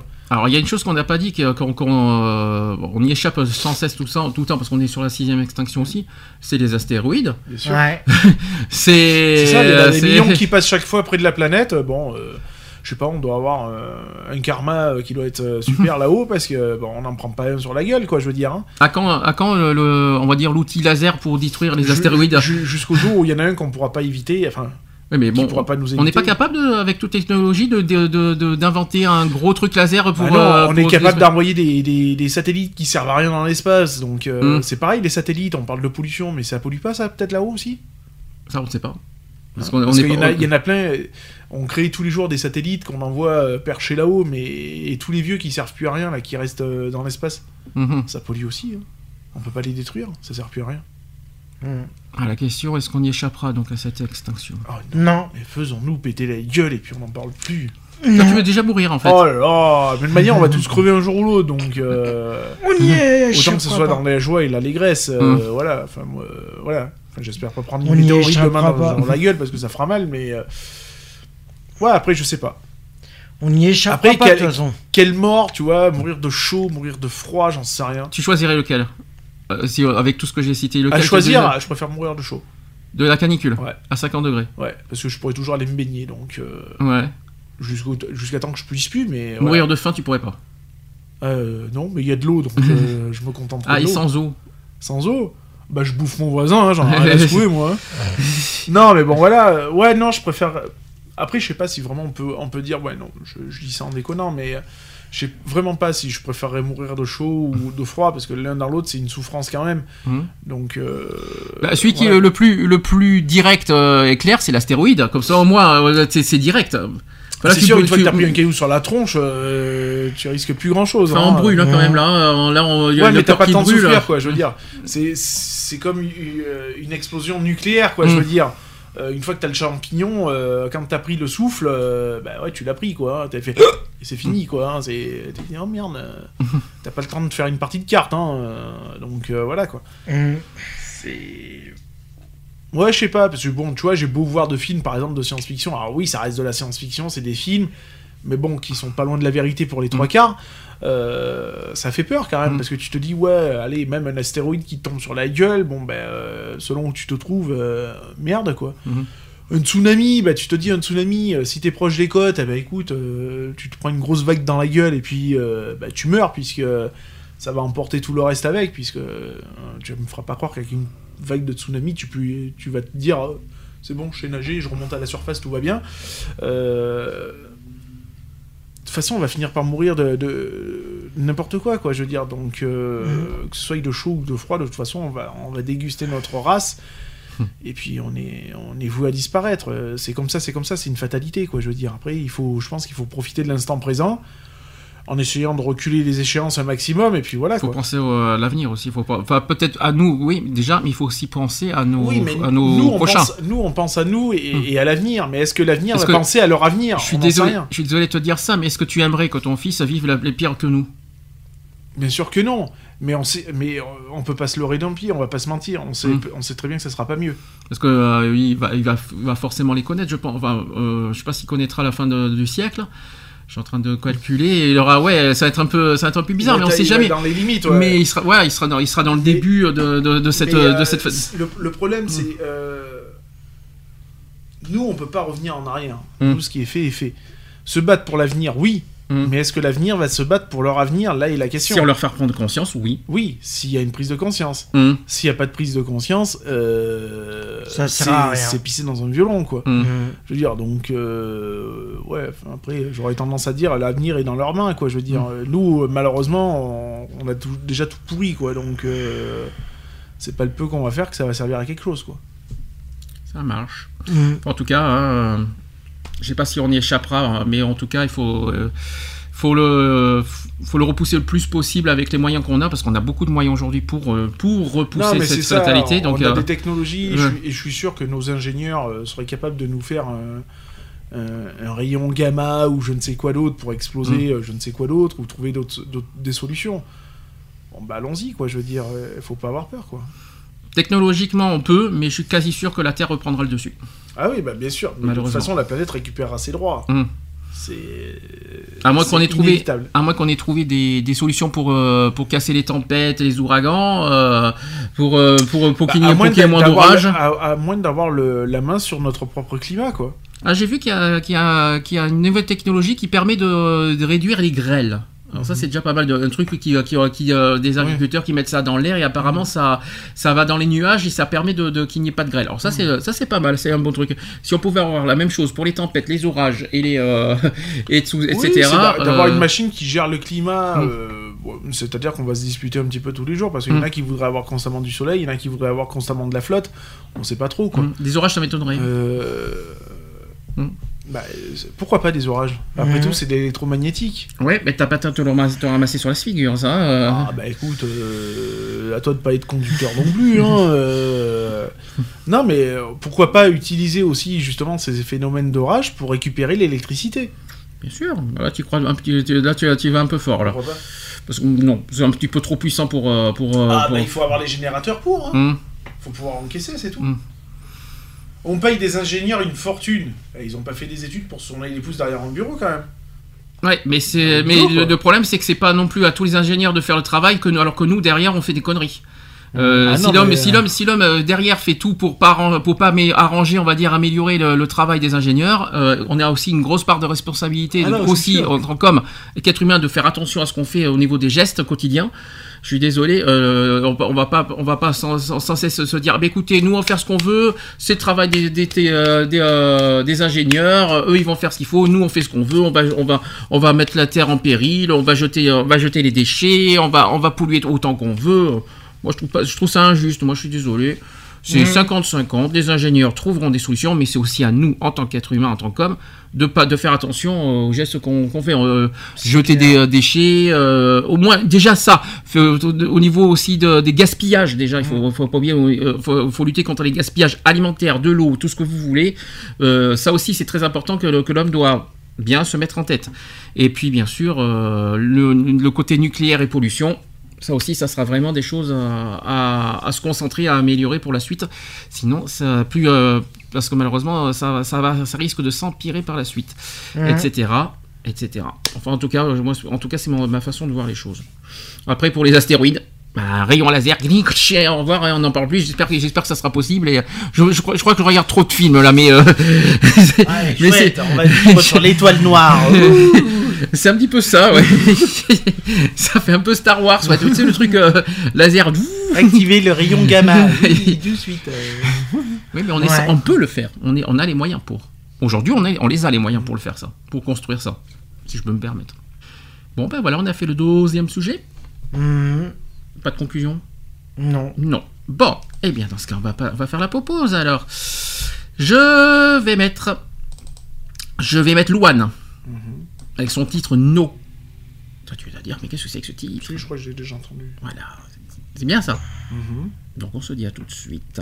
Pour la suite. Pour la suite. No.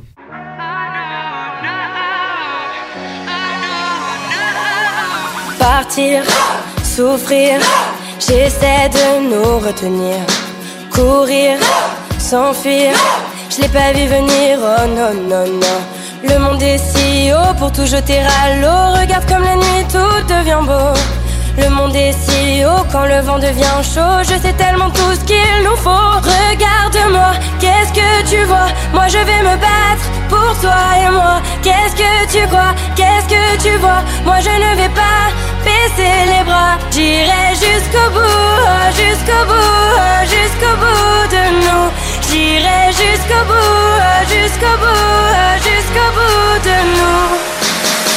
Oh non, oh, oh, oh. Oh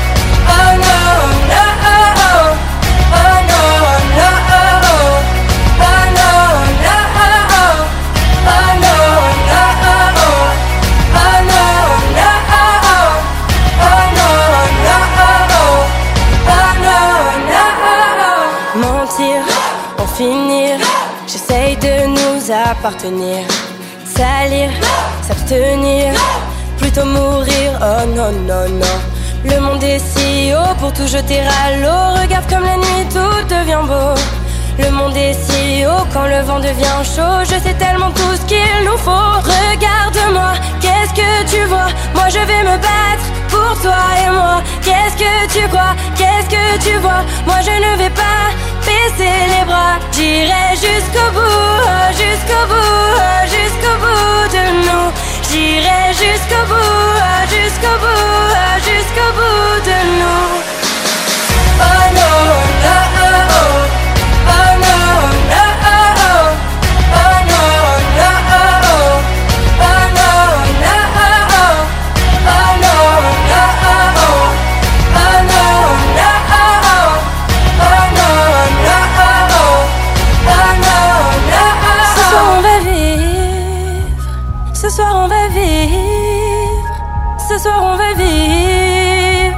Ce soir on va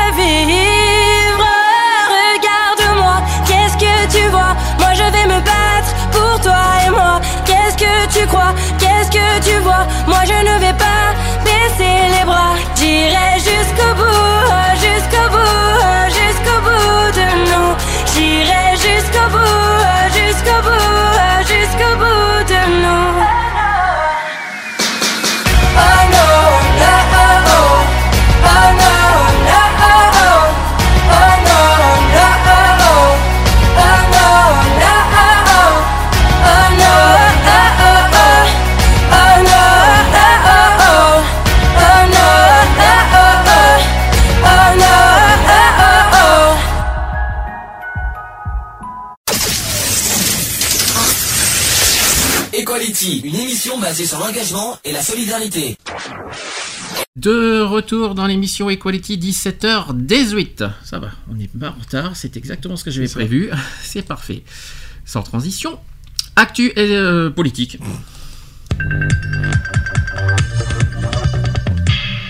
Equality, les actus. Politique. Politique. Politique. Bien, les actus politiques, bah, il s'en est passé des bonnes encore cette semaine. Euh, je voudrais qu'on parle d'abord de ce projet de loi pour la liberté de choisir son avenir professionnel. C'est ce que, bah, c'est, euh, c'est un projet de loi que j'entends beaucoup parler par notre député, euh, par Emmanuel Fontaine-Omezec, qui euh, elle soutient beaucoup ce projet de loi. Elle en parle énormément, donc je voudrais qu'on en parle. Euh, D'ailleurs, je crois qu'il a été voté euh, récemment. Ça y est, il a été voté en première lecture euh, mardi dernier, si je me trompe pas. Donc, on en parle. Donc, ce projet de loi a pour objet de réformer le système de formation professionnelle initiale donc, et continue, ainsi que le fonctionnement de l'assurance chômage. Le projet de loi réforme que le compte personnel de formation qui sera alimenté non plus en heures, mais en euros. Ouais.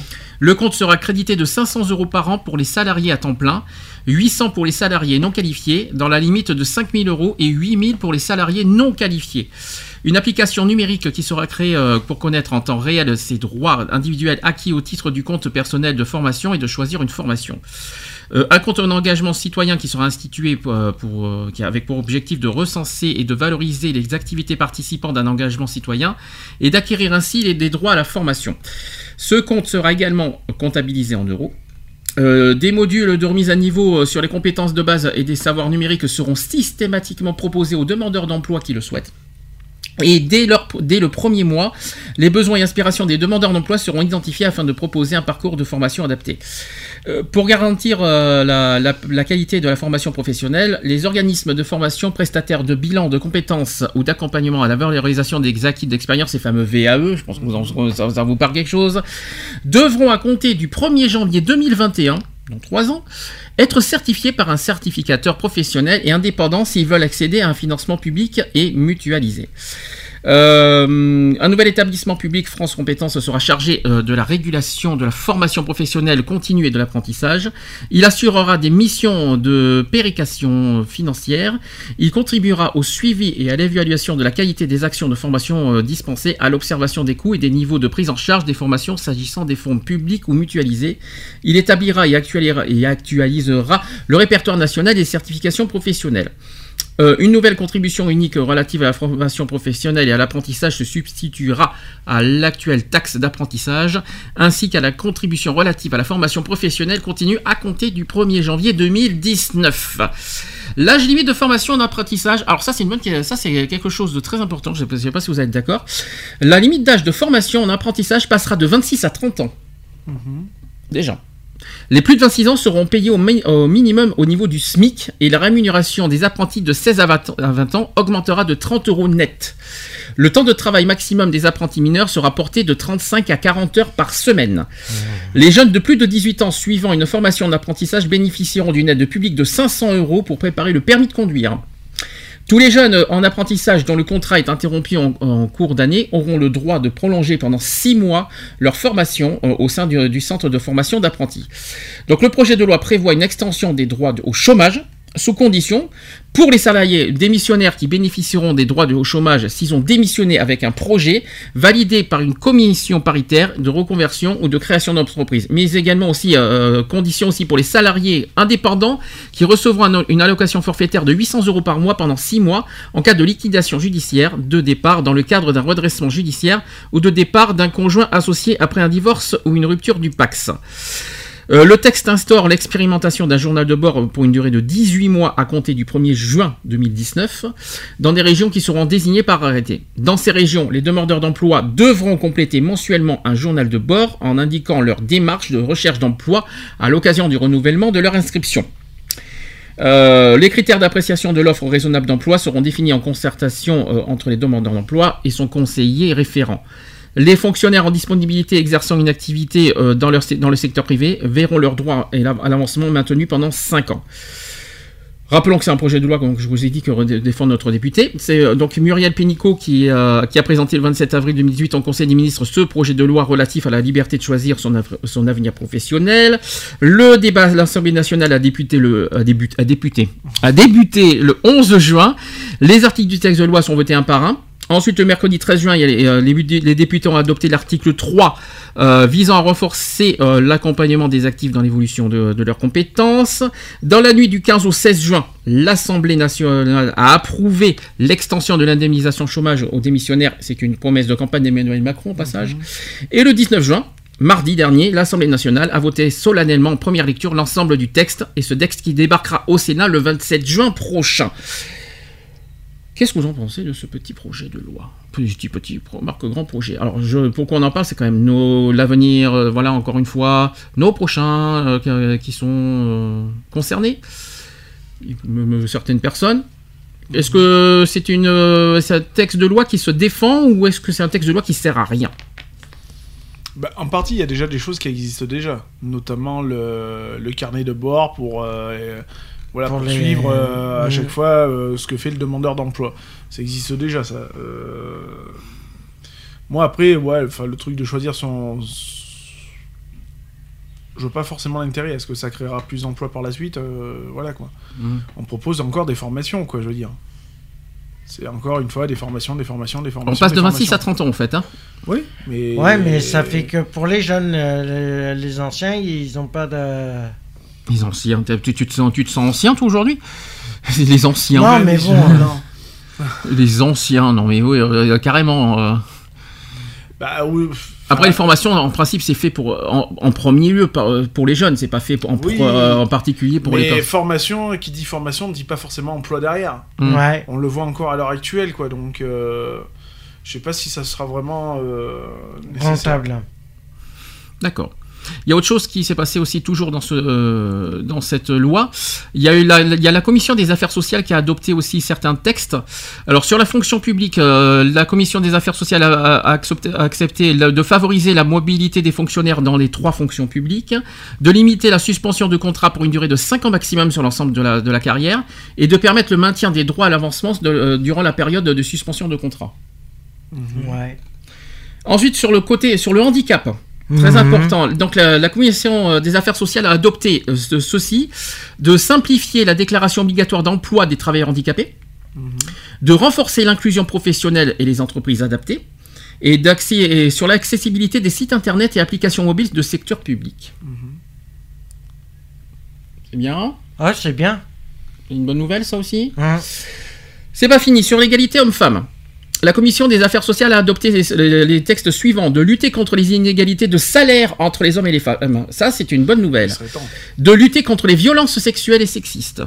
Ouais. Et de communiquer les bilans sur les actions égalité femmes-hommes. Enfin. Ouais. Il serait temps. hein. Il serait temps. de se réveiller. hein. Mais ça, c'est la commission des affaires sociales. C'est pas encore, euh, c'est Oui. pas encore adopté euh, par les textes, c'est pas encore dans des textes de loi. euh, faut pas oublier que ça, ce n'est que la commission des affaires sociales. C'est- pas encore une loi euh, fixe, quoi. C'est ça que je veux dire. Mais c'est une bonne, c'est une, bonne avancée, c'est très important. Et maintenant, et dernièrement sur le dernière chose sur, sur le travail détaché. Donc la commission des affaires sociales a adopté aussi euh, de lutter contre l'abus de détachement de Français en France, dont intérimaires compris, de renforcer les contrôles et de sanctionner la fraude. Ouais, Oui. Il serait temps. Voilà. Je sais pas Bah. si vous avez de- des petits commentaires à faire Oui, sur oui, tout ça. non, non, oui. Après, les mesures sont pas mal, oui. Mhm. Ouais, bah si ça peut lutter contre la fraude, euh, pourquoi pas hein. Non mais est-ce que euh, L'ensemble, oui. Après, moi, je suis pas forcément pour le, euh, le texte de loi en lui-même, quoi. Mais bon, voilà, quoi. Parce que je vois pas ce que ça changera euh, par la suite. très bien. Euh, De toute façon, euh, c'est pas toute, c'est pas pour cette année, c'est pour l'année prochaine. Ouais, euh, que bon. ce texte de loi soit. euh, Il est vrai que, voilà, euh, d'au- d'augmenter la, la, la tranche d'âge euh, jusqu'à 30 ans pour, euh, pour les jeunes, mhm. ça peut être un tremplin en plus. C'est vrai que tu fais une formation, tu es, un peu plus rému- rémunéré. Bon, ok, puis ça t'ouvre à pas mal, certains droits. Après, l'in- l'inquiétude, c'est est-ce qu'il y a une certitude derrière? À l'heure actuelle, il n'y a, pas de- il y a pas de certitude.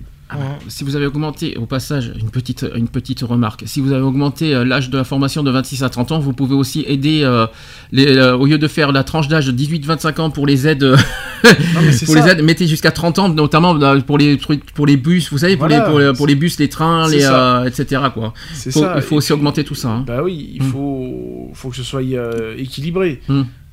Voilà, maintenant, est-ce que les gars, les gars vont vraiment sortir avec, euh, à la fin de la formation avec quelque chose de concret? Mhm. À l'heure actuelle, on nous propose des formations, c'est pas pour autant que tu sors avec quelque chose de concret derrière, quoi. Mhm. Très bien. Alors, le sujet suivant va vous paraître à la fois sérieux et à la fois drôle à la fois. Je sais pas si vous avez entendu euh, ce qui s'est passé cette semaine. Euh, Il y a une euh, par rapport à l'OMS. Qu'est-ce qui s'est passé? Il y a quelque- l'OMS a reconnu quelque chose comme une maladie mentale. Je sais pas du tout. Alors là, ça va vous surprendre. Qu'est-ce qui a été reconnu cette semaine? Le 18 juin dernier. L'OMS reconnaît l'addiction aux jeux vidéo comme une maladie mentale, figurez-vous. C'est sérieux. Je suis très très sérieux là-dessus. Donc l'addiction aux jeux vidéo a été formellement reconnue le 18 juin dernier comme maladie par l'Organisation mondiale de la santé, au même titre que celle de la cocaïne ou aux jeux d'argent. Même titre. hein. Euh, quelques 2,5 milliards de personnes dans le monde jouent aujourd'hui aux jeux vidéo. Mais le trouble ne touche qu'une petite minorité, je rassure, c'est pas tout le monde qui est touché. Et C'est ce qu'a rappelé euh, le directeur du département de la santé mentale et des toxicomanies. Nous ne disons pas que toute habitude de jouer aux jeux vidéo est pathologique, c'est ce qu'il a souligné. Le trouble du jeu vidéo vient d'intégrer le chapitre sur les troubles de l'addiction de la 11e version de la classification internationale des maladies, dont la dernière version date de 1990. En janvier, donc l'OMS avait publié un brouillon dans lequel elle définissait pour la première fois ce trouble comme l'utilisation persistante ou récurrente de jeux vidéo à la fois à la ligne sur Internet ou hors ligne. Dans la version définitive du document, l'OMS considère l'addiction aux jeux vidéo comme un comportement lié à la pratique des jeux vidéo ou des jeux sur Internet qui se caractérise par une perte de contrôle sur le jeu, une priorité accrue accord- accordée au jeu, au point que celui-ci prenne le pas sur d'autres centres d'intérêt et activités de la vie quotidienne et, que, et par la, la poursuite ou la pratique croissante du jeu en dépit de, de répercussions dommageables. Donc, en outre, pour qu'un diagnostic puisse être établi, l'OMS précise que ce comportement extrême doit avoir des conséquences sur les activités personnelles, familiales, sociales, éducatives et professionnelles. Voilà. Tout en, tout en, tout en même temps. Et en principe, se manifester clairement sur une période de- d'au d'au moins 12 mois, euh, après avoir consulté des experts dans le monde entier et avoir examiné la littérature euh, de manière exhaustive, nous avons décidé que ce trouble devait être ajouté euh, à l'AFP. La personne joue tellement que d'autres centres d'intérêt et activités sont délaissés, y compris le sommeil et les repas. De nombreux cas ont été décrits de joueurs compulsifs aussi incapables de se détacher de leur ordinateur, appareil mobile ou console de jeu, au point d'abandonner toute vie sociale et de mettre en danger leur santé mentale et physique. Pour l'heure, l'OMS est la seule institution à reconnaître l'addiction au jeu comme une maladie. Cette nouvelle classification ne fait d'ailleurs pas l'unanimité. Donc, interrogé en janvier dernier, euh, Yann Leroux, qui est docteur en psychologie et spécialiste des jeux vidéo, avait indiqué au Figaro que le jeu vidéo n'entraîne pas d'addiction, mais que certains joueurs souffrent de pathologies préexistantes qui peuvent les pousser à s'enfermer dans le jeu. Au contraire, il y a pour le docteur Marc euh, Valeur, qui est psychiatre à l'hôpital euh, à Paris, dans un hôpital à Paris, cette reconnaissance par l'OMS est une bonne nouvelle. Il a dit ceci, je pense que cela permettra d'assurer la prise en charge des soins dans certains pays. Euh, un argument également avancé par l'OMS qui rappelle que l'inclusion d'un trouble dans, sa classification est une considération dont les pays tiennent compte lorsqu'ils viennent, lorsqu'ils prennent des décisions sur l'allocation des ressources pour la prévention et le traitement de pathologies. Voilà l'histoire. Ouais. Pour ou contre? Bon, faut que ce soit un peu plus poussé quand même. Parce que là, ça reste encore. Bah, un si, peu quand- bateau, addiction quoi. dans le sens où tu es accro dessus et que tu n'es que tu n'as que ça en tête, quoi. Ouais, mais bon, après, euh, voilà, tout le monde n'est pas. C'est pas parce que tu vas jouer 4 heures d'affilée que t'es accro, quoi. Ah bah, si tu deviens asocial, si. Enfin, moi, jouer pendant 4 heures, je suis. Si tu ne penses, si, si tu ne parles que jeux vidéo, que tu ne penses que vidéo, que jeux vidéo, que tu euh, que tu euh, passes Ouais, ta là, journée que jeux vidéo, c'est- poussé à l'extrême. mais c'est ça. Mais ouais, mais après, il va falloir euh, classifier tout ça. Et C'est ce, qui, c'est ce qui a été pré- heureusement que je l'ai précisé au début, c'est tout le monde n'est pas concerné. Oui, C'est uniquement ceux qui sont euh, que que basés sur ce sur les, les jeux vidéo et qui n'ont aucune vie sociale ailleurs quoi. C'est dans le sens où il n'y a eu pas de sortie, pas d'amis, pas de pas de vie familiale, pas de pas de tout ce que vous voulez quoi. C'est dans ce dans le sens où le- la personne, on parle pas d'enfant, mais on parle de toute personne confondue Ah oui, à tout âge, qui sont accros là-dessus, qui ne pensent qu'à ça, qui ne jouent qu'à ça, qui ne qui ne et qui ne vit que de ça en fait. On va dire ça comme ça. Je pense que c'est ça, c'est ça qui re- que le, le OMS reconnaît. Rien à voir avec les petits joueurs, on va dire. Ça n'a rien à voir. Euh, donc euh, moi personnellement, ça me ça ne me gêne pas. Par contre, je suis d'accord dans le fait que ça soit être bien clair, bien clair, net et précis, que ça concerne uniquement les joueurs extrêmes, quoi. Pas les petits Oui. joueurs euh, qui, euh, qui passent. Ça, parce euh, que si ouais. on dit que le mec qui joue 4 heures d'affilée, et ça y est, il est. euh, Mhm. On appelle ça quelqu'un qui est accro, euh, ça me fait rire, quoi. Euh, maintenant, tu me dis quelqu'un qui joue 48 heures non-stop sans s'arrêter, oui, là, Mm. on est d'accord. Faut, faut trouver le juste milieu, quoi. Mm. Faut, pas, faut pas généraliser non plus, quoi. Après, euh, souvent, ce- ceux qui, euh, ceux qui sont. Après, il faut pas oublier un détail, hein, ceux qui sont très, très. Très à cheval. On en a parlé quoi La semaine dernière, je crois, de- des jeux vidéo. Oui. euh, quand il y a eu le, le sujet sur la jeunesse, donc Mhm. c'était il y a 15 jours, et que on a, on, les gens, qui- les jeunes notamment qui, qui sont accros aux jeux vidéo, ont souvent, on va dire psychologiquement, c'est pas, ça veut pas dire qu'ils sont fous, qu'ils sont demeurés, tout ce que vous voulez, mais c'est qu'ils sont malheureusement souffrants, qui souffrent beaucoup de, euh, voilà, par rapport à certaines situations euh, familiales, tout ce que vous voulez, des deuils, euh, voilà, euh, bah, ils peuvent perdre quelqu'un de cher, leur père, leur- leurs propres parents, etc., et qui se, qui s'isolent sur les jeux vidéo, pour, voilà, histoire de, de se comment vous dire Ça a changé les idées. Je pense pas que ça change les idées parce que c'est en violent, il faut pas l'oublier. Ouais. Mais je pense que c'est un petit peu leur isoloir C'est- dans le sens oui, de leur défouloir, invente- quoi. Ça inventait aussi un autre monde, quoi. Donc ça, ça, ça, ça me dérange absolument pas. C'est aussi quelque part leur manière de, de, de se défouler et de se. ouais, mais et faut de que ça reste encadré, quoi. Ouais. Après, s'il est seul, alors là, ça, ça devient Ouais. très très très très inquiétant. Est, est, si cette personne, jeune ou pas jeune, n'est pas entourée, eh ben, faut pas s'étonner. euh, bah, plus, plus- et puis en plus, plus on joue, plus on en devient pense plus. euh, faut, il faut qu'il y ait euh, aussi une responsabilité des des parents pour les enfants, euh, voilà, de de contrôler ça, quoi. hum. Je veux dire, voilà, alors c'est toujours plus facile à dire qu'à faire, mais euh, c'est pas. euh, c'est pas. euh, J'allais dire infaisable, mais c'est pas fait, c'est pas français, mais voilà, c'est pas inapplicable, quoi. Je veux dire, il faut. euh, voilà. Mhm. Moi, mon Il fils, euh, mon fils c'est cadré, euh, quoi. Il va jouer, même s'il joue 4 heures d'affilée, c'est cadré. Mhm. Dans le sens que 4 heures après, c'est terminares, et puis Mhm. il touche plus la console pendant un certain nombre d'heures, quoi.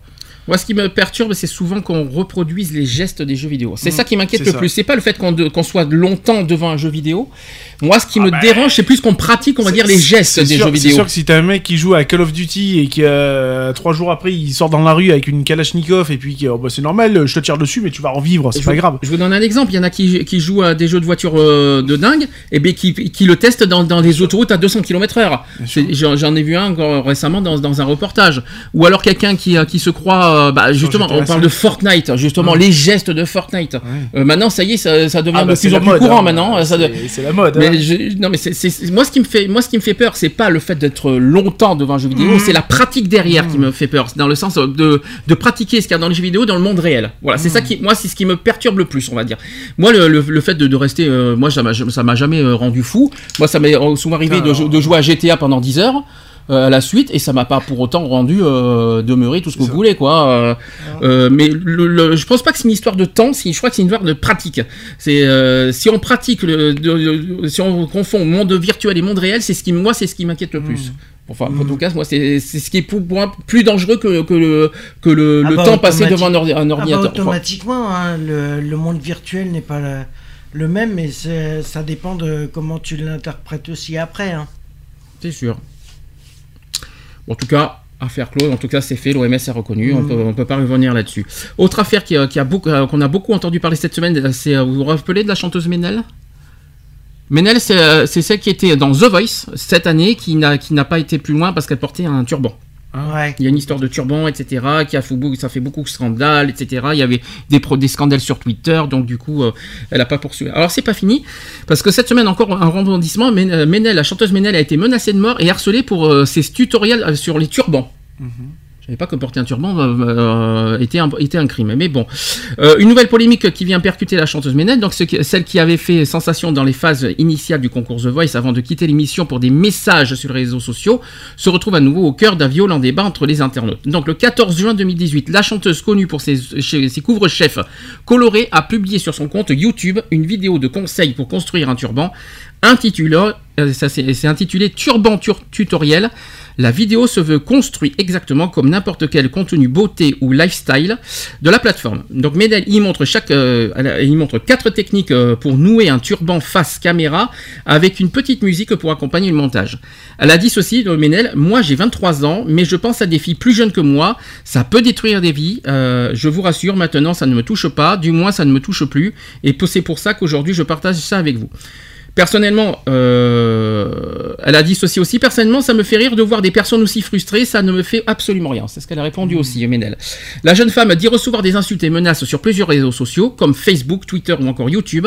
Sur la plateforme du partage de vidéos, un commentateur a écrit des menaces haineuses sous un, tu- euh, sous un tutoriel dans lequel la chanteuse explique comment nouer un turban. Elle a dit ceci que tous les Français se soulèvent et aillent buter la sale gueule de Ménel, fracassons- fracassons-lui la mâchoire, massacrons-lui sa sale gueule d'arabe. Rien que ça. De nombreux commentaires violents et islamophobes aussi, des menaces de violence physique ou de mort ont accompagné la, la- la publication de cette vidéo. Menel a, d'ailleurs pris la décision de stopper le flot haineux en désactivant la section des commentaires.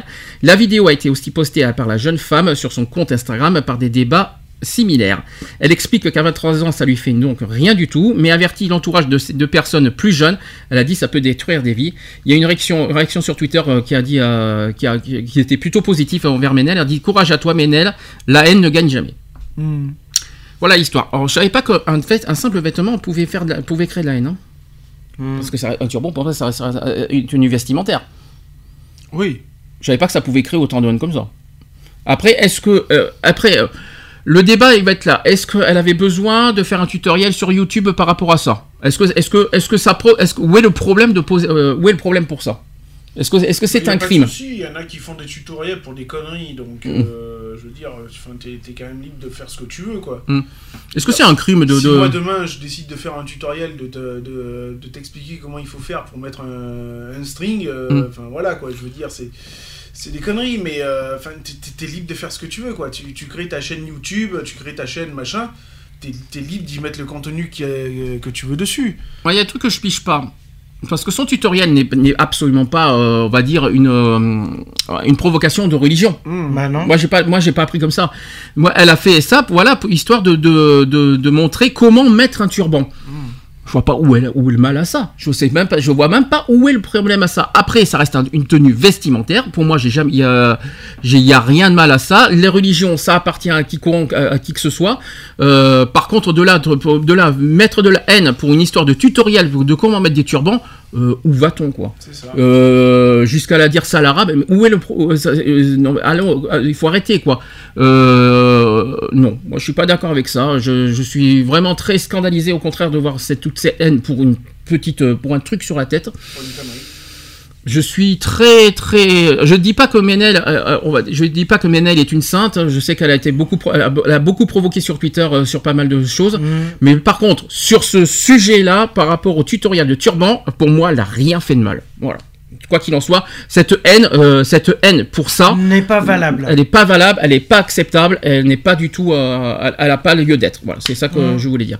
Pour le reste, après, s'il y a des conflits religieux, oui, si, elle, si elle avait fait de la provocation, à la limite, pourquoi? À la limite, j'aurais compris certaines réactions. Mais là, elle a fait aucune, euh, elle a rien fait de grave, de mal, de Elle a fait malsain. aucune euh, provocation euh, religieuse. voilà. qui soit- Donc, pour ce, pour ce sujet-là, en tout cas, je soutiens Ménel. euh, elle a rien fait de mal euh, pour euh, mériter ça. Voilà.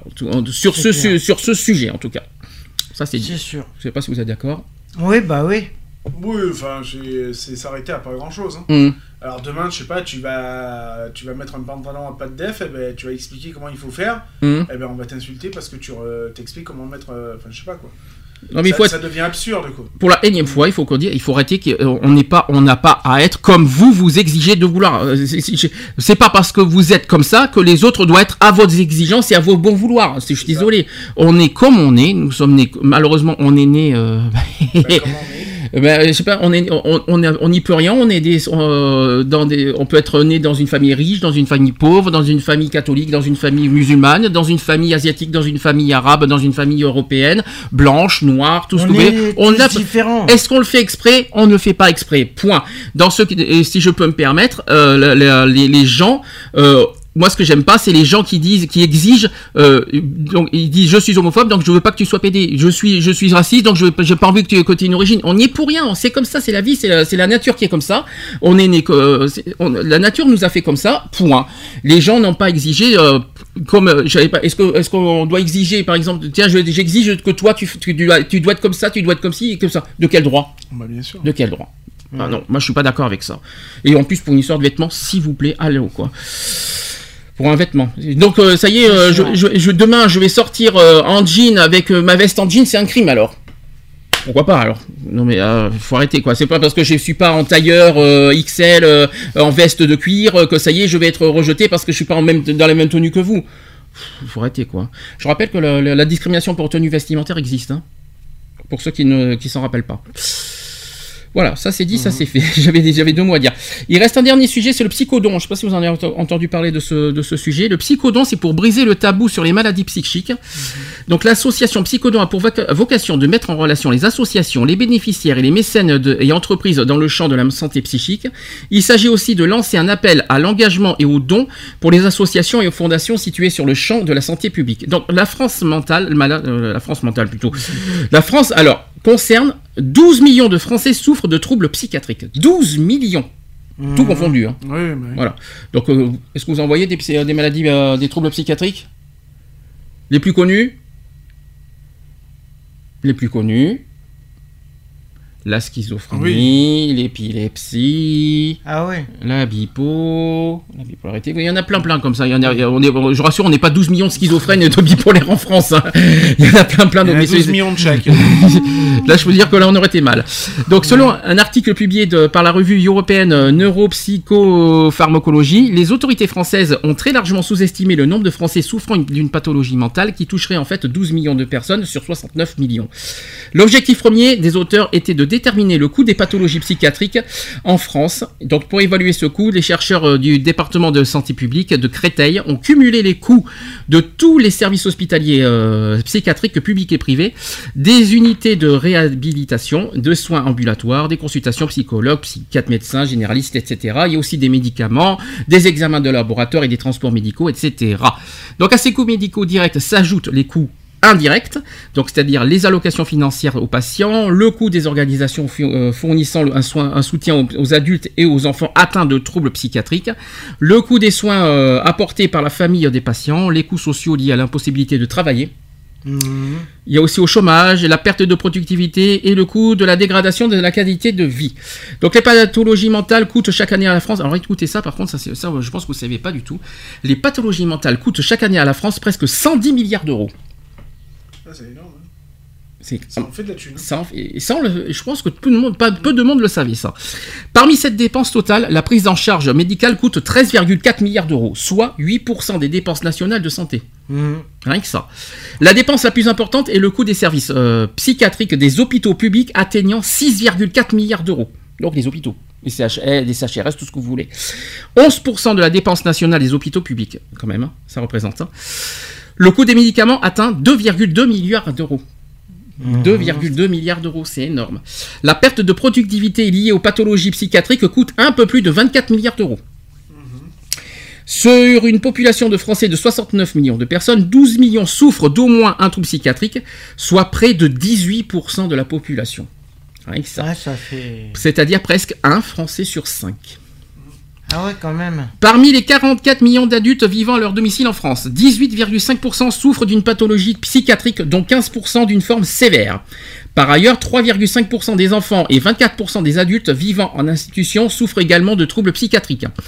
Dans les prisons françaises, où sont enfermés 58 251 hommes et 2152 femmes, le taux de- des troubles psychiatriques atteint 78,5% chez les hommes et 73,7% chez les femmes. T'étais au courant? Bah tu l'apprends alors. 13 019 personnes se suicident chaque année en France, soit 36 suicides par jour. Mhm. Pour des troubles psychiatriques. Ouais, ça fait. Ça faut y réfléchir. D'où pourquoi. Donc euh, le psychodon, donc si vous préférez, c'est un petit peu comme le téléthon. Voilà, c'est tout nouveau, hein, c'est tout frais, c'est tous les mois de juin. Euh, donc ça, a à peine commencé, donc euh, pas de monde le connaît. Donc il voudrait le faire une fois par an, chaque mois de juin. Le 12 juin, si je me trompe pas, c'est chaque 12 juin, voilà, c'est ça, chaque 12 juin.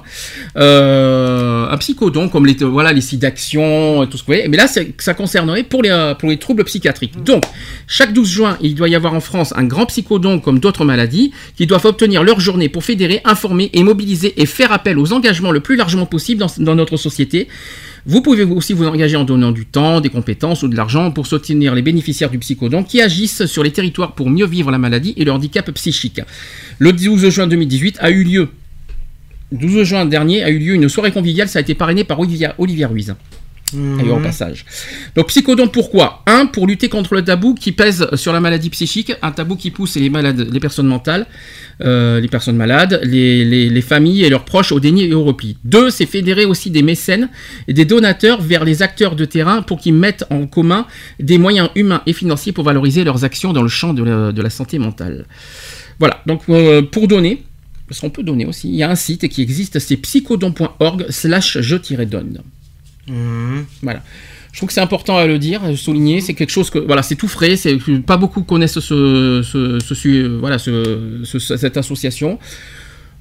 Je ne peux que les soutenir et les encourager à continuer. Je trouve que ce serait- je trouve que c'est vraiment très important. On parle de beaucoup du Téléthon qui euh, par rapport aux maladies neuro, euh, neuro euh, je vais arriver à le dire par rapport, voilà, ouais, c'est pas évident, notamment pour les enfants. de- ça. voilà. Là, je, je trouve que les, les maladies, il faut aussi beaucoup parler des maladies psychiques, qu'on en parle très peu, on n'en parle pas autant, autant qu'on l'imagine, et je trouve que ce psychodon est une très très bonne idée. pour sensibiliser. Mhm. Et je l'espère que ça continuera tous les, tous les mois de juin. En tout cas. C'est sûr. En tout cas, voilà. Ça y est, on a fait les actus politiques. Est-ce que vous voulez. Est-ce que vous avez d'autres choses à. Une autre actu politique? Non, j'en ai pas, mais j'en ai pas d'autres, mais est-ce que. Non, j'en ai pas d'autres. Ah, moi, il y en avait une belle pourtant. Laquelle? Ah, le fameux jeune qui s'est fait remontrer par Macron. Oula, je sais pas si c'est- je sais pas si c'était important ça. Mais il y en a d'autres. Il y a Gérard Collomb qui, Oui. qui est mis en examen. Vous avez les, les Bogdanov qui sont en examen. Euh, euh, il y a- s'en est passé des choses cette semaine, mais je sais pas si ça valait le coup d'en parler parce que euh, je Oh, vous ça dis, m'a euh, dans- ça m'a bien fait rire quand même. ouais. Ouais. Enfin, Il y a même Jean-Jacques Urvoas aussi qui est mis en examen. Il y a pas mal de mises en examen cette semaine. Voilà, si c'est ça que vous voulez savoir. Voilà. bah après, bah, après le problème c'est que ce n'est qu'une mise en examen. On n'a pas la suite. On, on aura peut-être l'occasion d'en parler la semaine prochaine si, euh, on en sait un peu plus. Mais là, je n'ai pas assez d'éléments pour parler de ces trois affaires. Donc euh, peut-être la semaine prochaine, le, le 28 juin, si, euh, j'ai plusieurs éléments sur ces sujets. Pourquoi tu parles du jeune euh, par rapport à Parce Macron que ça a fait ça a fait un peu le tour donc. euh, Qu'est-ce qu'il a fait ce jeune? Bah tout ça parce que lors d'un événement et tout, il a dit ouais, il a dû, il a dû, co- il a dit comment? Il a dit euh, salut. euh, Enfin, il, il- il a interpellé d'une manière un peu, euh, comment dire, un peu pas familière, mais euh, tu vois, bon pote, tu vois, euh, Mm. salut Manu, voilà, il lui a dit salut Manu, et Manu, ça lui a pas plu quoi. Donc Manu, il a gueulé après le jeune en lui faisant tout un speech sur la République, sur le respect de la République, etc., etc. Donc euh, quand il a dit, quand tu me vois, c'est Monsieur le Président, c'est Oh là là, voilà. tout ce que je déteste. Donc, Alors voilà. justement, moi qui déteste qu'on m'appelle Monsieur le Président, euh, faudrait que Emmanuel Macron, Monsieur Donc, Macron. du coup, ça a Nous on l'appelle bien Monsieur Macron. Moi, je, je- Ça a été super loin cette histoire parce Mm. que du coup le jeune en a souffert sur les, les réseaux sociaux et aussi dans son établissement scolaire.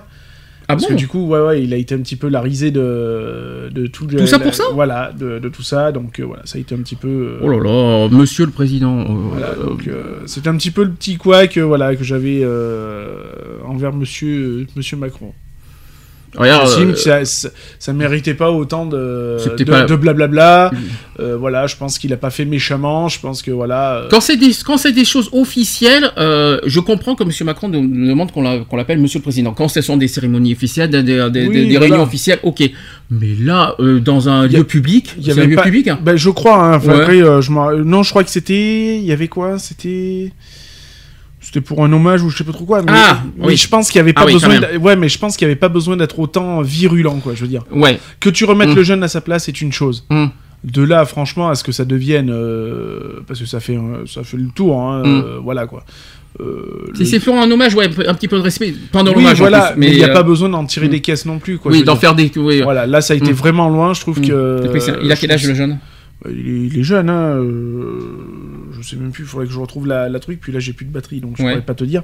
Mais. euh, Jeune, jeune, moi, mineur Non, non, non, euh, un ado, hein, je veux dire. hein. Après, euh, voilà, ça méritait pas de. autant Mm. Un ado, je savais pas qu'un ado était pas mineur. hein. Non, mais quand j'entends ado, c'est voilà, euh, on va dire, allez, euh, 16-17, je pense qu'il a sur ces eaux-là, quoi. Il y a rien de méchant, mais après, par principe, c'est vrai que dans les dans des cérémonies officielles, c'est vrai qu'il y a pas, c'est pas Emmanuel quoi. Mm. Euh, là, je suis d'accord. Après, si c'est dans, allez, dans la vie courante, euh, dans des trucs, euh, allez, euh, euh, publics, euh, bah, qu'il n'y a rien d'officiel, il n'y a pas de cérémonie officielle, de réunion officielle, tout ça, c'est encore. Je, Non, mais après, quand on parle de le problème. respect au niveau Mm. de la République, je, je peux l'entendre, il n'y a pas Mm. de souci euh, là-dessus, je suis d'accord avec, euh, avec, avec Monsieur Macron. Euh, il n'avait pas besoin d'aller aussi loin, quoi. Parce que ça a été très loin, quand même. Donc, euh, Parce qu'il a, voilà. il a été méchant Ah bah, ça, a été reporté, ça a été tweeté, ça a été, euh, c'est passé sur tous les réseaux sociaux, quoi. hein. Donc euh, voilà, quoi. Donc et puis euh, bon, tu lâches l'affaire, quoi. Je veux Mm. dire, il y a un moment donné, voilà, tu lâches l'affaire. Bon, j'espère que Monsieur Macron aura au moins l'obligeance de se, de présenter un minimum d'excuses, euh, un minimum d'excuses, Mhm. parce que bon, ça, voilà, quoi. Le jeune quand même, il est assez mal dans sa peau, quoi. Très bien. On continue avec LGBT Oui. C'est parti. Equality, les actus LGBT.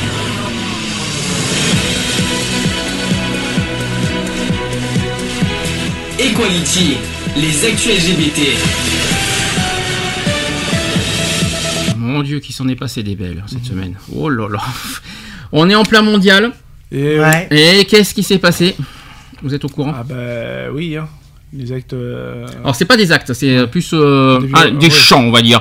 Donc il y a la FIFA qui a ouvert une enquête après des chants homophobes des supporters mexicains. mhm. Rien que ça.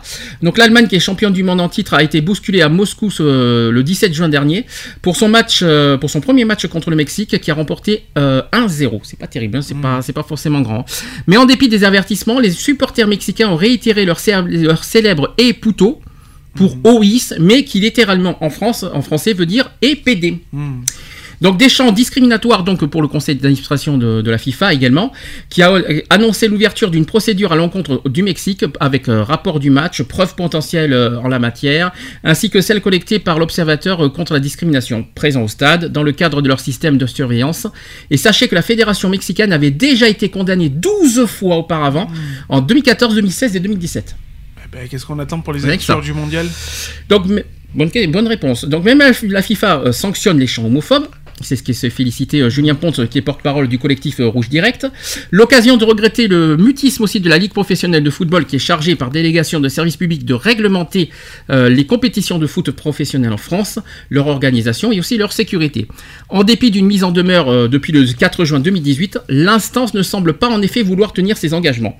Donc il y a les associations Mousse, Stop Homophobie et le collectif Rouge Direct qui ont, mis en demeure ce 4 juin 2018 la Ligue euh, de football professionnel de prendre enfin toutes les mesures pro- appropriées pour lutter contre les chants homophobes des supporters euh, dans les stades de football français. Et à défaut de réponse positive sous deux mois, les associations engageront une action devant les juridictions administratives. Et il y a quelques années, la LFP euh, avait signé une, promette- une prometteuse charte contre l'homophobie, mais tous les week-ends, les matchs de Ligue 1 et de Ligue 2 de football sont émaillés par des chants haineux venus de tribunes, sans qu'aucune sanction ne soit jamais prise. Et gangréné euh, par l'homophobie ordinaire, le football, qui est sport pu- populaire par excellence, qui draine le plus grand nombre de licenciés en France, a fini par rendre banal, voire acceptable, une situation qui ne l'est absolument pas. Donc laisser perdurer de, tels comportements est d'autant plus inadmissible que de par sa pratique et son audience, le football dispose d'une aura, politique et, symbolique immense. La Coupe du Monde qui, euh, arrive euh, en apportera une nouvelle preuve. La LFP est pourtant très réactive à juste raison lorsqu'il s'agit de comportements racistes, mais elle reste étrangement silencieuse sur les questions d'homophobie, ou tout du moins peu efficace, comme l'en atteste d'ailleurs sa faible campagne de, des lacets arc-en-ciel. Des lacets arc-en-ciel, ah oui, les lacets arc-en-ciel, je m'en souviens de ça. Euh, pourtant, le, ce combat fait partie de ses missions obligato- et, euh, et obligations, issues de son règlement administratif et de sa charte éthique, qu'elle est tenue de faire appliquer. On ne peut donc que s'étonner que cette différence de traitement vis-à-vis des deux formes de discrimination, tout aussi dangereuses l'une que l'autre. Voilà l'histoire. Eh bien, il manquait plus que ça. En plus, on est en Russie, alors. Et puis, si je me trompe pas, c'est- l'Allemagne. Je, je sais pas si c'est l'Allemagne, mais ils avaient fait un match où sur leur t-shirt ils avaient la, le, la couleur rainbow en fait dessus. Mhm. Ils avaient fait un arc-en-ciel sur le t-shirt. Je sais pas si c'est l'Allemagne hein, que ça avait déjà aussi fait polémique euh, euh, du fait que justement il y avait une couleur le, le, le rainbow sur les t-shirts des joueurs. Ouais, c'est possible. Mais je sais que l'Allemagne est très pro-LGBT. Oui, donc, donc, euh, euh, voilà. En plus, pas de chance, on est en Russie. Alors, euh, c'est sûr que les Russes vont peuvent qu'applaudir, mais nous, euh, mais euh, j'espère que mondialement parlant, on condamne tout ça parce que ça. euh, c'est pas, ça sert à rien. C'est pas parce qu'on est en Russie que qu'on va laisser la Russie. voilà, si je peux me permettre. Mais dans, la- sûr. dans la même lancée, il y a autre chose. Alors, c'est pas dans le mondial, mais il s'est passé autre chose. Euh, la façade du centre LGBT d'Angers, qui a été recouverte de tags homophobes pour la deuxième fois en moins de trois, en moins de trois semaines. Mmh, Oui, parce qu'ils avaient déjà recolorié les marches. Alors, euh, j'ai la photo devant moi. Euh, Il y a, alors, je l'ai la photo. Alors déjà, il y a un sigle noir. Alors, je sais pas comment, comment, vous, comment je peux vous dire ça sur une fenêtre. Il y a un rond noir comme ça avec euh, des cro- une croix comme ça, euh, une croix. Il y a marqué Nick les PD, toujours avec ce, avec ce même signe. Avec ce rond et une croix euh, Mhm. comme ça. Euh, Il y a à mort les PD. Et alors après, alors là, là, il est un peu loin celui-là. C'est si le savoir est une arme, et ben niquer les euh, niquer ton je sais pas quoi. Alors je suis désolé c'est un peu loin il est un peu loin celui-là mais en tout cas voilà ils ont été tagués de ça euh, malheureusement. Donc la veille euh, de la pride de, leur pride hein, la veille de leur pride les responsables de l'association Casar avaient déjà retrouvé inscrit sur le trottoir devant leur local ici foyer de la décadence. Mais cette fois la façade était recouverte d'injures mais également de menaces de mort. Il y a marqué à mort les PD je confirme. Nique les PD, c'est juste à côté. Euh, cette violence exprimée euh, dans ces tags euh, n'a d'égal que de la lâcheté de, leurs- auteurs qui, bien entendu, ne signent pas leurs insultes. Donc Kazar ne, se laissera pas intimider par de tels individus. Ces événements nous incitent au contraire à agir avec plus de force pour combattre l'homophobie et la transphobie. Et une enquête est en cours, je précise. C'est Euh, c'est pas eux aussi qui avaient eu leur marche d'escalier euh, repeinte euh, avant la Pride? Alors c'est Nantes. Ah, c'est Nantes. C'est voilà. pas Angers, hein, donc euh, c'est Nantes qui a eu euh, qui, a- qui ont eu un souci, qui ont eu un souci avec les escaliers. Euh, D'ailleurs, je sais qu'il y, a une- il y a une affaire en cours à Ouais. Nantes euh, à ce sujet. Euh, Ça se poursuit, je vous rassure. Et enfin, je vous rassure, euh, moi, je, je suis pas très euh, content d'apprendre ça, mais en tout cas, il y a une enquête en cours Nantes par rapport à ce sujet qu'on a parlé la semaine dernière. Euh, en tout cas, nos... bah, on soutient quoi qu'il en soit le, le Ah bah, hein. oui, on, on valide totalement. euh, enfin, on ne valide pas les actes. euh, Ah, on ne valide pas, en tout cas, les- les- les paroles, Les, hein, les les tags, tags. les tags, les injures, etc., etc. Bien sûr. Mm. Euh, voilà, ils ont le, ils ont le soutien. euh, ils ont notre soutien euh, purement et simplement, quoi. Voilà, donc, euh, moi, je Maintenant, souhaite voilà, à personne. Comme ils ont hein. dit, voilà, ils ont franchement pas les, pour parler un peu plus vu- vulgairement et familièrement parlant, ils ont franchement pas les couilles de, de venir assumer leur, leur graffiti, quoi, je veux dire. Ouais, moi, je trouve ça moche. C'est lâche. C'est très Voilà, lâche. c'est très lâche, je trouve, de, faire ça Mhm. d'air par derrière. euh, bon, ouais, maintenant, euh, tout, tout, tout notre soutien à, à Kazar, bien sûr. Euh, et bah, j'espère que cette enquête va, se- va, se- va suivre son cours et qu'il euh, qu'il aboutira à quelque chose ça. de concret. Euh, c'est ce qu'on espère parce que malheureusement tant qu'on ne trouve pas et bien ça continuera et c'est ça, ça. le, Eh ça le ouais. problème à moins qu'il y ait des, caméras de surveillance ça serait voilà, bien ça de- Ah, peut-être, ouais. euh, ça serait bien de, de mettre en place ça, que ça, ça euh, enfin, en tout cas, c'est vraiment triste. euh, on est encore en 2018 et voilà en France comment ça se passe encore. Euh, ça ne Mhm. changera pas. C'est triste. En tout cas, tout notre soutien. Alors, on continue. Euh, il y a aussi sur. ah, tiens, au fait, vous vous rappelez qu'on a parlé du procès de Jean-Marie Le Pen. Euh, Il a été reporté. Hein, fait, D'accord. Euh, parce que Monsieur. Il faisait trop chaud. Non, parce qu'il a, il qu'il a eu un souci de santé. Ah oui, il a fait un petit malaise à un cause de petit, la chaleur. hein. c'est ça, on va dire ça comme ça. Donc le cofondateur du Front National euh, devait comparaître le mercredi euh, de la semaine dernière euh, à la 17e euh, chambre euh, correctionnelle du tribunal de Paris. Il est poursuivi pour provocation à la haine ou à la violence pour injure publique, mais il a été hospitalisé le mardi 12 juin dans l'après-midi en raison d'un état de fatigue général. Ah bah oui. C'est ce qu'a indiqué son conseiller euh, euh, de, Saint- de Saint-Afrique. Disons que- C'est- C'est fati- c'est- c'est fatigant d'être euh, homophobe. À l'issue d'un examen auprès de son médecin, celui-ci a souhaité garder Monsieur Le Pen, tu sais quel âge il a? Oh, il, a, euh, il a plus de 90 balais, je Il crois. a 90 ans, pile. Euh, il a 90 ans, en observation quelques jours. Il aurait participé le dimanche précédent à 5 heures de dédicace de ses mémoires. C'est fatigant, hein, les c'est- dédicaces. non, mais le stylo devait être lourd. Ah oui, je pense. Mmh. Et le procès a donc été reporté au 3 octobre. Ouais. Ouais. Ouais, parce qu'on est en- on va être en période Ah oui, d'été. période et d'été, ça tombe pas, ouais. ça ne tombe pas.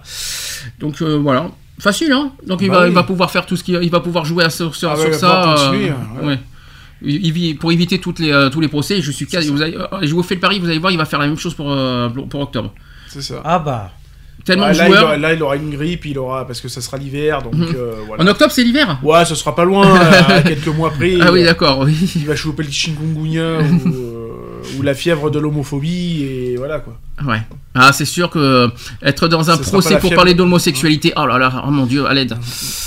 Ah, c'est dur ça. Être jugé par un juge gay, des avocats gays et tout ça, le pauvre. Entouré d'associations gays, oh là là, mon dieu, je le plains. Ah, je sens la conversion. c'est clair. Alors, il y a encore autre chose. Il y a une discrimination à l'adoption. Donc, sachez que la DFH porte plainte contre la responsable du service de Seine-Maritime. France Bleu a diffusé le 18 juin dernier des témoignages sur la réalité du parcours semé d'embûches pour les homosexuels désireux d'adopter. Donc euh, voilà une citation qui dit on nous dit on nous a dit que pour avoir une chance, nous devions nous préparer à accueillir un enfant à besoins spécifiques, c'est-à-dire grand ou avec un problème de santé, un handicap. C'est ce qu'a confié au micro une jeune femme euh, candidate. Euh, des propos que la responsable du service adoption de Seine-Maritime, euh, Pascal Lemar, a confirmé, estimant que les couples homosexuels étant eux-mêmes un peu atypiques par rapport à la norme sociale, mais aussi la norme biologique, donc il faut que leur projet supporte des profils d'enfants atypiques dont personne ne veut. Trop cassés, trop perturbés psychologiquement, trop grands, handicapés, ces enfants-là ont des perturbations qui ne sont pas recherchées par les couples et c'est normal. De mieux en mieux. Le défenseur des droits a annoncé une enquête sur les pratiques du service. Pascal Martin, qui est président du département de Seine-Maritime, a condamné des propos qui ne reflètent en rien la position du département ni ses convictions personnelles. Il n'y a aucune différence à faire entre les couples hété- hétérosexuels et homosexuels. Tous ont les mêmes droits.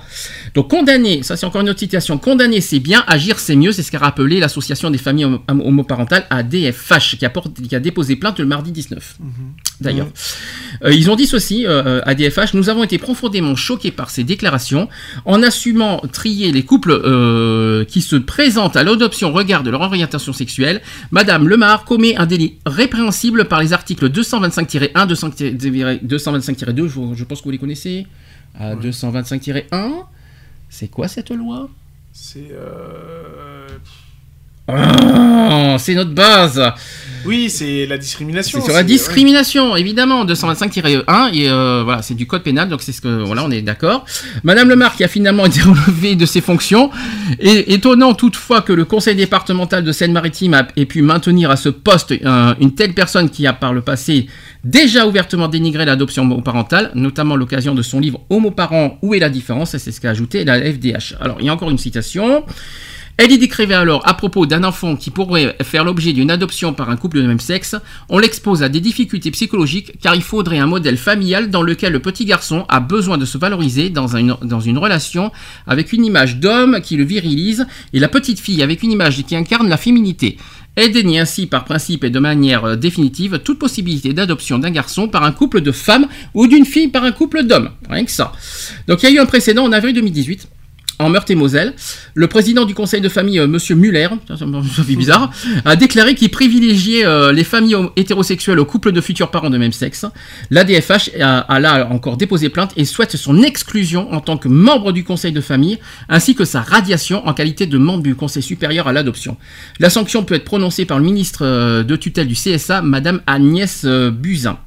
Et enfin, la FDH euh, demande à être reçue par le Premier ministre, M. Édouard Philippe, afin d'engager une réforme des procédures euh, d'attribution des enfants sujets à l'adoption, afin qu'elles soient exemptées euh, de toute forme de discrimination. Et moins d'une dizaine d'adoptions par des conjoints de même sexe de- depuis 2013, ça, ça fait, c'est pas beaucoup. hein. Mmh, ouais, En 5 ans, il y a eu seulement une, une petite dizaine d'adoptions. hein. C'est Eh ouais. Et aucune modification n'est intervenue dans, ce, dans le processus, permettant de garantir à ces couples la neutralité euh, absolue dans le traitement de leurs demandes par, euh, par les services d'aide. Voilà. Voilà. C'est faible, hein. C'est Ouais, très très faible. Mais bon, euh, bravo, euh, de mieux en mieux. On, en, on en apprend. Maintenant, pour euh, si vous, vous Donc, sachez. en tant que gay, t'es obligé, par exemple, en tant qu'homosexuel, t'es obligé d'adopter soit un gamin qui est, Handicapé. qui est handicapé, soit qui a une tare génitale, Mhm. soit qui a. euh, Enfin, euh, Première Non, nouvelle, en tout, cas, en tout cas, n'importe en tout cas, quoi. c'est la première fois que j'entends ça. Euh, en plus, je savais pas que c'était dans le texte de loi. Euh, à moins que le- le- l'article 4 euh, du texte de loi sur- du mariage pour tous euh, indique ça. Je crois qu'il y a, il y a- il y a, euh, Madame Taubira n'a jamais pensé à ça. Euh, Madame Taubira, quand elle a fait le texte, elle a jamais dit les homosexuels qui veulent voter, adopter doivent obligatoirement prendre des, euh, des- Je pense que le texte de loi ne l'affirme pas du tout. Ça. Ah non, pas du Donc, tout. qu'on soit clair, net et précis, elle est hors, euh, hors, euh, hors la loi, de toute façon. Elle- la discrimination, je rappelle, c'est punissable par la loi. On est bien d'accord, on est, je, je, je, je, je maintiens ce que dit aussi la, FD la DFH. On est bien euh, sur l'article 225-1, 225-2 de l'article du Code pénal concernant la discrimination. Nous sommes en plein dedans. Donc pour moi, j'espère que cette euh, personne, Pascal Lemar, soit, soit fermement condamnée et même, pour moi, limite, euh, carrément radiée. Parce que franchement, elle n'a pas lieu, de, de- elle a pas lieu de, de- de- de poursuivre son, son, son métier. Mm. je suis désolé, je crois qu'elle a rien compris, elle a rien compris au film. Euh, donc pour, en plus c'est la première fois que j'entends ça que pour être homose- euh, pour euh, adopter chez les pour adopter Ah, puis il faut c'est- aussi un manque de respect envers ces gamins qui, qui sont handicapés ou qui ont des tares génitales, etc. etc. Hmm. Ça veut dire quoi? Ça veut dire que c'est des, des, des, rebuts et qu'à ce moment-là, ils sont juste bons à aller dans des couples homoparentales, quoi. C'est dégueulasse. Après, il faut pas confondre deux choses. Adopter un enfant handicapé, ça nous ça nous dérangerait pas. Qu'on soit bien clair, on, a, on, a, on peut adopter tout enfant, euh, tout enfant, il n'y a pas de souci. Il y a rien, y a rien de mal à ça. D'adopter euh, n'importe quel enfant, qu'il soit noir, blanc, handicapé, pas handicapé, euh, voilà, ça, ça nous dérange pas. Le principe qu'on condamne, c'est qu'on doit, c'est que pour cette personne, on doit automatiquement euh, et obligatoirement, on va dire, pour, pour- dans sa logique à elle, adopter des, des enfants euh, qui sont, euh, qui sont Handicapés, euh. Donc c'est ce principe-là qu'on condamne. Ça ne veut pas dire que nous on veut pas qu'on qu'on est contre d'adopter des enfants handicapés. Au contraire, Mhm. puisqu'on est on est on est on est on est on est très à cheval sur ce sujet-là. On est très très euh, on est très sensible euh, et très très sensible sur ce sujet. Moi, personnellement, ça m'aurait pas dérangé d'adopter un enfant handicapé. Je vous Ah, dis moi clairement. Moi, ce que j'aime pas, c'est son principal qu'on doit automatiquement, obligatoirement. Euh, voilà, c'est non, ça c'est vraiment euh, condamnable, euh, discriminatoire, tout ce que vous voulez. Et puis bon, elle a une manière de voir euh, l'homosexualité bizarre. Enfin, en plus, elle a dit, pour elle, l'homosexualité, euh, elle a dit, on est atypique par rapport à la norme so- sociale. Si ça c'est pas, si ça c'est pas homophobe. C'est ça. Où va-t-on Si ça c'est clair, net et précis. Et elle, elle- et elle, elle est pas atypique, elle? Ah bah complètement. Enfin, je me demande comment elle, fait, comment elle a fait pour être dans ce service, si je peux me permettre. Donc euh, l'AFD, la DFH compte vraiment sur vous pour euh, aller loin et euh, taper fort sur, sur, ce- voilà, sur cette personne au niveau juridique parce qu'elle mérite une sanction exemplaire. Voilà, ça c'est dit, ça Ouais. c'est fait. Il nous reste un sujet. On va revenir sur la- l'ouverture de la PMA pour toutes. Vous savez que c'est le grand sujet 2018. Eh bien, j'ai une bonne nouvelle, c'est que les Français sont actuellement, c'est un nouveau sondage qui a été fait, majoritairement favorable à l'ouverture de la PMA à toutes les femmes. Et un, sachez que une, un Français sur deux est pour l'autorisation de la GPA. Alors ça c'est une grande nouvelle ça parce que avant la GPA était très très très euh, on était on, on était plus, la plupart du temps réfractaire à la GPA et bien maintenant ça a beaucoup évolué. Je vais vous dire c'est un résultat d'une enquête Ipsos Sopra qui a été réalisée du 7 au 11 juin euh, pour euh, France Télévisions et euh, aussi sur, sur l'émission Question Directe sur la PMA GPA diffusée sur France 2 le mercredi 13 juin. Sachez que trois quarts des Français avec 75% se prononcent pour l'ouverture de la procréation médicalement assistée à toutes les femmes. 75% ça, c'est une grande nouvelle. 72% sont pour euh, la, la PMA aux femmes célibataires et 66% des Français sont pour euh, la PMA aux femmes homosexuelles en couple. C'est énorme. C'est quand même beaucoup. Un sondé sur deux se déclare partisan également de l'autorisation de la gestation pour autrui, euh, la GPA. Donc les femmes notamment à 52% et les moins de 35 ans à 58%. Plus de 4 Français sur 10, avec 44%, sont en outre pour une rémunération des mères porteuses ah non, si la GPA est autorisée. Moi je suis pas d'accord avec ça, on en a déjà parlé 4 Ouais. milliards de fois de ça. Les moins de, et les moins de 35 ans, ils sont là encore majoritairement favorables avec 57%. Une mission d'information avec 35 députés de tous bords, donc la, la République en marche, le- les Républicains, le MoDem, UDI, euh, Parti Socialiste, LFI, je sais pas ce que c'est, LFI, euh, la France Insoumise, euh, PCF, donc les partis communistes, qui devraient bientôt plancher durant six mois à l'Assemblée sur la révision des lois de bioéthique, selon une décision actée mar- euh, mardi euh, de la semaine dernière, c'est ce qu'a rapporté l'AFP, avec une qui dit il me semble essentiel que l'implication de l'Assemblée nationale soit pleine et entière sur ces sujets d'importance. C'est ce qu'a déclaré François de Rugy. Deux commissions, celle des affaires sociales et des lois, ont déjà commencé en, en mi-mai à travailler sur cette, sur cette révision, en entamant euh, un cycle d'audition sur des sujets allant à la recherche génétique à la procréation, et au Sénat, à la majorité républicain, des républicains, la commission des affaires sociales mène aussi des auditions depuis mars. Il y a l'association Oser le féminisme, qui vient aussi de lancer une pétition euh, le mardi 12 juin pour rappeler au président de la République ses promesses. Actuellement, ces techniques sont réservées aux couples hétérosexuels, il faut le rappeler, ce qui crée une inégalité d'accès. Maintenant, un schéma figé de ce, que, pou- de ce que devrait être une famille, donc un papa et une maman. C'est ce qu'a regretté l'association qui exige le dépôt au Parlement d'un projet de loi permettant l'accès de la PMA aux femmes seules et aux couples lesbiens. Lesbiennes, bien sûr. C'est-à-dire à toutes les femmes, toutes les femmes, en, toutes en majuscule. Euh, en outre, l'inscription de ce droit n'aura pas de réalité s'il n'est pas accompagné euh, de mesures appli- d'application concrètes. La prise en charge par, la sécurité sociale des, dépenses inhérentes euh, à ces actes médicaux devra évoluer en conséquence, au même niveau que les droits déjà ouverts aux couples hétérosexuels. Le droit de la famille devra également évoluer pour permettre les mêmes modalités de reconnaissance de l'enfant pour les couples de femmes que pour les couples hétérosexuels. Voilà le sujet. Je vous rappelle un détail, c'est qu'on doit attendre septembre pour l'avis du, euh, du, du- du CCNE. Euh, on a, on- il y a eu, il y a eu effectivement le- le- la synthèse de, de- de la bioéthique, mais on n'a pas encore l'avis consultatif du, CCNE par rapport à, à la, à la PMA pour toutes les femmes. En revanche, ça, la, la grande nouvelle, alors que les majorités à 75% sont pour la PMA pour toutes, alors là, Ouais. là c'est C'est magnifique. c'est très bien. Là, c'est une belle avancée. Je suis très content.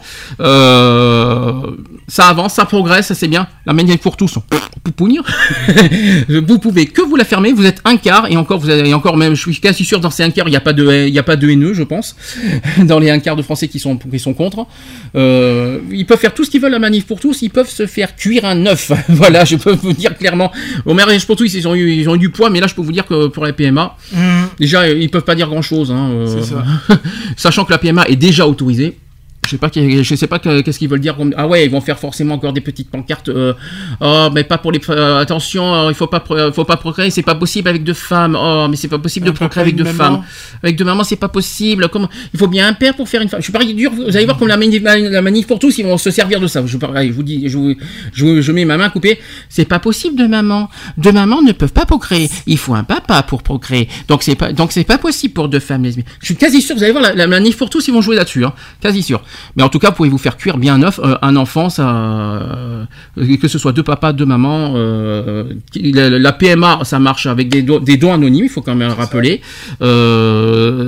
Et l'enfant se portera très bien. Il y a, et je pense pas qu'il y a, si je me trompe pas, il y a aucun chiffre concret qui dit que les enfants qui sont nés par PMA sont Oui, on- Sont euh, malheureux. sont malheureux, tout Ouais. ça. Il y a, il y a rien, il y a aucun, il y a n'y aucun, rien du tout. Non. il y a rien de mal, il y a, il y a aucun problème là-dessus. Il n'y a, bah pas non. de- il y a pas de chiffrage, il n'y a pas de. Il y a pas de problème Non, là-dessus, Il n'y a, il y a pas d'enquête qui a été faite, euh, voilà quoi. bah, c'est le principal alors. Est-ce que vous avez d'autres choses à rajouter Non. Bah, Écoutez, je suis à l'heure, 18h15. Donc, euh, on va pouvoir finir l'émission du jour. Euh, je rappelle, alors je rappelle qu'il reste plus que deux émissions. Ouais. Ça va vite. Hein. Le 28 et le 2. 28 juin, 2 juillet, c'est nos deux dernières émissions. Le 28 juin, on va faire nos derniers sujets. hein, c'est, ça sera le dernier sujet parce que le 2 juillet, il n'y aura pas de sujet du jour. Ça sera plus euh, une synthèse. Il y aura plus- une petit, un petit délire sur l'élocution euh, des langages. On, on fera, on fera un petit délire là-dessus. Mais euh, les deux derniers sujets, c'est la semaine prochaine, euh, le 28 juin. Alors, il y aura deux sujets de santé.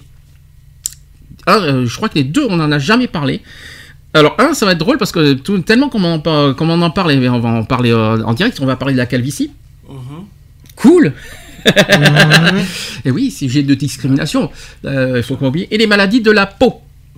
Ouais. Psoriasis, les, euh, les- tous ces problèmes-là, l'eczéma, etc. On, en par- on aura l'occasion d'en reparler euh, longuement la semaine prochaine. Il y aura évidemment les dernières actus la semaine prochaine aussi. La semaine prochaine, ça sera vraiment et les derniers sujets et les dernières actus. euh, Le Ouais. 28 juin et le 2 juillet, euh, on aura une émission de 2 heures, 2 heures et demie pour faire le synthèse, pour faire nos, nos petits délires élocutions, parce que je voudrais qu'on finisse un petit peu, à- un petit peu en délire. Et après, on, on aura, on donnera des, je donnerai personnellement des explications sur la- l'arrêt de l'émission. Voilà, Mhm. Je rappelle, le 2 juillet. Bien, et bien les, les podcasts www.equality-podcast avec un s.fr après les applications smartphone euh, et tablettes. Digipod, euh, online. Hein? Qui c'est online? Je connais pas online. Je connais Radio Line, je connais pas Ouais. online. donc, il y a- et donc euh, je, vais, essayer- je sais qu'il y en a 8, je sais qu'il y en a plusieurs. 10 heures. Alors il y a 10 heures, sachant qu'ils sont en retard, parce que j'ai regardé hier, ils sont, et il y a des podcasts en retard, je sais pas pourquoi, mais bon, c'est pas grave. Donc il y a Digipod, euh, Radio Line, TuneIn, euh, Orange, Deezer, euh, j'espère que je dis, j'espère que j'ai pas oublié quelque chose. Il y a, je sais qu'il y a iTunes, il y a Facebook, il y a Twitter, et il y a YouTube, bien sûr, bien sûr, il y a la chaîne Il YouTube. y a YouTube aussi. ouais. voilà, et puis voilà, vous, euh, vous pouvez re- retrouver nos émissions euh, sur tous ces sites, euh, n'hésitez pas. Euh, on se retrouve la semaine prochaine? Oui. 14 heures. 14h, oui, parce qu'en semaine c'est 14h, donc euh, de toute façon on ne change pas. Allez, merci, merci, Merci. de rien, Merci. de rien, au revoir, c'est ça. hein Bisous. Allez, bisous, bisous. Bisous. Retrouvez nos vidéos et nos podcasts sur www.equality-podcast.fr.